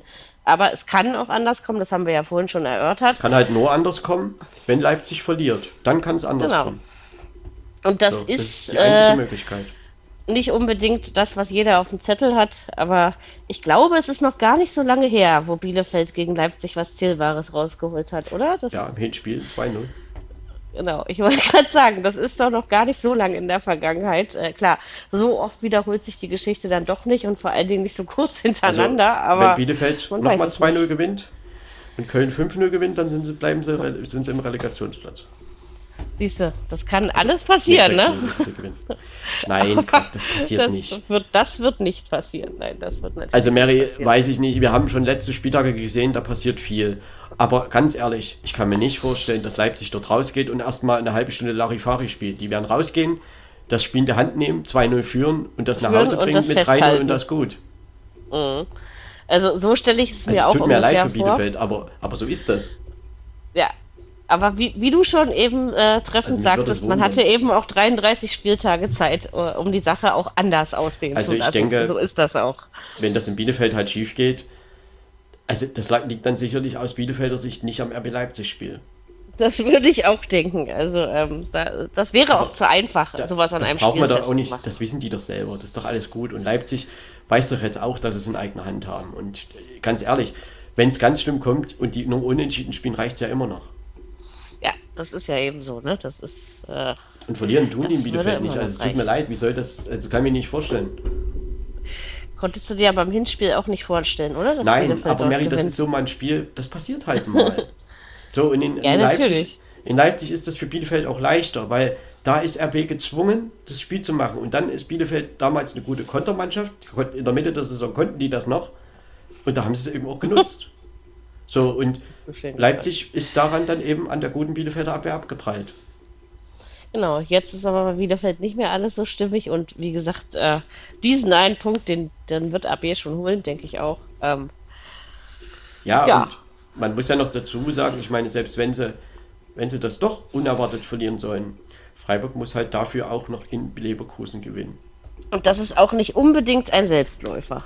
ne? Weiß ich nicht, weil. Leverkusen ist ja quasi Dritter. Also ich könnte mir schon vorstellen, wenn es dann darauf ankommt, dass Freiburg dann richtig Power macht und dass das dann auch gelingen könnte. Das könnte ich mir schon vorstellen. Aber ich glaube, zu so einer Situation kommt es nicht. aber vielleicht, äh, ich weiß nicht, wir, ich kann, du kannst dich ja sicherlich auch an die letzten, letzten Spieltage in, den, äh, in der jüngeren Vergangenheit erinnern. Da hatten wir dann mal für eine Minute oder so dieses absolut verrückte Szenario, mit dem keiner gerechnet hat, damit es sich am Ende dann doch wieder in die Richtung drehte, ähm, von der vorher jeder ausgegangen ist, ja, Ja, aber kann ähm, kann schon alles verrückt sein, ne? An dem letzten Spiel so. Bielefeld kann ja auch mal in Führung gehen. Und was ist denn dann? Dann reden plötzlich in der siebten Minute alle anders. So, und Ja, ja. das sind ja letzte Spieltage, weil es gibt nur noch dieses eine Spiel für jeden und nichts mehr. Und dann trotzdem, ganz ehrlich, wir haben halt 90 Minuten und ein bisschen mehr noch Zeit. Irgend, oft relativiert sich das dann auch, ne? Also Ja, ich meine, RB. Leipzig wird jetzt nicht in Bielefeld, nur weil sie mal 1-0 zurückliegen könnten, da werden sie jetzt nicht sagen, oh scheiße, jetzt haben wir das Spiel verloren. Es kommt Also- eben drauf an, wann, ne? Äh, wenn das jetzt nicht ausgerechnet in der 88. Minute passiert. Ich meine, da ist dann auch noch Auch Zeit. da kann man aber das. Real aber das hatten wir in den letzten, letzten Jahren aber schon auch, ähm, dass sich manchmal diese, diese Rele Relegationsgeschichten äh, zwei Minuten vor Schluss des, der Bundesliga-Saison entschieden Aber haben. Ne? ich also sag dir trotzdem, gibt's. ich sag dir trotzdem ehrlich, es gab schon spannendere letzte Spieltage. Natürlich, aber das, das sage ich schon seit mehreren Jahren, muss ich Nee, tatsächlich in der Abstiegskampf war es ja immer sehr spannend und auch im Kampf um Europa. Aber diesmal, was haben wir denn für Entscheidungen offen? Wir haben die Entscheidung noch offen, wer Plätze 4., tauschen. 5., 6., 7. wird. Und wir haben die Entscheidung offen, wer 15. oder 16. wird. Genau, das, das ist diesmal war's. nicht wahnsinnig viel. Ähm, Gladbach Das- 9. wird oder 11. Naja, gut, mein Gott, das werden wir sehen. Aber wahrscheinlich werden sie 10. oder 11. ist das auch egal. Also letztendlich, ne, ist es das. äh, Also 9. irgendwann werden sie gar auch. nicht mehr, weil die haben viel schlechteres Torverhältnis als Geht ja meins. gar nicht. Hm. Nee, aber ähm, ja, es ist diesmal nicht ganz so spannend, wie es vielleicht, aber wir können das auch nicht jedes Jahr erwarten. Ich glaube, dass man da auch einfach äh, zu viel will. Weiß ich nicht. Ne, ich ähm, gucke in die anderen Ligen immer und da gucke ich mir immer Entscheidungen an. Freunde, könnten wir schon mal in der Bundesliga wieder ein bisschen nacharbeiten. Es ist aber schon jetzt ein paar Jahre her, wo es mal wirklich um viel ging. Ne? Also wir hatten die ganzen letzten Jahre, glaube ich, wenn ich mich recht entsinne, ein oder zwei Entscheidungen, wo äh, ich glaube letztes Jahr mit der Konferenz League Gladbach Union ne, hatte man die Geschichte ähm, Köln, Bielefeld, war das, glaube ich, jetzt Stuttgart? Wie war das? Also jetzt zum Abstieg in der letzten Saison. Ähm, das war ja auch nicht viel. Ich kann mich sogar erinnern, dass es ein einziges Jahr, ich glaube, das war so, weiß nicht, ob es 2015, 16 war, aber jedenfalls schon ein paar Jahre her, da ging es tatsächlich am letzten Spieltag nur noch um den Relegationsplatz. Also auch das hatten wir schon mal. Ne? Ähm, aber im Prinzip ist das doch jetzt genauso. Alles. Also ganz ehrlich, äh, was sollten sich noch verändern? Union ist Favorit gegen Bochum. Okay, gehen wir mal davon aus. Wenn die gewinnen, muss Freiburg in Leverkusen gewinnen, um davor zu bleiben. Aber im Prinzip ist das für Freiburg auch relativ egal, weil man ist so und so in der Europa League, als Sechster auch. So. Mhm. Und schlechter wird Freiburg nicht mehr, weil Köln das viel schlechtere Torverhältnis hat. Die können nur drei Punkte holen, aber nicht, nicht zwölf Tore aufholen oder wie viel das hier sind. So, und deshalb wird eigentlich, es gibt, weiß ich nicht, was, was soll noch spannend werden. Ich glaube, dass Union irgendwann einfach führen wird ja, Freiburg spielt sich mit Leverkusen ein schönes Spiel hin und her. Köln wird es versuchen. Da geht es auch bitte darum, was Union macht, weil wenn Union führt, kann Köln machen, was sie wollen. Da wird nichts mehr. Und dann wird das, glaube ich, also das ist jetzt nur mein Szenario, Richtung VfB Stuttgart kippen. So, und dann kommt es darauf an, ob der Hertha vielleicht ein 1-1 in Dortmund ermauert oder eben nicht. Und das wird es dann gewesen sein. Vielleicht gibt es auch echt Spannung. Vielleicht sage ich das jetzt auch zu wenig dramatisch. Aber irgendwie habe ich das Gefühl, dass es überhaupt nicht spannend wird. Vielleicht ist es aber auch gut, wenn du so denkst und dann wird es erst recht. Also, ne, es ist, es ist, dieses Problem vor dem letzten Spieltag ist, viel zu viele Sätze beginnen mit dem Wort vielleicht. Also ich will ähm, halt, ich will halt das Gelaber nicht hören. Kann. Wenn Leipzig in Bielefeld verliert, na, wenn ich so einen Müll höre, also jeder würde doch, äh, erzählt doch, also am 14. Spieltag würde ich das auch nicht sagen. Und nur weil Bielefeld jetzt die drei Punkte und sieben Tore Rückstand hat, gehen wir jetzt plötzlich davon aus, dass Leipzig Platz 4 ausgerechnet in Bielefeld fallen lässt. Na, also bestimmt. Es wäre sehr, sehr unwahrscheinlich. Ne? Ähm, ja, wahrscheinlich wird es einzelne Minuten am nächsten Samstagnachmittag geben, ähm, wo die Welt mal ganz kurz auf dem Kopf steht und über die freuen wir uns dann alle. Und am Ende, ähm, ja, ist es ähnlich, wie es jetzt ist. Aber da unten haben wir doch noch eine echte Entscheidung, das muss man schon sagen, weil es ist ja schon ein ja, Unterschied, ob du 15. oder 16. bist. Was der Hertha jetzt auf die Füße fällt, und das habe ich ja schon öfter mal gesagt, das ist halt ihr miserables Torverhältnis. Genau aus dem ja. Grunde würden sie ja dann abrutschen. So, und das genau. ist halt, das ist jetzt genau das Problem. Das ist, äh, ja, Ach, ich bin auf jeden Fall sehr gespannt, freue mich aber trotzdem drauf, auch wenn es dieses Mal nicht ganz so spannend wird. Nee, alles Letzte gut. Spieltage ich, haben ihren hab Charme. überdramatisiert, aber äh, es gab bestimmt schon spannendere letzte Spieltage. Also Natürlich. aus meiner Sicht zumindest schon. Ich meine, das ja, kann das ja jeder auch, anders empfinden. So. Aber es kann ja auch nicht immer spannend sein. Weil, um dann nochmal ganz kurz einen Satz dazu zu sagen, wenn ich die zweite Liga mir angucke, gerade genau, in diesem Jahr, und das ist nicht nur in diesem Jahr, das war schon öfter so, es ist halt einfach echt spannend, was da jetzt passieren wird. Schalke hatte am Wochenende ist aufgestiegen und das wirklich herzlichen genau. Glückwunsch. Die haben einen super Saison-Endspurt ja, gehabt. Und das oh. ist am Ende dann wirklich verdient. Die hatten auch ein paar Dellen drin. Ne? Die waren vor sechs, sieben Wochen auch noch sechs Punkte hinter Platz drei und so. Aber weiter. jetzt haben sie es so. doch dann am Ende souverän gelöst. Ja, und vor allen Dingen auch mit einem Spiel nach 0-2 macht 3-2. Und das ist schon, mhm. ja, so muss das in Schalke wahrscheinlich sein. Und so. ja, dann hat Werder sich die Ausgangsposition zurückgeholt, denn vor einer Woche nach 2-0 verlieren sie gegen Kiel zu Hause. Das musste man ja nicht erwarten. Und damit hatten sie vieles verspielt. Aber genau das ist ja das, was ich immer meine. In der Saisonendphase passiert halt viel. Zum Beispiel eben auch, dass Darmstadt in Düsseldorf verliert. Vor einer Woche schlagen sie Aue 6-0, jetzt verlieren sie gegen Düsseldorf. Das ja. bringt wiederum den HSV auf den Plan. Der HSV war immer hinten dran und alle, ja, das wird nichts mehr. Jetzt hat's hatte aber jetzt die leichtesten Minimum. Gegner, ne? Das muss man ihnen auch sagen am Ende. Hatte die ja, aber alle anderen hatten es selber in der Hand und der HSV nicht. Mhm. So, ja, und der HSV hat jetzt durch das beste Torverhältnis von allen haben sie es selber in der Hand, Minimum mal Dritter zu werden. So, das hätte man. noch Zweiter werden? Also na, so na, rein. klar. Werder muss verlieren. Und Hamburg kann gewinnen, muss gewinnen und dann sind sie Zweiter. Das ist genau die gleiche Situation wie bei Hertha und Stuttgart. Das geht also auch noch, ja. Also, ja. Ähm, das geht noch, aber ich glaube schon. Also die nicht, drei, aber die drei ähm, sind quasi die einzigen, die jetzt da noch im Rennen sind, ne? Um die beiden Plätze. Ja, St. Pauli muss man rausrechnen, weil St. Pauli ein viel schlechteres Torverhältnis hat gegenüber Darmstadt und Hamburg. Und mhm. Bremen reicht, das muss man auch dazu sagen, ein unentschieden gegen Regensburg Um- zu Hause. Also ich Um direkt mal aufzusteigen, sozusagen. um Platz 2 zu halten. Und Mhm. der HSV, wenn sie in Rostock gewinnen, sind sie, wenn Darmstadt nicht 10-0 gewinnt, Zweiter. Äh, Ich aber- glaube nicht, dass Darmstadt 10-0 gewinnt. Ja, es sind neun Tore Unterschied. Und also es wird Mhm. Aber das schon, geht doch alles nur, wenn Bremen keinen Punkt holt. Sonst ist ja Nein. Bremen Zweiter, ne? Der Bremen ist beim, immer beim Punktgewinn Zweiter. Egal, Bremen interessiert den HSV und Darmstadt gar Dann nicht mehr, Mhm. kann, glaub dann ich. kann Hamburg ja machen, was es, was es will. Bremen kommt ne? nur in die Rechnung rein, wenn äh, Werder verliert. Dann müssen sie rechnen. Mhm. Ansonsten sind sie mit jedem Punkt, mit jedem Sieg oben. Gut. Und dann, aber dass der HSV überhaupt in diese Situation nochmal gekommen ist, das finde ich schon erstaunlich. Und daran sieht man aber, dass diese Liga tatsächlich ausgeglichen war. Und das hat sie ja. jetzt in, letz also in dieser Saison tatsächlich, wir hatten ja teilweise einen 5, 6, 7 Kampf. So, jetzt reduziert sich auf die 4, okay, oder auf die 3. Das ist aber immer noch gut. Und das ist wirklich Spannung am letzten Spieltag. Weil ich erinnere mich noch an die Phase, wo, wo noch 8 Spiele waren. Da hatte Hamburg 42 Punkte. Ich erinnere mich noch, als wäre es heute. Da habe ich gesagt, die letzten 8 Spiele, 6 müssen sie gewinnen. Kommen sie auf 60 Punkte, das könnte reichen für Relegation. Ja, guckt es an, es werden 60 Punkte reichen. Und so ist es einfach. Diese Liga, es ist eine echt kon harte Konkurrenz da gewesen. Ja. Und die war manchmal nicht so stark da. Und da muss ich sagen, haben sich dann Schalke und auch Bremen nach anfänglichen Schwierigkeiten echt gut behauptet. Das muss man Das dann schon stimmt. am Ende so sagen. Und, Und, so Mannschaften wie Pauli und Nürnberg ist dann eben die Luft ausgegangen. Ja. Also so könnte man es, glaube ich, auch zusammen. also Nürnberg zum Beispiel hat immer erklärt, unser Ziel Aufstieg ist nicht dieses Jahr, sondern nächstes Jahr oder in den nächsten zwei Jahren. So. Aber man war halt nah dran. Ne? Also das Ja, darf man auch nicht im Gegensatz zum letzten Jahr. Ne? Ich glaube doch nah trotzdem, dass die das einordnen können, dass sie jetzt eben Sechster oder Fünfter werden. Das, das glaube ich schon. Hm. Schon.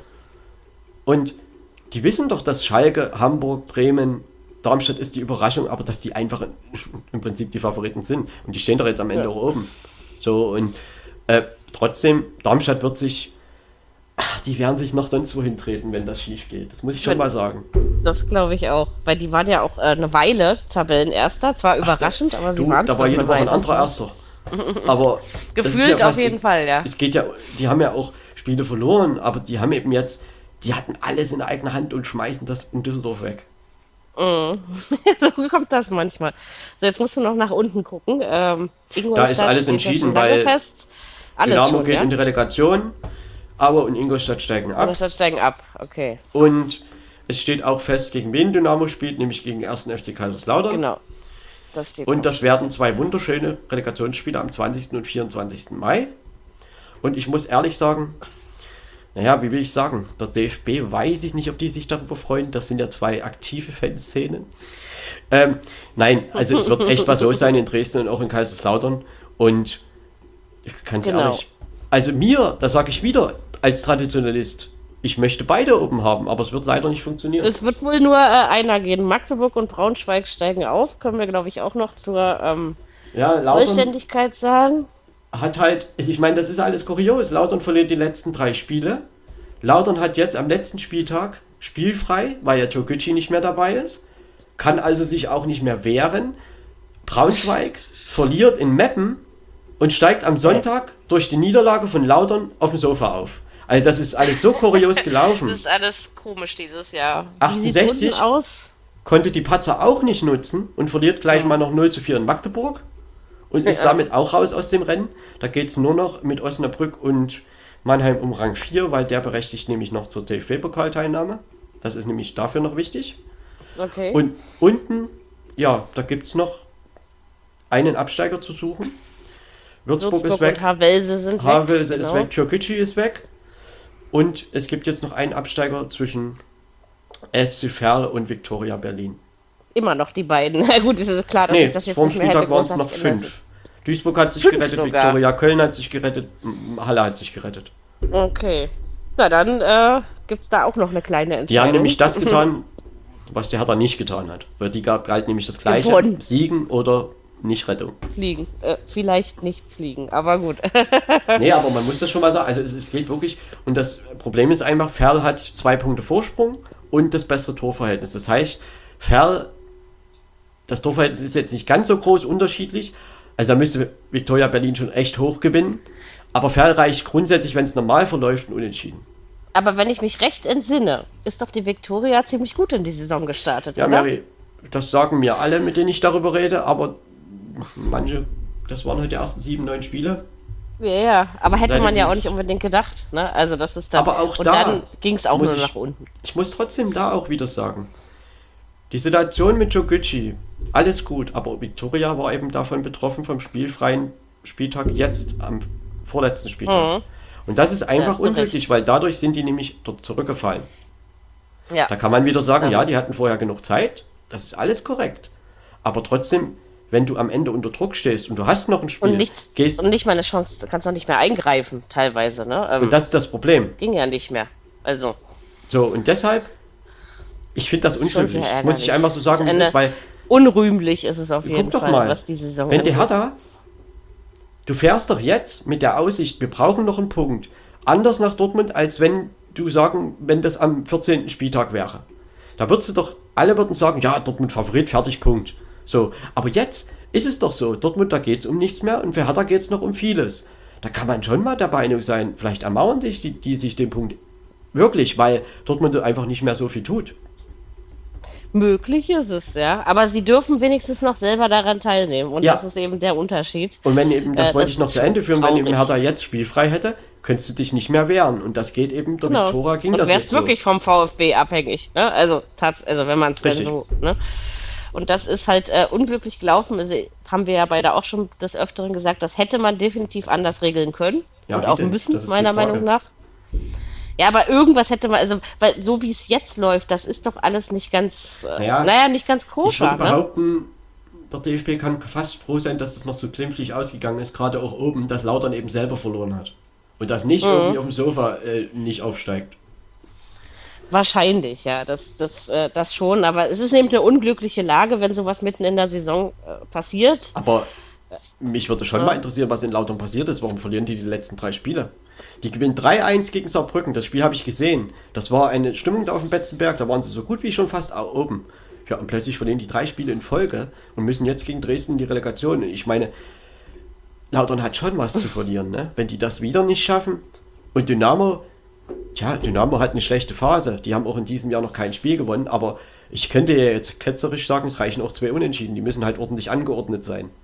Weil mit dem Elfmeterschießen kann man eben auch mal aufsteigen, ne? Oder drin Das ist richtig. Es ist auf jeden Fall eine interessante Nummer. Da haben wir also, wenn wir dann nächste Woche, ähm, da werden wir uns nur mit letzten Spieltagen beschäftigen. Das versprechen wir euch, weil ähm, der große Saisonrückblick folgt später, damit wir nicht noch länger werden, als unsere Überlänge eh schon äh, immer ähm, zulässt. Also wir können Aber wir werden freuen. das nächste Woche gucken. Am Wochenende sind auch alle Partien erste, zweite, dritte Liga zeitgleich. Die dritte Genau. Liga beendet ihren Spieltag am Samstag um 13.30 Uhr, Bundesliga 15.30 Uhr, zweite Liga Sonntag Zweite Liga 15.30 Uhr. Sonntag. Genau. Und ja, dann auch die Regionalligen gehen ja zu Ende. Ich meine, da gibt es auch noch ein Relegationsduell zwischen Norden und Nordosten. BFC Genau. Dynamo sehr wahrscheinlich gegen VfB Oldenburg. Das sieht zumindest Wir werden so mal sehen, aus, wer ja. da aufsteigt. Ja. Und ja, dann gibt es eben, SV Elversberg hat es jetzt wohl geschafft. Im, in Bayern wird es äh, wird's Bayreuth sein und Ach, im ja, Westen recht. Ähm, Rot-Weiß Essen oder Preußen Münster. Da sind, glaube ich, nur zwei Punkte dazwischen. Wenn mich nicht alles täuscht, kann ich nächste Woche nochmal gucken, weil die spielen dann, Genau. glaube ich, noch eine Woche länger. Ja, aber wir werden euch auf jeden Fall darüber auf dem Laufenden halten. Ja, aber das sind so alles coole Traditionsvereine, wie jetzt auch Rot-Weiß Essen oder so oder Preußen Münster, wenn die wiederkommen würden, das ist doch alles gut. Also, man müsste jetzt nur noch einen Weg finden, wie Dresden und Lautern da hochkommen. Das, Das äh, wird nicht überlegen. gehen, Marco. Du musst, Nicht? musst einfach. Vielleicht kriegt, ja jemand einfach. Relega- vielleicht kriegt ja jemand die Lizenz nicht. Achso, oder äh, man, du nimmst dir einfach noch ein Jahr Zeit. Dann könnte es vielleicht klappen. Aber ganz ehrlich, für Kaiserslautern, für Kaiserslautern wäre das echt bitter. Also bei Dresden wäre es irgendwo abzusehen, weil die Rückrunde war einfach schlecht. Aber, aber wenn jetzt Lautern wirklich unten bleiben müsste, bei die, nach Mhm. dieser Saison, das wäre hart. Das wäre mit Sicherheit hart, ja. Und vor allen Dingen, mein Gott, wir reden hier auch mal über einen ehemaligen deutschen Meister, auch wenn das schon sehr Ja. lange her ist, ja. Aber man spielt doch jetzt schon sehr lange da unten. Und ich kann Das mich noch erinnern, als Lautern jahrelang in der zweiten Liga gespielt hat, habe ich nur so gedacht, mein Gott, die waren doch mal erstklassig, ja, und jetzt spielen sie irgendwie gefühlt auch schon jahrelang in der dritten Liga. Ähm, und, und du denkst trotzdem irgendwie immer noch, was haben die eigentlich da unten zu suchen? Aber, Aber es ist trotzdem genial. sind sie da auch nicht gelandet. was auch Kaiserslautern in der dritten Liga entfacht. Also was in dem Stadion, gerade in dem Relegationsspiel los sein wird. Also ich möchte mir das gar nicht ausmalen und du musst ja auch. Was anderes Ich meine, hat man ja auch nicht. Da ne? fahren, also, auch, da fahren auch 18.000 Dresdner hin. Das ist ja das nächste. Und die kommen aber auch nach Dresden, die Kaiserslauterner. Und das, das, ist, das wird ein wahnsinnig geniales Duell. Also ich hoffe, dass auch alles ruhig bleibt, weil ja, das hoffe ich macht auch. schönes Fußballfest draus. Genau. Und dann nicht, spielen nicht wir immer 3-3 so- und 3-3 und machen Elfmeterschießen oder irgendwas. und trotzdem wird nur einer hochkommen. Ähm, diese bittere ja. Erkenntnis also, bleibt. Wird, ist so sein. und es wird für Zwei den, der unten bleibt, natürlich bitter. nicht. Das ist aber bei einer Relegation immer so. Ja. Ja, dann haben wir, glaube ich, alles gesagt, oder? Denke doch, Ja, jetzt nach es sind drei noch Stunden viele- haben wir alles gesagt. Viele liegen offen, auch in England sind noch drei Spieltage. Genau, Ja, da haben wir noch ein bisschen Zeit. Spanien haben wir einen Meister schon. Paris ist Genau. auch schon länger Meister. In Italien Ja. haben wir einen Zweikampf mit den Mailänder Vereinen. Ja, und die Schweiz ist entschieden, Österreich ist entschieden, die Türkei ist entschieden. Also es ist Genau. alles ziemlich in der Endphase. Viele Playoffs werden noch gespielt, vor allen Dingen auch in England, aber eben auch in Belgien zum Beispiel. Und es sind schon noch ein paar schöne Entscheidungen offen und man kann da sicherlich auch mal ein bisschen in andere Ligen schauen. Aber hier in Deutschland gibt es natürlich auch spannende Entscheidungen und hoffen wir mal einfach, ja, dass es spannend wird. Ja, ähm, dass, dass deine düstere Prognose nicht ganz so eintrifft. Ähm, nein, aber so theoretisch hast du ja recht. Ähm, aber wer weiß, wir haben ja schon vieles an letzten Spieltagen erlebt. Was wir denn in diesem Jahr erleben, werden wir euch nächste Woche Dienstag Ja. erzählen. Der Punkt ist ja einfach, für, für Hertha wird es, wenn die in die Relegation abrutschen, also Magath wird sich nicht hinstellen und sagen, oh schade, sondern der wird dann sagen, ach, das habe ich euch doch gleich gesagt. So, das, das ist es. Und deshalb, klar wäre das irgendwo schade nach dem Augsburg und äh, Stuttgart und Bielefeld Spiel, okay. Aber, nicht- unerwartet ist es auch nicht. Und Also, deshalb Ne? wäre das, wär das gar nicht so ein großer Schock, glaube ich. Also, Aber leichter wird es deswegen aber nicht. Mary, wenn Das die in ja das Dortmund Problem. 2-0 verlieren, da sagt doch niemand, wie konnte denn habt das Scheiße passieren? gebaut. Ja, ja, natürlich. Also ich meine, ne? ähm, da wird niemand sagen. Und insofern, das wird jetzt nicht irgendwie unerwartet kommen. Was unerwartet wäre, wäre ein Punktgewinn. ja. Und dann reden wir darüber. Dann Und sowas kann halt auch über eine 2 Am letzten Spieltag immer passieren. Und das ist genau das, Genau. was da passieren kann. Und das ist, darauf müssen wir hoffen, aus Hertha Sicht. So, und der VfB wird natürlich hoffen, dass Dortmund nochmal alles raushaut, was geht. Ja, ja. Köln, ihr wollt doch Sechster werden, oder? Das ist doch, also ob Ja. Siebter oder Sechster, das Ich ist vermute, doch, ich vermute, das Thema wird sich schnell erledigen, weil Union gewinnen wird. wenn Union äh, ernst macht und seine Heimmacht ausspielt, ja, dann äh, hat sich das leider schnell erledigt. Ach, ja, gucken wir Aber mal. trotzdem ähm, ist Steffen Baumgart keiner, der auf Ergebnis auf aufgibt. anderen Plätzen guckt. Der Nee, guckt nicht nicht. dahin. Der sagt seiner Mannschaft, ihr spielt bitte gefälligst Power weiter, vorne nach vorn. Ja, natürlich. Ähm, außerdem äh, kann ja auch mal an der alten Försterei was schiefgehen. Ne? Auch das haben wir schon erlebt. Natürlich, der VfB Bochum hat auch gezeigt, wie es geht. Und, und ähm, trotzdem wird, also ich muss sagen, ja, wenn ich so davon geredet habe, dass ich das halt nicht spannend finde, also auf das Spiel Stuttgart-Köln freue ich mich schon. Ja, und Das ich bin ich auch auch trotzdem gespannt, sagen. was die Hertha in Dortmund, Hm. also ob, ob einfach dieses Zünglein funktioniert. Ich, äh, Nee, nee, weil das hängt ja ich vom schließe Stuttgart es ab. nicht aus. Es kann ja auch Ja, aber 0-2 ich schließe es- reichen, wenn Stuttgart nicht gewinnt. Ich So, schließe und deshalb- trotzdem nicht aus, dass die Hertha dann noch, dieses eine Mal erwarte ich doch bitte von meiner Mannschaft, dass sie noch einmal zeigt, dass sie das Fußballspiel noch nicht ganz verlernt hat. Aber ich gehe halt da, deshalb finde ich das auch nicht so emotional. Ich gehe davon aus, dass es genauso ist, wie ich, was ich vorhin zu Bielefeld gegen du bist Leipzig ja auch gesagt kein habe. Hertha-Fan. Der BVB wird es aber am Ende einfach gewinnen, weil sie es eben gewinnen. Und alles andere wäre eine Überraschung. Ja, äh, ich habe nichts ich gegen Überraschungen. möchte nicht wissen, was in Dortmund los ist, wenn die dieses Heimspiel verlieren. Nochmal, die haben ja gegen VfB Bochum schon verloren. Also ich kann mir nicht vorstellen, Hm. dass die sich gegen ihre eigenen Fans so, das könnte schwierig werden. Tja, gut. Aber gut, wir uns wir noch werden's weiter sehen. im Kreis drehen. Ähm, und äh, unsere Vorstellungskraft oder unser Fußball, vermeintlicher Fußballfachverstand oder unsere theoretischen äh, Nein, Voraussetzungen, Mary, wir sehen doch Woche für irgendwas Woche, gewinnt immer. dass immer andere Sachen passieren, wie man sich das vielleicht auch so denkt. Das ist doch immer so. Und am letzten Spieltag ist das besonders so, weil da manchmal eben manche Mannschaften noch was brauchen, manche nicht und so weiter. Und dann werden wir mal sehen. Und wenn Dortmund gegen Hertha verliert, ich meine, dafür muss ja der Hertha auch was tun. Und dann ist es sicherlich Das auch nicht so. aus dem Nichts gekommen. Genau. Ähm, das würde dann auch bestätigen, dass. Dortmund natürlich auch Probleme hat. Aber alles gut, darüber können wir nächste Woche spekulieren. machen wir. Ähm, wir werden euch dann erzählen, wie das in den drei deutschen Fußballligen ausgegangen ist, auf jeden Fall. Ich Bis möchte doch dahin mal wünschen gegen wir Hamburg euch. sehen, wie da das angeht. Ich will meine Ruhe haben nach Samstag. Nee, ähm, äh, also meine Hertha-Ruhe meinte ich. Ich muss mich auf die Basketball-Playoffs mit Alba Berlin am Freitag geht's los konzentrieren. und Das ist ja wichtiger. Ähm, ja gut, und Alba sind viele mehr. Also hoffentlich nicht Hm, ganz vielleicht so drei. Ja, also es könnten noch fünf werden. Ähm, aber das wollen wir ja alles nicht. Ähm, deswegen gucken wir mal, wie wir das, wie wir das alles regeln. In diesem Sinne, wir hören uns nächste Woche Dienstag wieder. Eine schöne, ich würde sagen, doch fußballfreie Woche, kann man doch fast so sagen. Ah, internationalen Ligen spielen alle. Und Eishockey-Weltmeisterschaft geht bald los. Vergesst das alles nicht. Genau. Genauso wie die Basketball-Playoffs. Siehst du mal. Also, in diesem Sinne, Sport gibt es und uns gibt es nächste Woche wieder. Macht es gut. Tschüss, bis dann. Alles Gute, auf Wiederhören. Viererkette, der Fußball-Podcast, der auch mal in die Offensive geht. Dies ist ein kostenloses, nicht kommerzielles Angebot. Besuche uns für weitere Informationen im Internet auf podcast.kubus.de slash Viererkette. Natürlich sind wir auch auf Facebook, YouTube, Twitter und Soundcloud zu finden. Wir freuen uns über Bewertungen, Rezensionen und sonstiges Feedback auf iTunes oder in den sozialen Netzen.